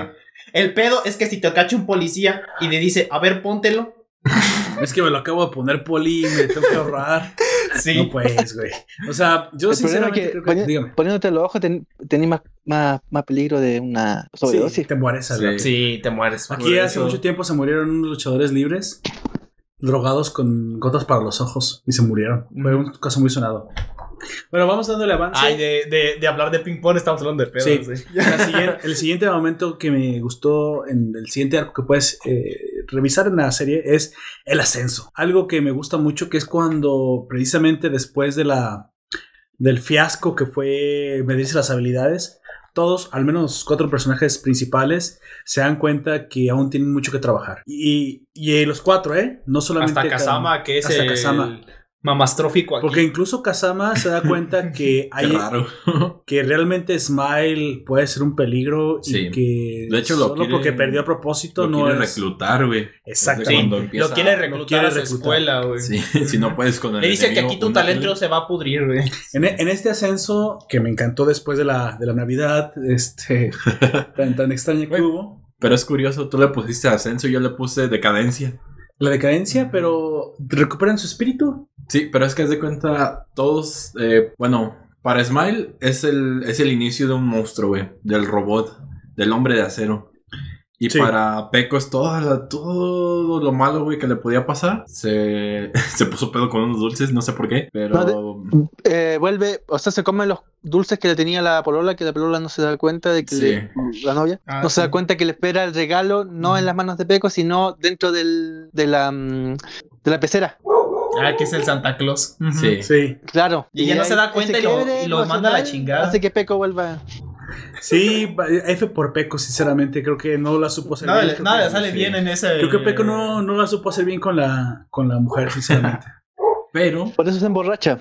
sí Se este, emborracha con los dulces que le da. No sé si con los dulces, pero ahora Es que, que lo esos- dice Don Comics... Esos eh, dulces tiene- tienen licor, güey. haber tiene más tequila adentro güey Es que tienen forma de botella, güey. y. Te los comes con todo y la, y la envoltura, que la envoltura también se come. Ajá. Y, eh, Sí, de hecho, eso te iba a decir, cuando se lo echó toda la boca, Sí, es yo que consta- supuse que era tintura porque dije, no te puedes echar aluminio a la... No, No, es una especie, es como cuando el, el oro comestible, si ves que es como una laminita. sí. Ah, es eso, güey. Ah, ok. Pero no Pero es oro, obviamente. Igual, y podría ser, pues que se echó su cerveza, su tequila en algún No, pero es, son, son los dulces, güey. Esos Ah, dulces tienen alcohol. Ah, es sí. como el chocolate en vino. No, y luego si son de saque, recuerda que el saque también Ah. está bien concentrado, no le Sí. piden nada. El saque, el- una vez que fuimos eh, por, eh, por la misma calzada, hay un local en el que venden sushi. Ahí probé el saque por primera vez. Está, Oh, está bien mezcal, güey. Pero aparte pega como... sí. como Imagínate una peda en la que un vato esté tomando mezcal y otro esté tomando saque. Diría la te que pega como papabor. Pega como papá borracho a huevo. Es que el papá, aparte de, oye, que era albañil, entonces te imaginas, güey, estaba No, mamado. lo más curioso borracho. Es que mi jefe nunca me golpeó, güey. Las que me, te dije que viene del hombre, lo más güey. yo te curioso, lo dije. las que me golpeaban En las era mi abuela y a veces mi mamá. Las que vean, feminazis. Feminazis. Continuamos. Entonces, aquí en el, en el ascenso que tú le pusiste Sí. decadencia, es que es decadencia y ascenso. Así es. Es ambas cosas, Es depende ambas de la Es que también perspectiva. me preguntaba, ah, o sea, son tan como decadencia, ves que se habla en la serie que la Cayo está perdiendo pues su nivel, su, su calidad en jugadores, Exactamente. Es porque solamente Kazama es el único que es. que está que sobresaliendo. Así es. Sí, sí. Es, digo, son, son realmente ellos Hasta tan ponen en malos? las publicidades de unos Oh. nuevos zapatos al güey. Ellos son demasiado buenos. No sé cuál de las dos. ¿Qué opinan ustedes? Yo creo que no, solamente fue mala publicidad. La escuela tiene buen nivel. Sí. Pero no se esperaba que contrataran talento extranjero unos y otros. Es que ese es el punto de la serie. Que estos aparte nacen de una escuela de la cual no se espera nada. Sí. Sí. Y creo que es la escuela del, del boxeador que se hace en la calle. Aquí Don Comics no me dejaba mentir que hubo un tiempo en el que todo el- en Estados Unidos se creía que los mejores, mejores boxeadores venían del boxeo callejero. Sí. Y lo, lo cual es, pues, es posible que sí. De ahí viene un poco lo de Rocky Balboa. Abraham Lincoln. Ahí viene lo de, lo de Es Rocky. la misma super, supercampeones. ¿Qué eh, cazador de vampiros o qué, güey? No, es que ¿Por era, qué Abraham Lincoln? era, era buen peleador. Ah, eso sí. sí En cierto. una- Que cazaba vampiros. Yo lo vi en una No, película pues, cazando sí. vampiros. Ese ya es otro Pero- pedo, güey. Pero sí era buen peleador. la Fue, referencia- fue boxeador. Lo Fue vi boxeador. en un, no sé si en un anime o en una, en un manga, pero en una de las, ah no, Los fue, poderes mágicos, güey, lo viste. ya recordé, fue una referencia en Mortal Kombat de que, ¿De Abraham Lincoln? sí, de Abraham Lincoln, Sí, Abraham Lincoln, güey. porque él tenía alrededor de 100 victorias y cero derrotas y era, no me acuerdo cuál, cuál de los gobernantes del otro mundo en Mortal Kombat quería evitar que Abraham Lincoln viniera a pelear en el, pues, en el torneo de la- del combate mortal. Porque iba a ganar. Ajá, porque era un peligro pues bastante fuerte para ellos, güey. Pero el. Raiden, el Raiden es medio pendejo y fue por Johnny Cage. Abraham Lincoln habría sido algo más interesante que Johnny Cage, Ah, güey. Johnny Cage es fuerte. Está en una Sí, no te estoy diciendo que sea débil, güey. de- Te estoy diciendo que es más interesante que fuese Lo Abraham puedes, Lincoln, puedes güey. checar es- sí. esto en una cronología de Mortal Kombat, güey. Sí. Mira, claro que sí. de Lalo, Rams, La- Lalo creo. Rams. Así se llama. Bueno, lo revisaré. Bueno, aquí en el ascenso, cada uno de ellos tiene un, un punto de inflexión. Para Peco es de una vez que lloró lo suficiente que su orgullo fue un destrozado. posible intento de suicidio incluso, porque se avienta Creo que del... no lo esperaba el pendejo. Creo que casi se mata ahí cuando se aventó al agua, si no es porque lo rescata el, el demonio, se Sí. nos ahoga. Pero creo Y que luego le dice que ni siquiera estaba en la parte honda, güey, que se pudo haber parado. Sí. Está todo baboso ahí. creo que la, la abuela le no no es la abuela, es que es muchas cosas, pero creo que toca a fondo. Sí. Y ese es el punto que Y, y nos muestra el catarsis al que llega el Akuma, güey, el demonio. Porque él se da cuenta de que ya no puede seguir avanzando ahí. Y llega a un una catarsis en la que él, se- él empieza a esforzarse en otras cosas. tolerancia a la frustración, güey. Peco ve una foto de cuando era un niño y recuerda precisamente que en aquel entonces disfrutaba mucho jugar, pero creo, creo que aquí es donde comienza el ascenso con él cuando se da cuenta y eso es lo que me gustó, es lo que más me gustó de la serie, lo que diré después en las preguntas, es que él se da cuenta que él fue el que por su arrogancia destruyó el juego de Smile, güey. Sí. Él aquí se da cuenta. Entonces, más obviamente que se debe a sí mismo, le debe a su amigo. Es cuando llora la, la- la impotencia o el- los errores del pasado y decide cambiar. Es cuando aparece la viejecita Tamura y le dice, bueno, una vez que ya te has decidido, yo lo único que necesitaba de ti es que tú dieras el paso. Ya lo diste. Aquí estoy para convertirte en un profesional. Porque si tienes talento, solamente tenías que aceptar que no eres Dios Todopoderoso, que tienes mucho que aprender y que, Que no tienes que comenzar Jesus. desde abajo. En el caso de, de Kazama fue pues el amorío con su entrenador hipotético, en el cual aprende de su entrenador a tener un poco de hambre por la victoria. Es de Smile, no de Kazama. perdón, eh, perdón, de, de Smile, de Smile, de Smile, perdón. Sí. De Kazama, eh, él no sé, no tiene un ascenso en verdad, pero eh, porque él está arriba, Él ya está. Porque pero- quiere ser mejor que el papá. pero quiere ser mejor que el papá y se preocupa por el Sí. hecho de que pueda vencer a los que lo De puedan hecho, derrotar. te dan a entender muchas veces que su papá se suicidó enfrente de él aventándose, güey. Yo no sé, es lo que te iba a preguntar, o sea, si el papá murió, pero no, no, No, supe cómo no, murió. no, no especifican nada. Pero siempre en, la- en la escena en la que él está parado en la orilla, se corta precisamente cuando él voltea hacia arriba y se ve en el aire un ave, güey. Dando alegoría de que él quiso, quisiera poder volar, güey. Para salvar a su papá, tal vez. No sé. Pero, y de ¿Es hecho, posible? cuando habla, cuando habla con Peco mucho más adelante, eh, que dice, los humanos no pueden volar. Ah, Si así fuera, yo habría Y podido. aparte él sí. carga su el honor de su familia, se dice que... de, de- de su rama de la familia, porque Sí. todos los demás lo despreciaban él y a su Es que aparte su Ah. papá deshonró a la familia. cuando murió. Cuando murió. O sea porque que los sí dejó. se suicidó. Sí, es que es un... Podría ser. o Eh, sea, es que ya los estaba deshonrando porque decían que era mal negociante. Sí. Y con el, y con su muerte, tal vez posible suicidio, Sí. habría sido como ya el. Pero eso es Es que todo lo, lo que lo conlleva eso fue la mala administración de su florería, güey. Porque era una florería lo que tenía. Lo que él tenía. Y Porque también lo dice Yuri, ¿no? Que le gustaba mucho de hecho, era visitarlos el, por eso. el así hermano. Las flores blancas le gustaban. El hermano es el actual Presidente. El presidente de, Poseidón. de Poseidón, el director del, de Cayo. Tío. Y, El tío, Sí, así. sí, el es. tío. Y también un tenista, ¿cómo te digo? Un ping, un ping pongista. Ping pong pista. Un tenista de mesa. Un tenista de mesa que es precisamente quien Joe Butterfly, el, el Dejó entrenador. Y, como dice Peco, qué pequeño es el mundo. Sí. Entonces- el mundo es un pañuelo, dice. Exacto. Bueno, en mi traducción decidiste literalmente qué pequeño es el mundo. Sí. Es en mi traducción. Ambas ¿eh? Pero es lo mismo. Técnicamente lo mismo, sí. Es lo mismo. Pero lo del pañuelo puede ser una referencia más japonesa, güey. Aquí, curiosamente, eh, para. También hay un último inflexión para. Para este. El China. Y, Kong Kong. y es entrenar. Kong Güey, más que nada es sentirse que es, que es bienvenido en Japón, güey. Sí, porque aprende el idioma, ¿Cómo se llama? está con su Respeta a sus, Japón. a sus compañeros. Y luego pasa lo de Navidad en el que se ven bien tristemente eh, a. Peko solo, a Smile solo, a Kazama solo. Y el único que está acompañado, Güey, es el único que Sí, disfruta, China güey. es el único que le va. el que le- al, que, al único al que le valía madre todos los demás, ahí es donde se, eh, Su mami lo visita. Su mami, güey, pero sí, hacen guiosas. Es como. las la- diosas saben bien buenas. Y, y- y llega Caimán y se la chinga. Pero es la vuelta, güey. O sea, el que menos te espara- esperabas, güey, porque era bien arrogante y, Sí. ay, sí, pues ustedes qué, no son de mi Yo nivel. vengo de un continente y ustedes Sí. una islita y así. O sea, güey. Que, yo- que es, que es- que Mira. es menos del 10% Japón de todo lo que es China, sí. ¿no? Es menos del 10%, yo diría. la, primera vez que lo vi dije, no, güey, ese vato va a ser siempre bien mamoncísimo y va, va No, a entrenar así duro y todo. Claro. Pues iba, entrenó duro, güey. Ojalá, sí, pero sí iba a enfocar nada más en eso y en ser mamón. Pero, pues todo lo contrario, güey, fue el que se Creo que la derrota. Fue el que lo tuvo el mejor, digamos, cambio a- en la serie. a- a- No, fue Peco. Pero más Fue Peco, pero muy tiempo. parecido al de él. En poco Sí. tiempo. Oh, sí, es más posible que en poco tiempo sí. Es que él ya era bueno, solamente tenía que entender que debía dejar de ser arrogante. Y aún así, con todo y que era bueno, sí tuvo su límite porque es el peor de los cuatro, güey.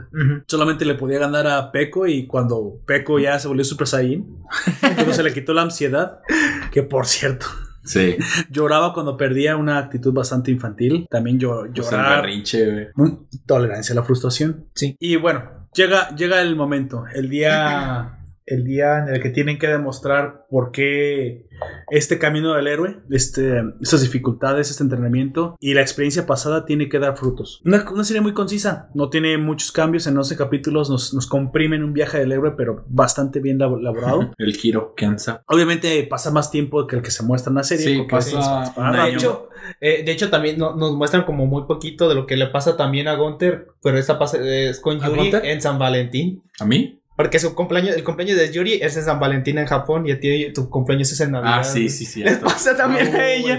Y el único que le da algo es este Sanada, le da unas Sí. flores. Nada. Me la jalé anoche con, con- pensando en ti. Toma unas flores, morra. Me la jalé pensando Y ella en ti. le da Toma sus flores. chocolates. El chocolate para- que era Ca- para para Kazama. Kazama. Que era una raqueta de, De- de ping de pong, pero con con un putazo porque se enojó. Supongo que al final estuvo bien.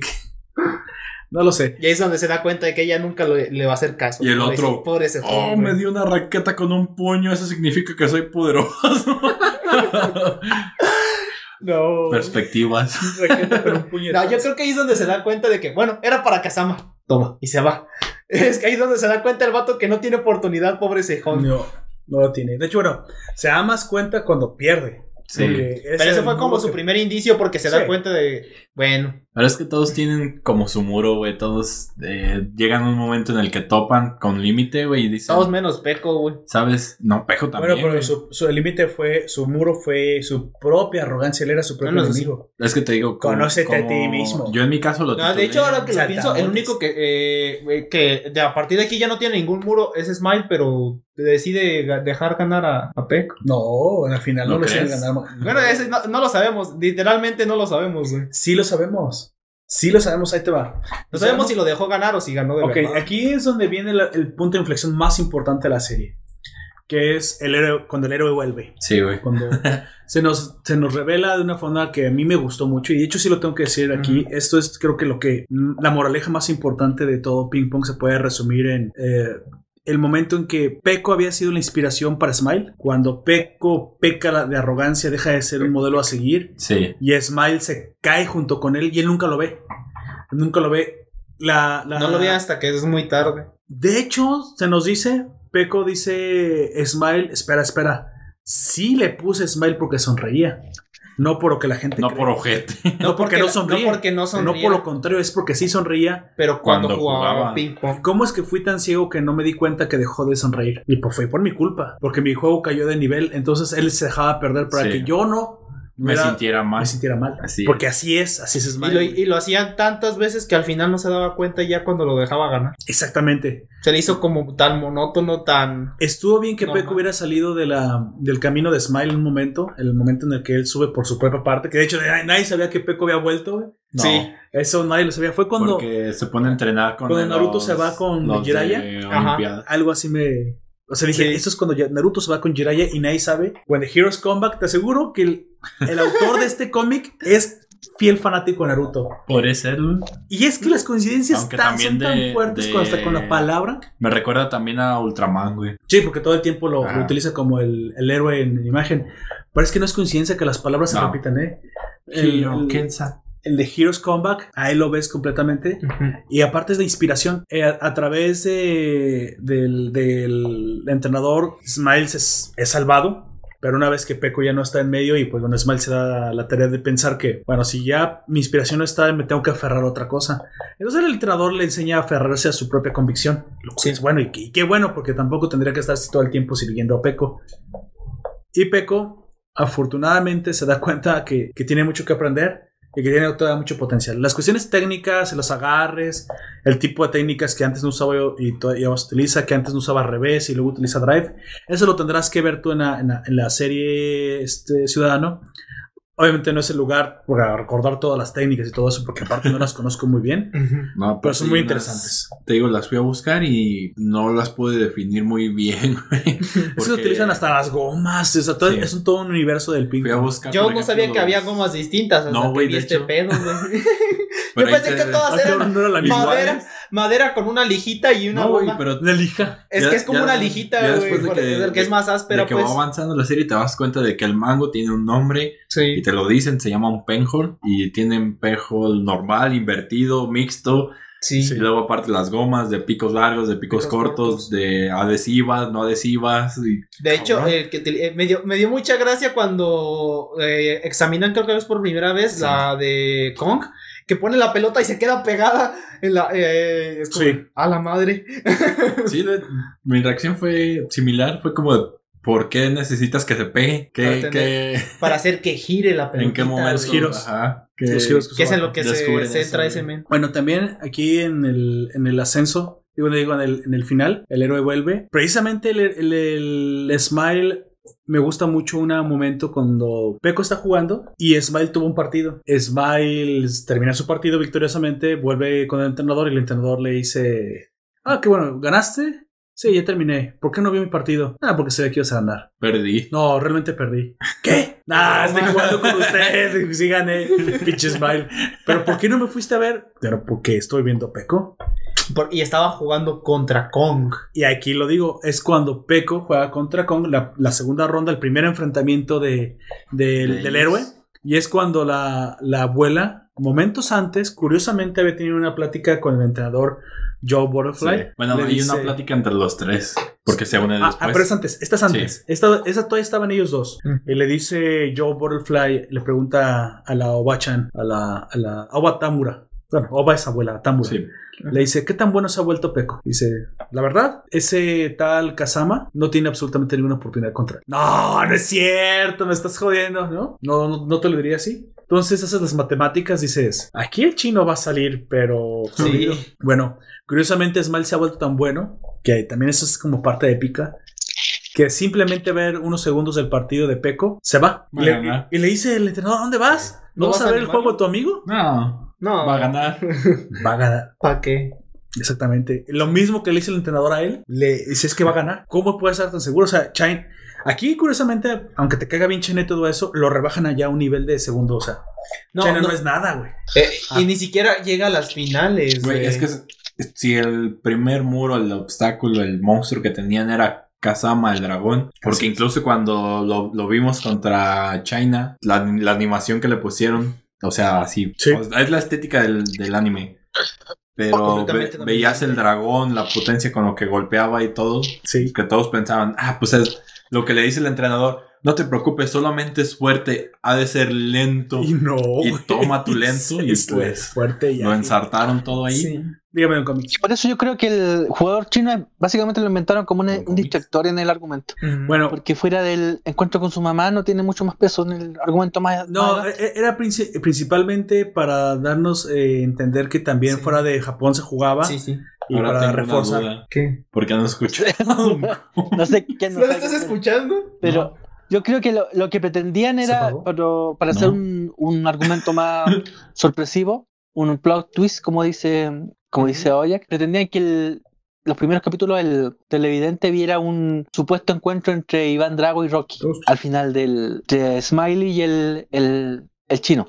Sí. Pero se, se desprende muy rápido del el chino del argumento. Después Sí, quedan ya. los tres nomás. Ya después de ahí no es bastante intrascendente. Ya nomás hasta el final lo vuelven a mencionar, pero ya cuando lleguemos ahí como al epílogo, es cuando De hecho, yo, yo quiero decir algo que me gustó mucho precisamente que vemos desde ahorita. Smile se ha vuelto tan bueno. Smile se ha vuelto el referente, el Ya héroe, bien, ¿eh? el verdadero héroe. Nomás pues. cuando que aquí vemos que todos son salvados por, por Peco. Y te voy a decir por qué. Peco, y bueno, y es, pero, pero el, héroe es, el héroe es Peco. Smile en un momento fue salvado por el mismo Peco cuando Sí. eran niños.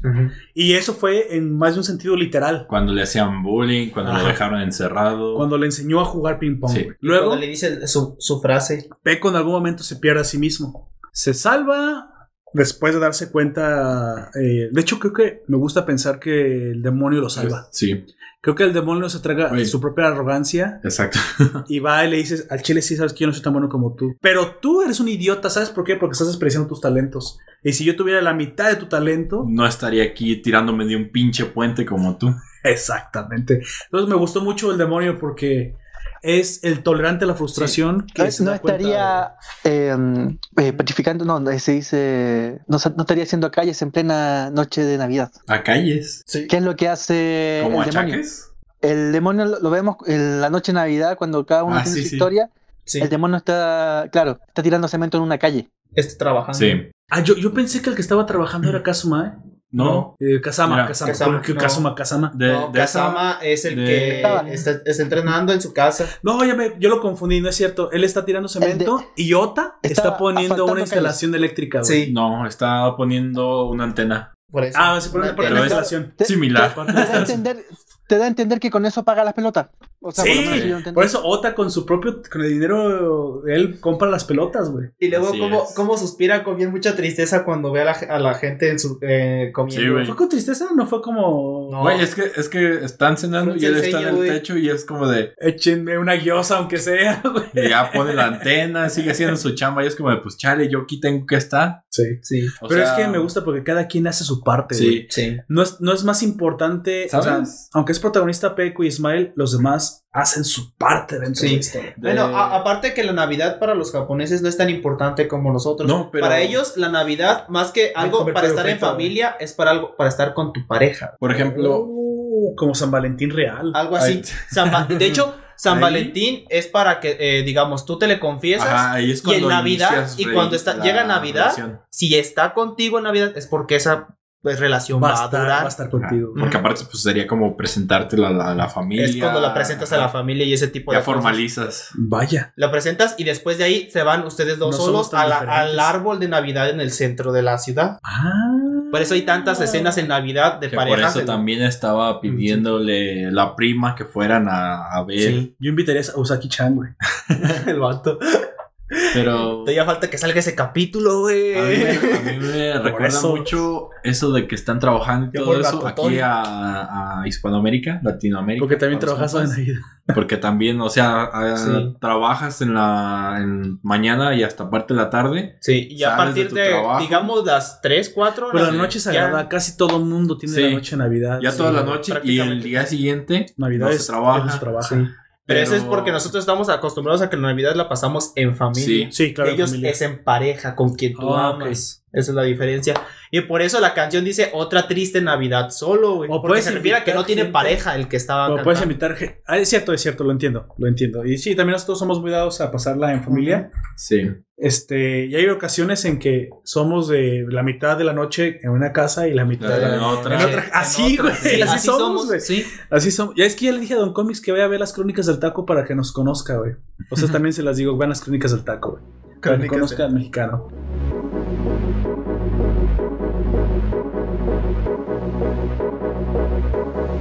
Bueno, hay otro momento aquí también que me encantó. Bueno, Pec- Peco salva a China. Te voy a decir qué es lo que comienza a encantarme. Ahí Peco se vuelve el héroe y nada, no nada más para Smile. China en algún momento se da cuenta que, que hay un muro que ya no puede superar. ¿sí? Se da cuenta que aún le falta mucho y, y aún con todo lo que entrenó, con que se puso unas, unos robots y todo lo que quiso hacer, siempre hay alguien mejor que tú. De hecho, algún entrenador lo dice, que es el mismo entrenador Joe Butterfly. Lo dice en inglés con un acento extraño japonés, Ah, pero sí. literalmente dice Siempre hay alguien mejor. siempre que tú. habrá alguien mejor que tú. Sí, no te- no te para nosotros son ellos y para son los asiáticos y para los asiáticos Pero ¿por son qué los digo más que asiáticos. ¿por qué lo salva? ¿Por qué digo que lo salva? Al final creo que le lle- llega a una, cosa- una, una catarsis, como tú dices, y le me da la impresión de que le regala el último punto. El Sí. último punto se Sí, lo se lo regala. se Porque ya sabe que no. Sí. Sí, pero no como una Ahí- condescendencia. No, ahí es Es más bien como Todo- forma de respeto. todo el viaje que yo tuve. Ajá. Todo, pu- igualmente con el avión lo representa. Eso Sí. es- De hecho, o sea, me voy a entregar todo aquí, aunque voy a fallar. O sea, es mi todo. Aquí, o es sea, mi me esfuerzo. acepto que me ha superado Sí. y lo acepto de buena manera, güey. Toma este punto. 3-0. Pierde Kong. El siguiente, precisamente, no es tan importante, pero vemos algo de los secundarios resolverse que es Sanada contra Smile, en el cual el pobre Sanada se da cuenta que nunca, nunca fue ni siquiera competencia contra Kazama. O sea, sí, le quise bajar la mujer, Ni con, y quise nadie, ocupar su- ni con nadie de los cuatro, güey. Se Creo que ni siquiera a Kong le habría podido ha hacer frente a gambero. nada, güey. Exactamente. Un. Él también llega aquí, tolerancia a la frustración, Sí. otra vez, lo cual no es más que las derrotas tampoco se sienten como No. algo malo, güey, aquí. O Es lo que me sea, gustó. las derrotas te hacen. Te enseñan Te algo. enseñan algo. Y creo que también pasa mucho en el, en el mundo de los deportes. Con algunas personas. No te digo Sabes, que tus- con todas. eh, te das cuenta de tus limitantes. Sí, pero te eh. das cuenta ¿Y qué, de- y qué debes de mejorar. Exactamente. ¿Qué mejorar? Y también regresa el argentino, güey. Ah, sí. Él también es salvado por Peco, es que a eso voy. Él también es salvado por Peco. Ve el juego y recuerda Todo lo que le gustaba, güey, todo, lo que, le gustaba el sentía jugando tenis de mesa. y da malísimas entrevistas. Sí. Y aparte mentiroso. Aparte mentiroso, güey. No, pero en parte Pero yo creo que si hubiese dicho lo que de verdad estaba haciendo, que fue un viaje por el mundo para autodescubrirse, Sí, no había tanto no. pedo, güey. Honestamente. No sé por qué dijo mentiras el pendejo, güey. Porque no pudo vender por tortitas en la playa, güey. No, no le digo, pudo pues, vender tortitas a la Sí. novia de, de Peco en la playa. güey. El peco, pide tú, ya me voy. Llega, madre, ¿Qué quieres? Pues yo nada, aquel cabrón que se fue. ¿Qué onda? La- esa es la. fe- O sea, Peco, eh, buen jugador. Mal pretendiente. Mal pretendiente, güey, sí. Manabu, Manabu vuelve. Pero a mí, a mí nunca me quedó claro. La novia de, Pe- de Peco no, sinceramente no lo pescaba mucho, era básicamente por tener las cosas que él le podía dar. Sí, o sea, Porque era cada vez que él, por- él- él cierra un diálogo, ella dice, sí, como si me importara mucho, una cosa así. Sí, Sí, como o que sea, nada más andaba por. Nomás por andar- pololear, diría. por polo leal. Por el polole. Sí. Bueno, Manabu el demonio aparece ya casado con 20 hijos y. No, todavía no Pues está casado. no. no, tiene los hijos, pero ya está con una chica que se llama. Que no eran de preparatoria, ya eran como señor, como oficinista. Pero y- es que. Él- es que él, se puso a trabajar. con un peinado se- es que- follador, güey, No, pero es que también ten en cuenta que él ya llegó, digamos, a la catarsis en la que sabe sus limitantes, Mm. güey. Mira, Y la que quiere empezar a progresar en otros lados. lo que sucede con eh, Sí. Akuma Él es ya se siente realizado, por así decirlo. Que Sí. cuando es expulsado de la calle, empieza a trabajar. Por perder. Sí, Porque pero perdió. aparte, o sea, los, los primeramente lo suspenden y luego lo expulsan. Ujú. Y una vez este, expulsado y sin escuela, empieza a trabajar, güey. Y se empieza a formar como un hombre de familia. Sí. Y es a lo que lo centra. Ya consigue con- a una, una esposa Sí. que, o novia que grita demasiado. Me pareció güey. Una naca, güey. No, a lo mejor y no que- simplemente habla feo, güey. Si Kayako, o sea, si Kayako el, eh, el demonio hubiera sido un personaje de los supercampeones, hubiera terminado siendo el entrenador del San Francisco. No. no. Chido Comics. Sí, yo también creo, pienso. Ay, no, qué triste. Pero me gusta porque vuelve y por fin dice, ya que Que me he vuelto un hombre. de, de banda, lo típico de las dije, se volvió gamberro, güey. Sí. pero es el. Bueno, el gamberro tiene varios nombres, güey, en Japón. Les llaman Yankees, Furios y Bakusokus. Y cada uno es como una generación. Sí. Ya- Yakuza, haz de cuenta, güey. No, Yakuza es No, otra cosa. La, ya- la Yakuza es, ma- es mafia, tal Sí, cual. mafia. Estos son vatos que nomás eh, te van a, a buscar putazos con Son los de como otras escuelas. delincuentes, güey. O sea, delincuentes de escuela. Great Teacher Onizuka, güey. Sí. Yu Yu Hakuso. Ah, sí. Sí. y de hecho me recordó mucho a Yu Hakusho. De hecho, ¿ves el Es peinado? que el peinado que Todo- tiene todo él es el que tiene su amigo, el de cabello rojo, güey. Es, es de, la, de la época de Furios. Oh, un furio. Ajá. Y ahí, como te digo, cada uno va con distintos. Como una Estilos. época, güey. Ajá, y estilos. Le dice a Kazama, por fin te entiendo, entiendo tu dolor, no juegas para ti. No. Y le duele, y le duele a Kazama. ¿Qué acabas de decir? Sí. No, olvida que lo dije. Yo espero que ganes. Y se va. Pero, pero sí se da cuenta. No estás, tú estás sufriendo porque no juegas para ti. Juegas para demostrarle. es el... Para, no- para demostrarle que no eres como tu papá y que eres mejor a tu abuelo, güey. Porque el abuelo dice que le valía verga hasta que vi- eh, que la valía Ajá. verga de él. Está pagando hasta deudas que no son Sí. de él. Por eso Kazama, yo creo que Kazama no puede ganar. Porque no se divierte. Y Peko es lo que Güey. dice. El, el, el ping pong es so fucking funny, güey. Es so fucking good para, para jugar. Él se divierte, güey. Sí. Y es lo que lo hace diferente, Y güey. hasta le duele, se le olvida el dolor de la rodilla. Güey, es güey. cuando los dos empiezan a dar todo su potencial, güey. Los dos empiezan... Güey, hasta los... Háblame de ese épico combate entre Mira, Kazama y está güey, partiendo sí. su madre, güey. O sea, está... Este Peku va ganando, güey. Lo tiene contra las cuerdas. Pero... Eh, este... primero está ganando güey, Kazama, güey. Luego gana Ajá. Y luego es cuando. Así uno y uno, ¿no? Sí. Ajá.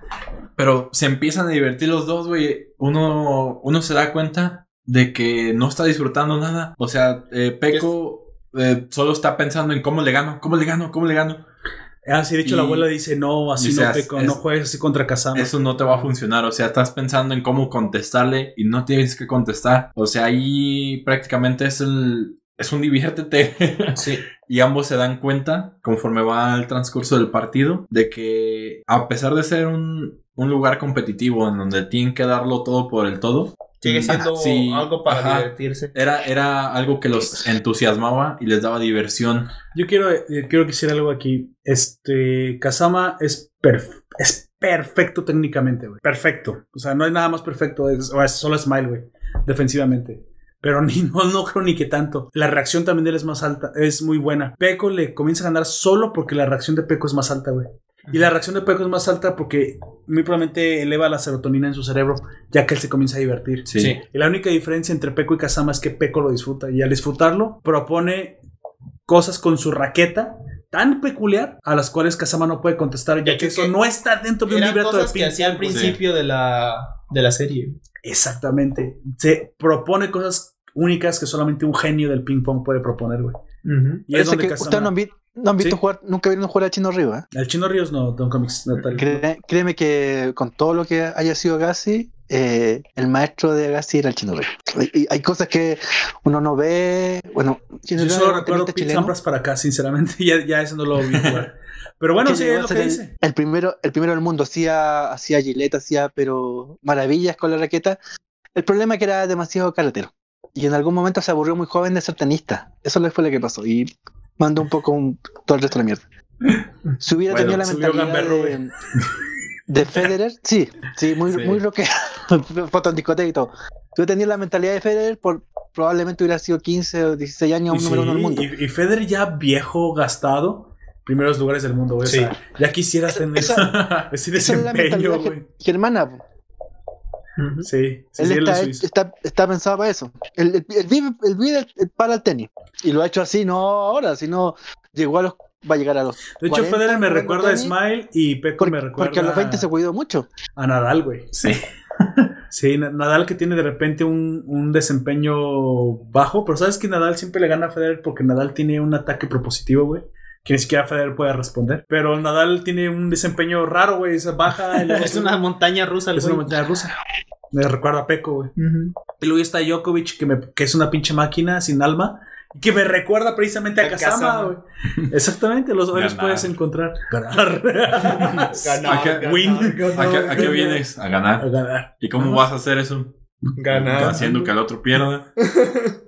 Ah, ¿Algo más? No, iría a ganar. Se va. Entonces es impresionante cómo salva también a Kazama, cómo, cómo lo hace sonreír y cómo lo trae como tú Le dices. hace recordar cuando jugaba incluso con su papá cuando Ahí era te muy dan, pequeño. te dan los flashbacks de ambos, de cómo crecieron con el ping pong, de que ha sido algo de su vida, o sea, Peco sí fue amado. sí, pero también Sí. para Kazama, el hecho de recordar cómo empezó a jugar ping pong también es el amor para él. O sea, Sí. la, de hecho creo que es uno de los títulos de alguno de los capítulos, el que más ama el, el ping, El ping pong. Y ya te dicen, pues, quién es, ¿no? O sea, Peco siempre lo amó. Yo se Pero llama, creo que se llama, es una pregunta, creo que se llama el capítulo Amas al ping pong. Creo que se llama así. Y sí, precisamente Kazama, l- todo el tiempo, como tuvo que cargar a su familia, ahí tienes la, la metáfora visual. Sí. Tengo que cargar mi familia, todo parece una montaña que tengo que escalar. Sí, y es donde se Con ve. mis propias eh, manos. es algo que a veces nosotros obviamos eh, en, la, en la gente famosa en general. La presión, eh, en este caso, es Sí, física y social en la gente que tiene mucho Esa es, éxito. lo- es Sí. la pregunta que le... Bueno, él se lo desarrolla, pero la pregunta que origina es el peso de ser el mejor, todo lo que conlleva. Siempre tuve que estar Así es.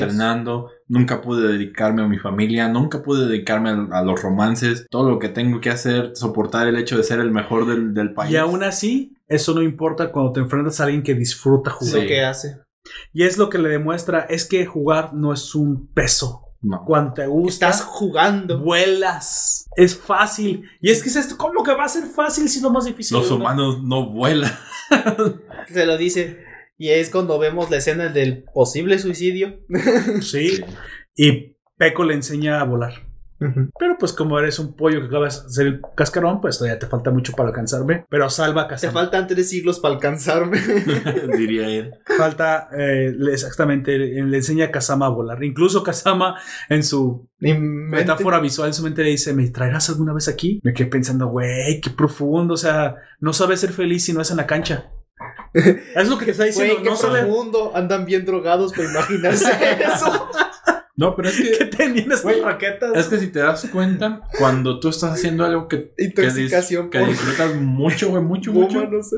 se te olvida comer, güey, se te olvida Sí. lo que pasa alrededor, Sí, lo que platican, lo que sucede, o sea, todo, güey. El dolor de una rodilla destrozada. Sí, o sea, todo, se, todo pasa. Sí, como yo les dije antes, yo pensé que la, la rodilla de ese güey iba a ceder en medio de algún partido y que iba a Sí, caer ahí yo todo tieso como de... Que iba a- "Ay, que, se le iba a partir ahí. Sí, algo así. Yo pensé que iba a Smile pasar. sí iba a jugar a joderle la rodilla, lo cual parece que se hizo. Sí. Sí, lo estuvo haciendo, pero como a ella le valía madre el dolor. Sin embargo, le responde, ¿cuál es el, el- el punto débil? La rodilla. Dice, los héroes no tienen puntos débiles. Y aunque yo me, y aunque yo juegue a joder la rodilla, eso no va a servir. Creo que Smile sabe que va a perder. Y eso lo voy a decir yo como una, una algo, algo muy propositivo, pero algo muy atrevido, porque puede que nunca te dicen eso, güey. Otra cosa que también quiere Pero en la psicología creo que Smile sabe que va a perder contra Peco, güey. otro que, que- pero que me pareció bastante curioso es cómo le pone la publicidad a los vatos de las zapatillas y los obligan a los más novatos a comprarse las zapatillas porque no están acostumbrados al tapete. No los obligan, los, los, Los, solo los los... seducen, güey, con la publicidad. yo iba a no, decir peor, no, los- porque hay algunos Sí, los a, a los, seducen. a los más novatos, no, yo digo a los más novatos los obligan porque los más novatos se tropiezan en el tapete. güey. No, pero no sabían, parece que se creyó en la publicidad engañosa. Sí, güey. Es, es más, el mismo Kazama no, No los utiliza usa. sus propias zapatillas. No, eso, eso también lo dice, eh, el creo Kong. que lo dicen, no importa, a, a los profesionales no les importa si es tapete o suelo. Por eso dije, a los novatos es a los que les, Les, les les meten las, con el mango, güey. les, les meten, ¿cómo se llama? Sí, güey, Las, pero, las zapatillas con calzador, nunca Mira. mejor dicho. pero eso es parte de la publicidad, güey. Porque para ellos es como de, güey, es diferente. Y ocupo algo, eso diferente para jugar en lo diferente. Pero, yo digo que si hay algunos al que, que se caen porque hay un pendejo que se resbala, güey, se Pero- resbala y se cae y el otro si dice, te das cuenta, creo que sí necesita Ajá. las zapatillas. los profesionales te dicen, pues mira, yo juego con estas, siempre he jugado con estas en, en duela o en piso o en tapete. ¿Recuerdas cómo se llaman esas zapatillas, güey? Butterfly. Butterfly. y es una marca existente y de hecho Sí. hay raquetas también. Yo creo que inspiradas en Joe, güey. Sí. Sí. No sé si propiamente o propiamente el personaje está inspirado en la marca.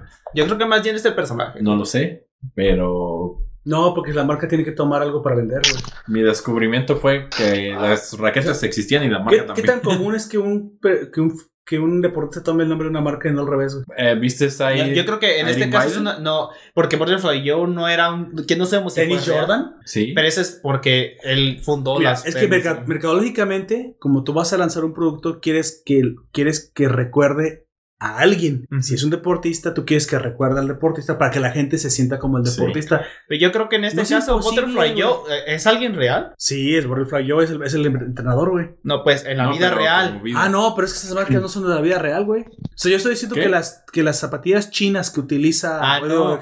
La, marca Butterfly sí es una que Butterfly existe en este existe, mundo. Las pa- zapatillas Oh. en, el, en, la, en la serie se llaman Dragón. Porque No, pero las que utiliza China se llaman Butterfly, güey. Sí. Ah. O sea, la marca existe. Butterfly como productos de tenis de mesa existe, güey. Ah. Hay raquetas, me imagino que zapatos. Entonces toda mi y, teoría se fue al caño, Sí. güey. este, Continúa. Ah, eh, Butterfly Joe es una referencia a la marca, la, güey. la serie puede ser PNT de, de Butterfly. También Sí. podría ser. Sí, bu- bueno, no me dio la impresión tanto que quisieran vender Butterfly más que quisieran vender mi... Pero que si querían vender Pepsi. Pero sí querían vender Pepsi. Pepsi. Y, y Pepsi, también te querían Sony. vender, la- ¿cómo se llama? Las Chocobol, güey. Sí, güey.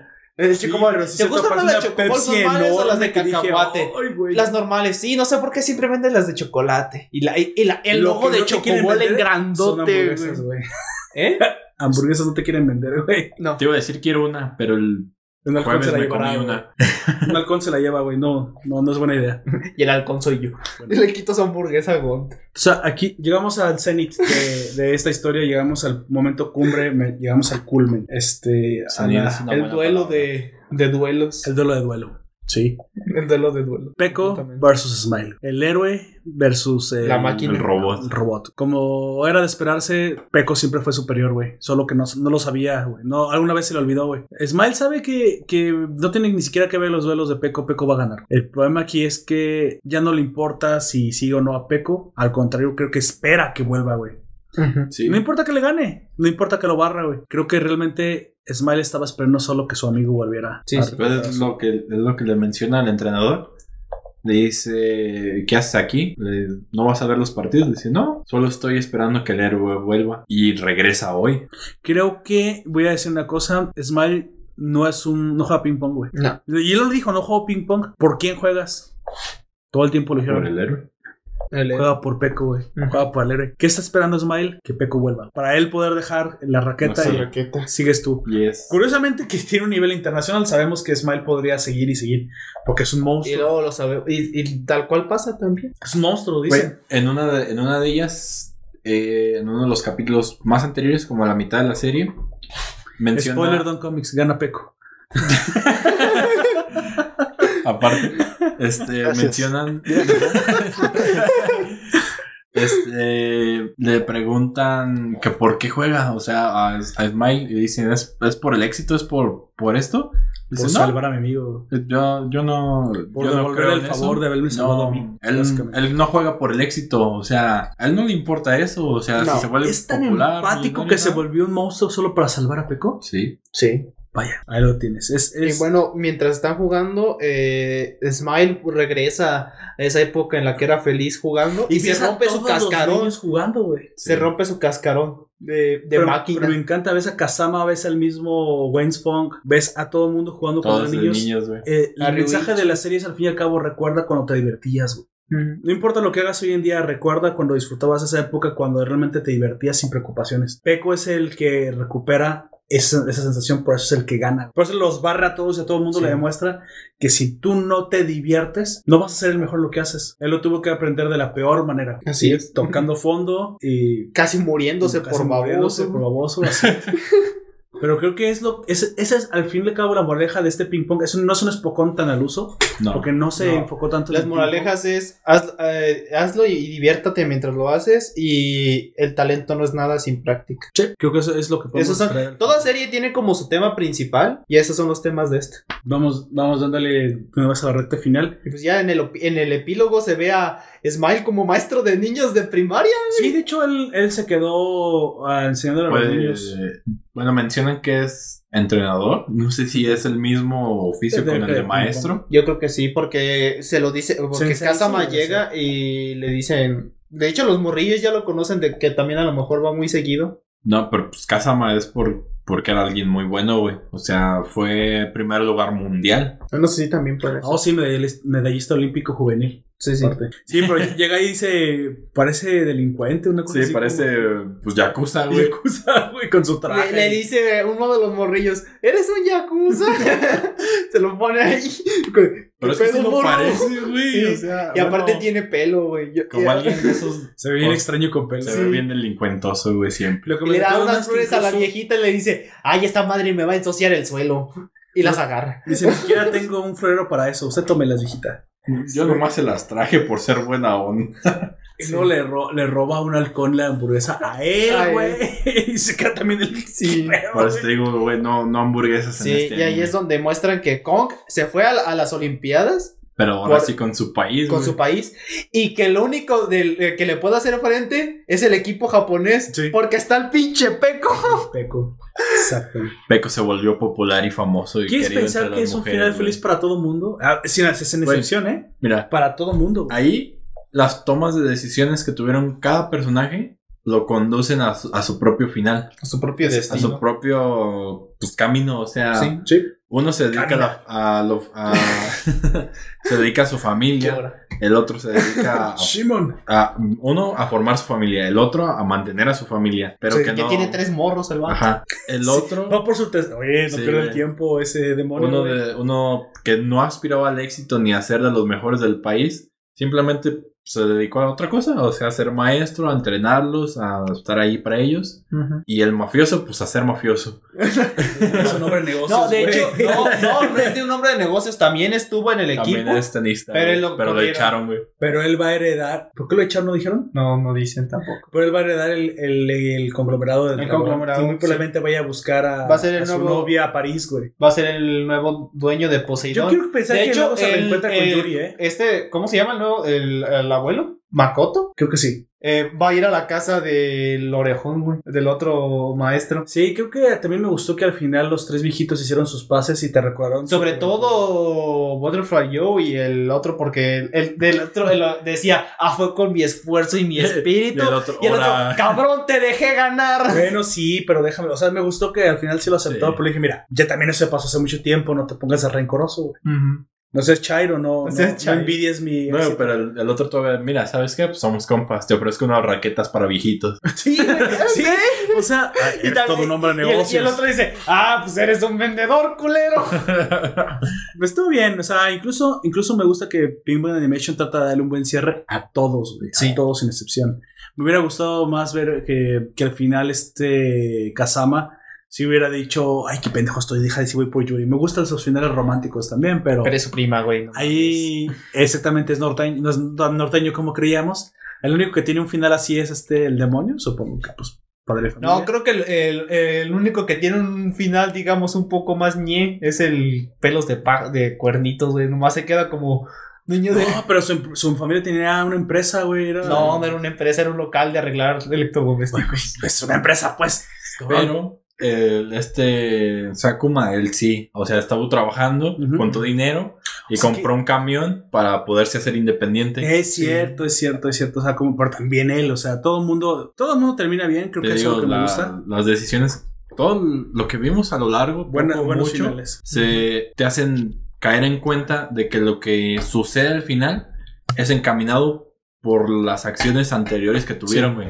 O sea, Sí, sí. No, no hay nada sacado aquí de la manga de Y que. aparte ah, me gusta que dice, no todos pueden perseguir el sueño del ping pong, pero a lo mejor este camino te enseña muchas cosas. Es decir, es, es decir, el ping pong como disciplina se puede trasladar a la vida. Entonces no tienes por qué terminar siempre siendo un, un, Pues un tenista. un teni- un tenista de mesa, pero te puede aportar mucho para tu vida, güey. Todos, Sí.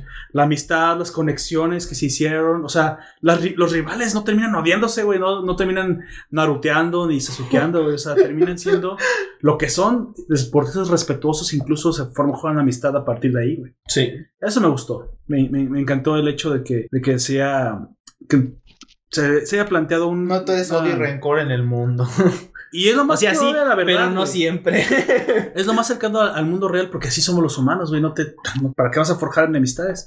Un buen rival, al contrario, es alguien de respeto. El- Incluso el chino lo aprende. Apre- aprende a, a respetar a otros países. Oh, y no solamente respetar a otros países, respetar el- los lugares donde se le trata bien, donde lo recibieron con los brazos abiertos, que fue Japón. Últimamente, la, moraleja de esta historia es, un, es múltiple y, ya tú podrás decidir qué fue lo que más te gustó y qué fue lo que, lo que más te llegó. Avancemos. eh, comienzo ahora con Don Comics, que lo hemos dejado un poco eh, silenciado. ¿Qué fue lo que más le gustó de esta serie, de esta historia, Don Comics? Em, me gustó la gráfica, sinceramente. La manera de leer la mm, de leer la historia y la gráfica. Me parece un poco confuso el relato, pero me gustó la gráfica. Esa algún gráfica momento especialmente bueno o empático, eh, haga- hágame un esfuerzo y trate de, de buscarme algún momento que, que hubiera llegado el mensaje. algún momento que me llegó un mensaje. Em, Es que cuando comienza es frío como el hierro, pues. Sí, Pucha, no sé qué decirte. momento en el que te ¿Qué le haya gustado? del, Que lo había del- conmovido, del tal vez. del campeonato que se, se empiezan a ir los favoritos, y bueno, y queda el más favorito. El primer campeonato, Ah, el primero. que fue el que vi en todo caso. Ese fue el momento que más le gustó, ok. El, el momento de la verdad, ¿no? Cuando después de la bru- babruconería todo el mundo por fin mide los talentos y Cuando ponen los pies en la tierra. Podríamos ponerle también a ese arco el quién es quién. Sí. Who is who? Who is who, así es.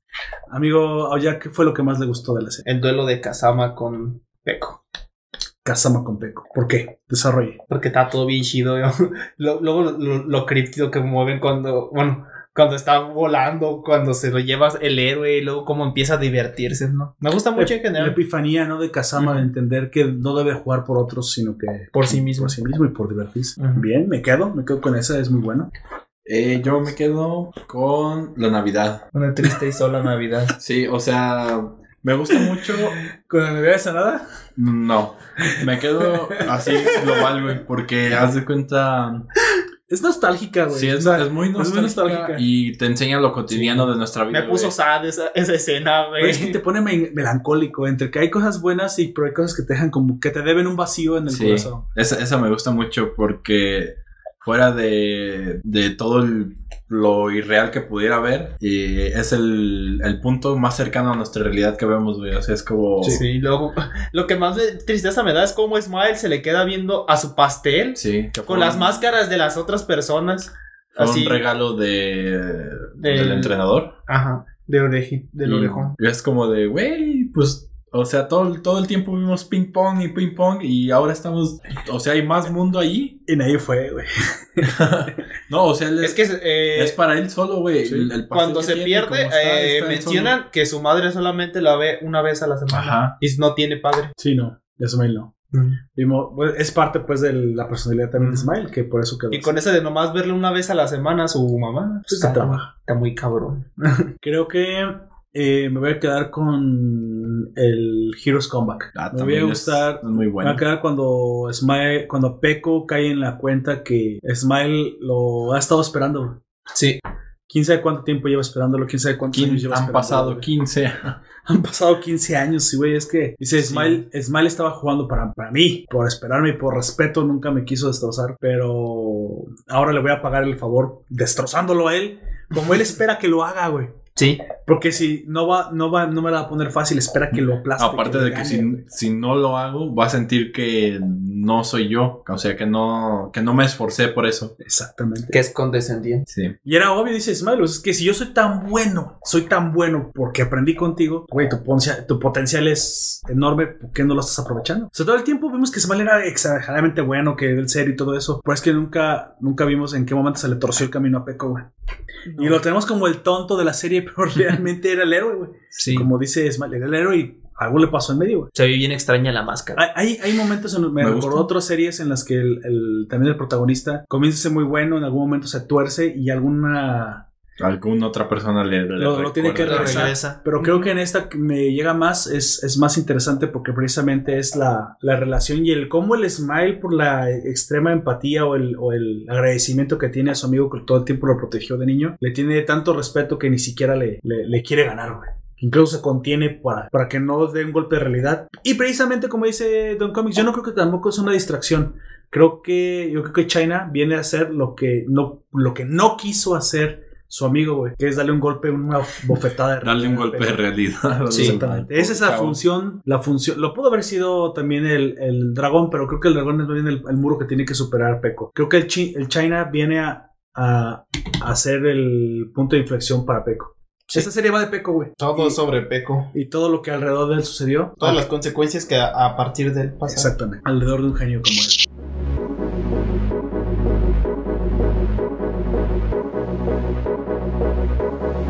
Ya para finalizar, si alguien más tiene algo que decir, dígalo ahora, ahora porque nos despedimos. El cómics, ahora sí, deme su entremés. Cinco minutitos. Superman Man Sí. of Tomorrow, que me parece que hasta este momento todavía está en DC Comic Fandom y puede verse gratuitamente. Es una serie que reinicia este, ya no diga, digamos Otakuverse, pero este universo secundario de las animadas de cómics, de, a- de las animadas de DC Comics. El universo original y el principal está en el Teamverse, que es otro estilo de dibujo y otro estilo de relato. Em, Superman Man of Tomorrow eh, se estrenó este 2020. Cuenta entre sus voces de doblaje los, las personajes más famosas: Alexandra Daddario como Luis Lane y Zachary Quinto como Lex Luthor.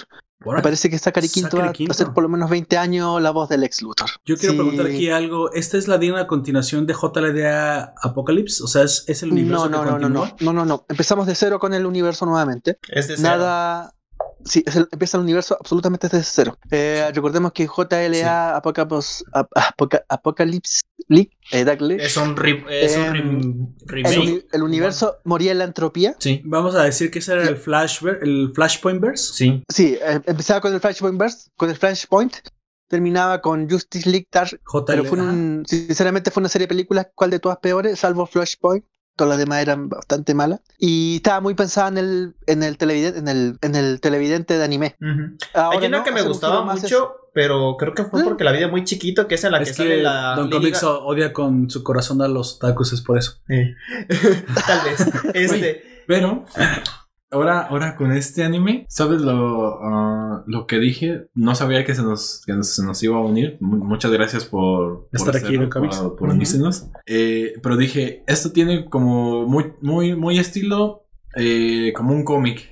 Las viñetas y los cuadros y todo, como va Sí. el- pues su narrativa, su, su velocidad. Me recordó mucho eso y dije, a lo mejor a Don Comics le, podría interesar y, y lo ve, ¿no? Digo, no sería como un acercamiento que yo le daría a alguien que va iniciando con, con el anime.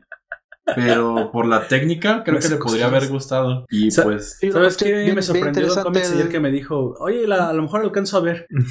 voy, a, voy a decir algo que es broma, ¿eh? Don Comics es que me llevo, obviamente. Que, si esto ya se lo voy a, le voy a tirar guasa a usted, pero es porque ya, ya me tengo convenza. Me imaginé la película de, de la Liga de la Justicia, Don Comics como Flash. Y yo como Bruce Wayne, obviamente, le, le digo, Obviamente, Oiga, dice. pero ¿por qué se nos va a unir en el podcast de mañana? Y Don Comics respondiendo, es que no tengo amigos. ah, no, no, necesito amigos, Es que perdón, necesito necesito, amigos. I need friends. ¿Te acuerdas que eso de responde Barry Allen? Sí. Sí, no, pero es que Volvamos a. yo creo que a Sí. Don Comics le gusta este tipo de cosas, como dijo Gunter, que están más cargadas al lado occidental. Tal vez algo demasiado taku. Es posible que no le guste tanto. Pero como usted ya se dio cuenta, nosotros los análisis son análisis occidentales sobre obras asiáticas. Entonces, pues no, no podemos ser más occidentales. Don Comics viviríamos en Hawái. Como te digo, el, el estilo Queremos la artístico vuelta.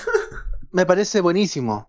A veces Sí. el dibujo también decae, ¿eh? Y decae harto. Pero es a propósito también. Sí, pero es, Mm. es como por estética de ellos. O sea. Es para eh, tener esa estética, digamos que es in- a veces es austera incómodo. de los japoneses. A japonés le gusta la austeridad, mama la austeridad. eh. Sí. Le encanta el. Por eso sus sombreados a manga nunca se van a pasar al color, porque aparte es un arte en sí mismo. Y bueno, eso es lo que a ellos les gusta. Uno tiene que apreciar por el, el arte como ellos manejan. Y déjame decirle algunas cosas que algunos mangas, incluso ni siquiera a color les llegan. Eh, hay unos detalles tremendos en algunos mangas que yo digo, esto no se puede pasar a color porque pierde, pierde, Pierde lo la hermoso. magia. Exactamente. Uno de ellos es The Promise Neverland. Sí. Promise Neverland en manga te sumerge en una, una eh, atmósfera que se siente a veces de terror o suspenso, cosa que se pierde en el anime. Que en el anime se ganan otras cosas, pero bueno. ya De hecho, opinión eh, opinión hablando de cosas así de terror, eh, yo creo que el trabajo en general de Junji Ito también sería Sí. algún caso parecido. Y van a sacar una animación y también la van a hacer blanco y negro, güey. Mm, estaría bien, vamos a verla. Bueno, Don Comics, eh, excelente aportación. Sigo, sigo repito. Siga. Sí. Siga. Superman Man of Tomorrow como te digo, de las voces más famosas, tiene a Alexandra Daddario como Luis Lane y Zachary Quinto como Lex Luthor. Me parece que Zachary Quinto empieza con esta película una saga así como lo hizo eh, Mark Hamill con The Joker. Para quien no conoce Por a lo Zachary menos ve- Quinto, va a ser, va a ser es la el referencia en nuevo- lo- en los animados de ese cómic, creo yo. Es el nuevo. Spock de las películas de. Sí, Star de las nuevas películas de Star Trek. películas. Mm. Para que no lo Eh, Superman, The Man of Tomorrow, eh, Man of Tomorrow es el reinicio de, de este universo secundario animado de ese cómics. Parten desde cero, claro, con el origen del el último hijo de Krypton, basado en un eh, cómics que se llama Superman American Alien, Alien un- una interpretación bien libre del, del cómics, no sé qué decirlo, de Max Landis, que les recomiendo. En esto vemos los primeros días de mm, Clark Kent en Metrópolis, eh, lidiando entre su puesto como tercer ayudante del planeta, el chico de los cafés, Ah, vaya. y los hechos que le van ocurriendo. Barista Aparece la periodista, la periodista estrella, la joven becada y estrella de la universidad, Louis Lane, que Oh, pues, vota de una, zancadi- de una zancadilla periodística Lex Luthor en la, en la Pero misma conferencia de prensa. ¿Mm? Es que yo vi a esa Luis Lane que usted dice de pelo negro que parecía más como.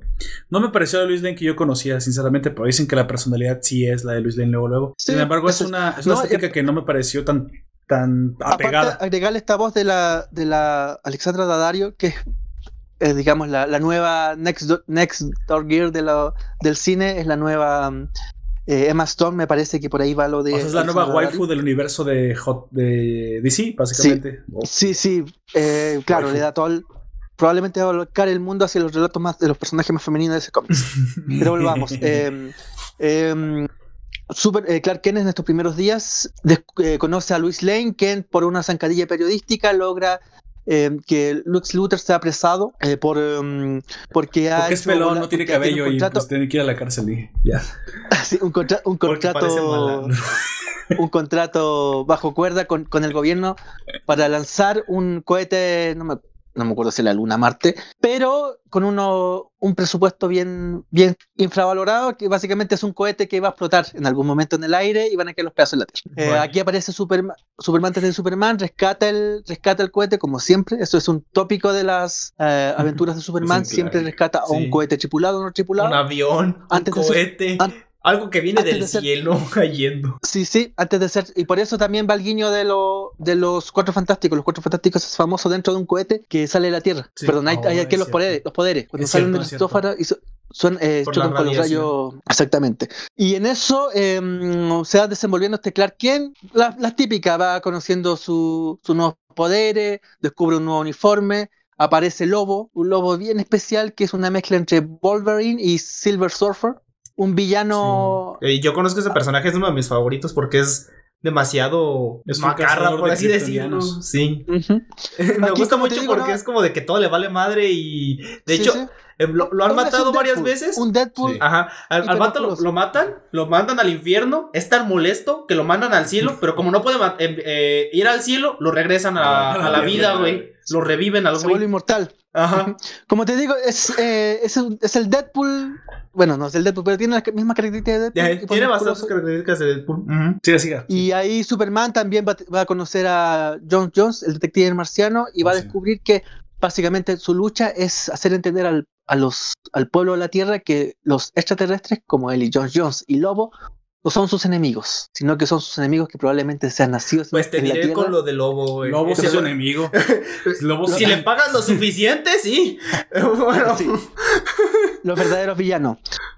Eh, y aquí, como suele suceder también en las primeras aventuras de Superman, en las de Man of Steel en los cómics, y ya van tres o cuatro, el primer villano invitado es em, The Parasite, eh, eh, perdón, Parasite. De Parasite, El parásito. así es. Que absorbe los poderes. En ¿no? esta, sí, en este, pero en esta historia, el parásito quizás no es un villano de por sí, sino que fue un, un buen ciudadano de Metrópolis que tuvo un muy, muy, muy mal día. Eh, como lo que dice La Joker. historia no digamos que es. eh, ¿Sí?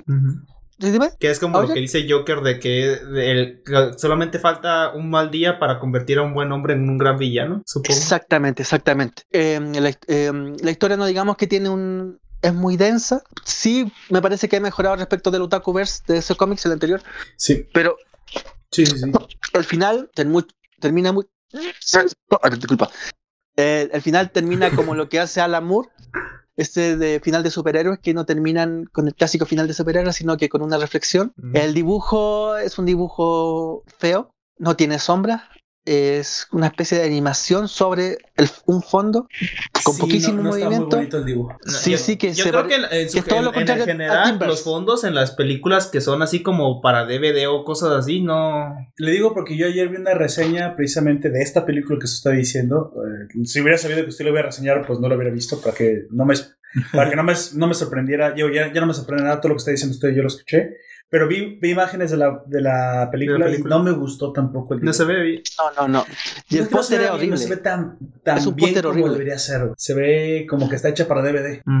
Quizás para como típica está. película de Barbie Pero es que ya, ya no se ven como para DVD, deberían verse ve. como para cine. Mm. De hecho, Sí. bueno, el, hablábamos del. Nosotros eh, denominamos Otakuverse todos esto, estos hechos que pasaron entre Flashpoint y y Justice League. Dark. Sí, Justice League Dark lo denominamos Flashpoint, pero aquí también vuelven a hacer guiño a toda la cultura anime popular japonesa. Parasite en algún momento se parece mucho a Godzilla. Oh, eso, eso sí no lo sabía. pero si ya no es tanto anime Sí, sí. ya va más a la cultura Ah. Tiene, más- más- más- tiene que ver más con Japón que con el anime. Gallura. Pero eso, eh, la, no digamos que es una película tan mala como las anteriores, del universo, del, como te digo, del segundo universo, del Otakuverse, Ujú. pero tampoco es una gran película, es lentísima, muy muy lenta, en media Ojalá y hora, mejore con el lo único que llega a este pasar en la, universo en media hora lo único que llega a pasar es el es la, la batalla que tiene con Lobo, pero en media hora del, no sé, Batman The, The- The Animated Series ya tienes el primer capítulo. Y se te, te Ah, dejó ok. pegado para lo siguiente. Aquí no pasa mucho. Aquí no pasa mucho, pero la película no es tan mala, el dibujo no es tan bueno. Ah, bueno. Parece ser la primera película de una serie. Ojalá ¿Usted que la siguiente vayan a mejorar. O sea, para quien quiera tenga alguna esperanza para este nuevo universo, ¿sí se la recomienda Don Comics? Porque Eh, sí, cu- dice eh, que no, espera- ya, espera está- ya la- queda no. capaz. Yo sinceramente no. Espero la segunda. Espero la segunda quizás. Espero que yo la sí, yo segunda también, vaya eh, a lo que me dice él, yo a, a lo mejor tener todavía la esperanza de que puede mejorar en general este Sí, nuevo sí. universo, pero quién sabe. Puede, puede ser que sí, puede que se complejice un poco más. Porque como te digo, las tramas son un poco más complejas que en el Otakuverse en el anterior. Ok. Pero tampoco digamos que pasa mucho. Eh, uno no entiende, pensando en Ponte tú eh, Spider-Man Into Spider-Verse, que es una película bien rápida, bien llena de acción. Sí. Como esta es todo lo contrario. Si te diste cuenta que, que- que no, no- no es cosa copiarlo, pero si te diste cuenta que el televidente ve eso, ¿cómo haces lo contrario para que no te vea? Pero bueno, eso es Superman The Man of Tomorrow, ah, perdón, Man of Tomorrow, el año 1 de la nueva línea, de la mundo. segunda línea de los animados de ese cómics. Ujú. No es recomendable, pero está gratis. Y si es gratis, Si es gratis está bien, supongo. si es gratis, si, es- si es gratis y tiene 86 minutos en que, que no saben qué gastar, ocúpenla viendo Superman. Ok, ahí lo tienen. Don Comics y su recomendación de cultura. Nos, eh, si nada más tiene nada más que decir, No. Yo soy- eh, les recomiendo a nuestros oyentes que visiten nuestra página web de nuevo. Ahí pueden encontrar todo nuestro contenido, nuestros directos, el podcast, el blog de la Nación, donde Don Comics próximamente va a empezar a, a dar sus, re- su- a poner sus reseñas. Es un excelente reseñador. Y ya escucharon también una, una reseña de cultura y va a hablar sobre todo de los materiales que él maneja. Nos gusta que complemente el, el contenido de Nación Poperto, el, nuestro experto en cómics y en cultura de los 80, 70 y básicamente toda la, la cultura gringa alrededor del cómic. Y no nada más gringa, no solamente habla, se habla de héroes, de todos los cómics. También estarán ahí nuestros gameplays y básicamente todo el contacto con nosotros. Ahí también nos podrás apoyar y podrás adquirir un- una, una- o mandarnos a hacer una comisión con el tema que tú desees, dependiendo de qué tan legal sea. Si no es muy legal, pues, la, pues Gunter puede Sí. hacer algunas cosas. Solo costará más. ¿Cuál es tu precio, perro? Todo depende. ¿Ya oyeron? Gunter está dispuesto mientras le pague lo suficiente. Aporta para que el podcast de Nación Poperto se emita de aquí hasta el final de los tiempos. Bueno, nos despedimos de ustedes. Yo fui Poperto. Me acompañó Ah, ya. El Gunter. Cómics aquí ahora desde Chile. Exactamente. Antes de irnos, te recuerdo que te puedes suscribir a nuestras redes sociales como Facebook, Twitter e Instagram. Ahí estarás al tanto de nuestras publicaciones. También te puedes unir a la comunidad. De Telegram, un grupo eh, donde, bueno, es lo mismo que WhatsApp, Parecido. pero para más gente, supongo. Eh, y luego tenemos el grupo de Facebook donde puedes compartir todo lo que te lo que gustes. Y como ya dijo Poperto hace rato, puede que salgas en una próxima Bueno. de- emisión del noticiero. También, pues, nos haría pues, mucha ilusión, nos encantaría que dejes tu opinión, eh, eh, pues, tus comentarios dentro En cualquier de- de cajita de, estos comentarios audios, que te deje. Mira, No, está o sea, aquí en el directo, en la caja de comentarios de aquí mismo en YouTube. Por, por Raven. Señales de humo. Igual este que cheques el, el contenido de nuestros compañeros de, de otros podcasts de Don Comics aquí ahora, Así de es. Life Anime Bo y la zona fronteriza y el de las historias, eh, ¿me recuerdas el nombre? Eh, Eh, historias épocas épicas. eh, épocas épicas, también para que lo escuchen. Pueden de- igual también ellos pues, dejarles sus comentarios, pero pues ya eh, ellos los estarán leyendo. 赤い日が僕を睨むよあくびしたら滲んだ世界 Bueno, ¿qué escuchaste? Eh, ciudadano, te recuerdo que nos puedes escuchar en este directo al suscribirte a este canal de YouTube donde estaremos emitiendo el 6, eh, que es el de Nación Poperto, digo, este, pues a este canal de YouTube, a ver, este es audio, a, este, a este canal que estaremos emitiendo aproximadamente sábados y domingos entre 5 y 6 pm el noticiero y el podcast de la Nación donde hacemos reseñas, hay análisis de diferentes temas al estilo de los miembros con mucha, mucho humor, no sé si tanta seriedad, pero tratando de hacerlo Mucha grosería. y muchas groserías y hacerlo, hacerlo más divertido que personales. y anécdotas. Y alcohol. Ese es opcional. Eso, eso fue todo por ahora. Nosotros fuimos Nación Poperto y te recuerdo que nos puedes escuchar en Evox, iTunes, YouTube y Spotify. Hasta la próxima. Hasta la próxima.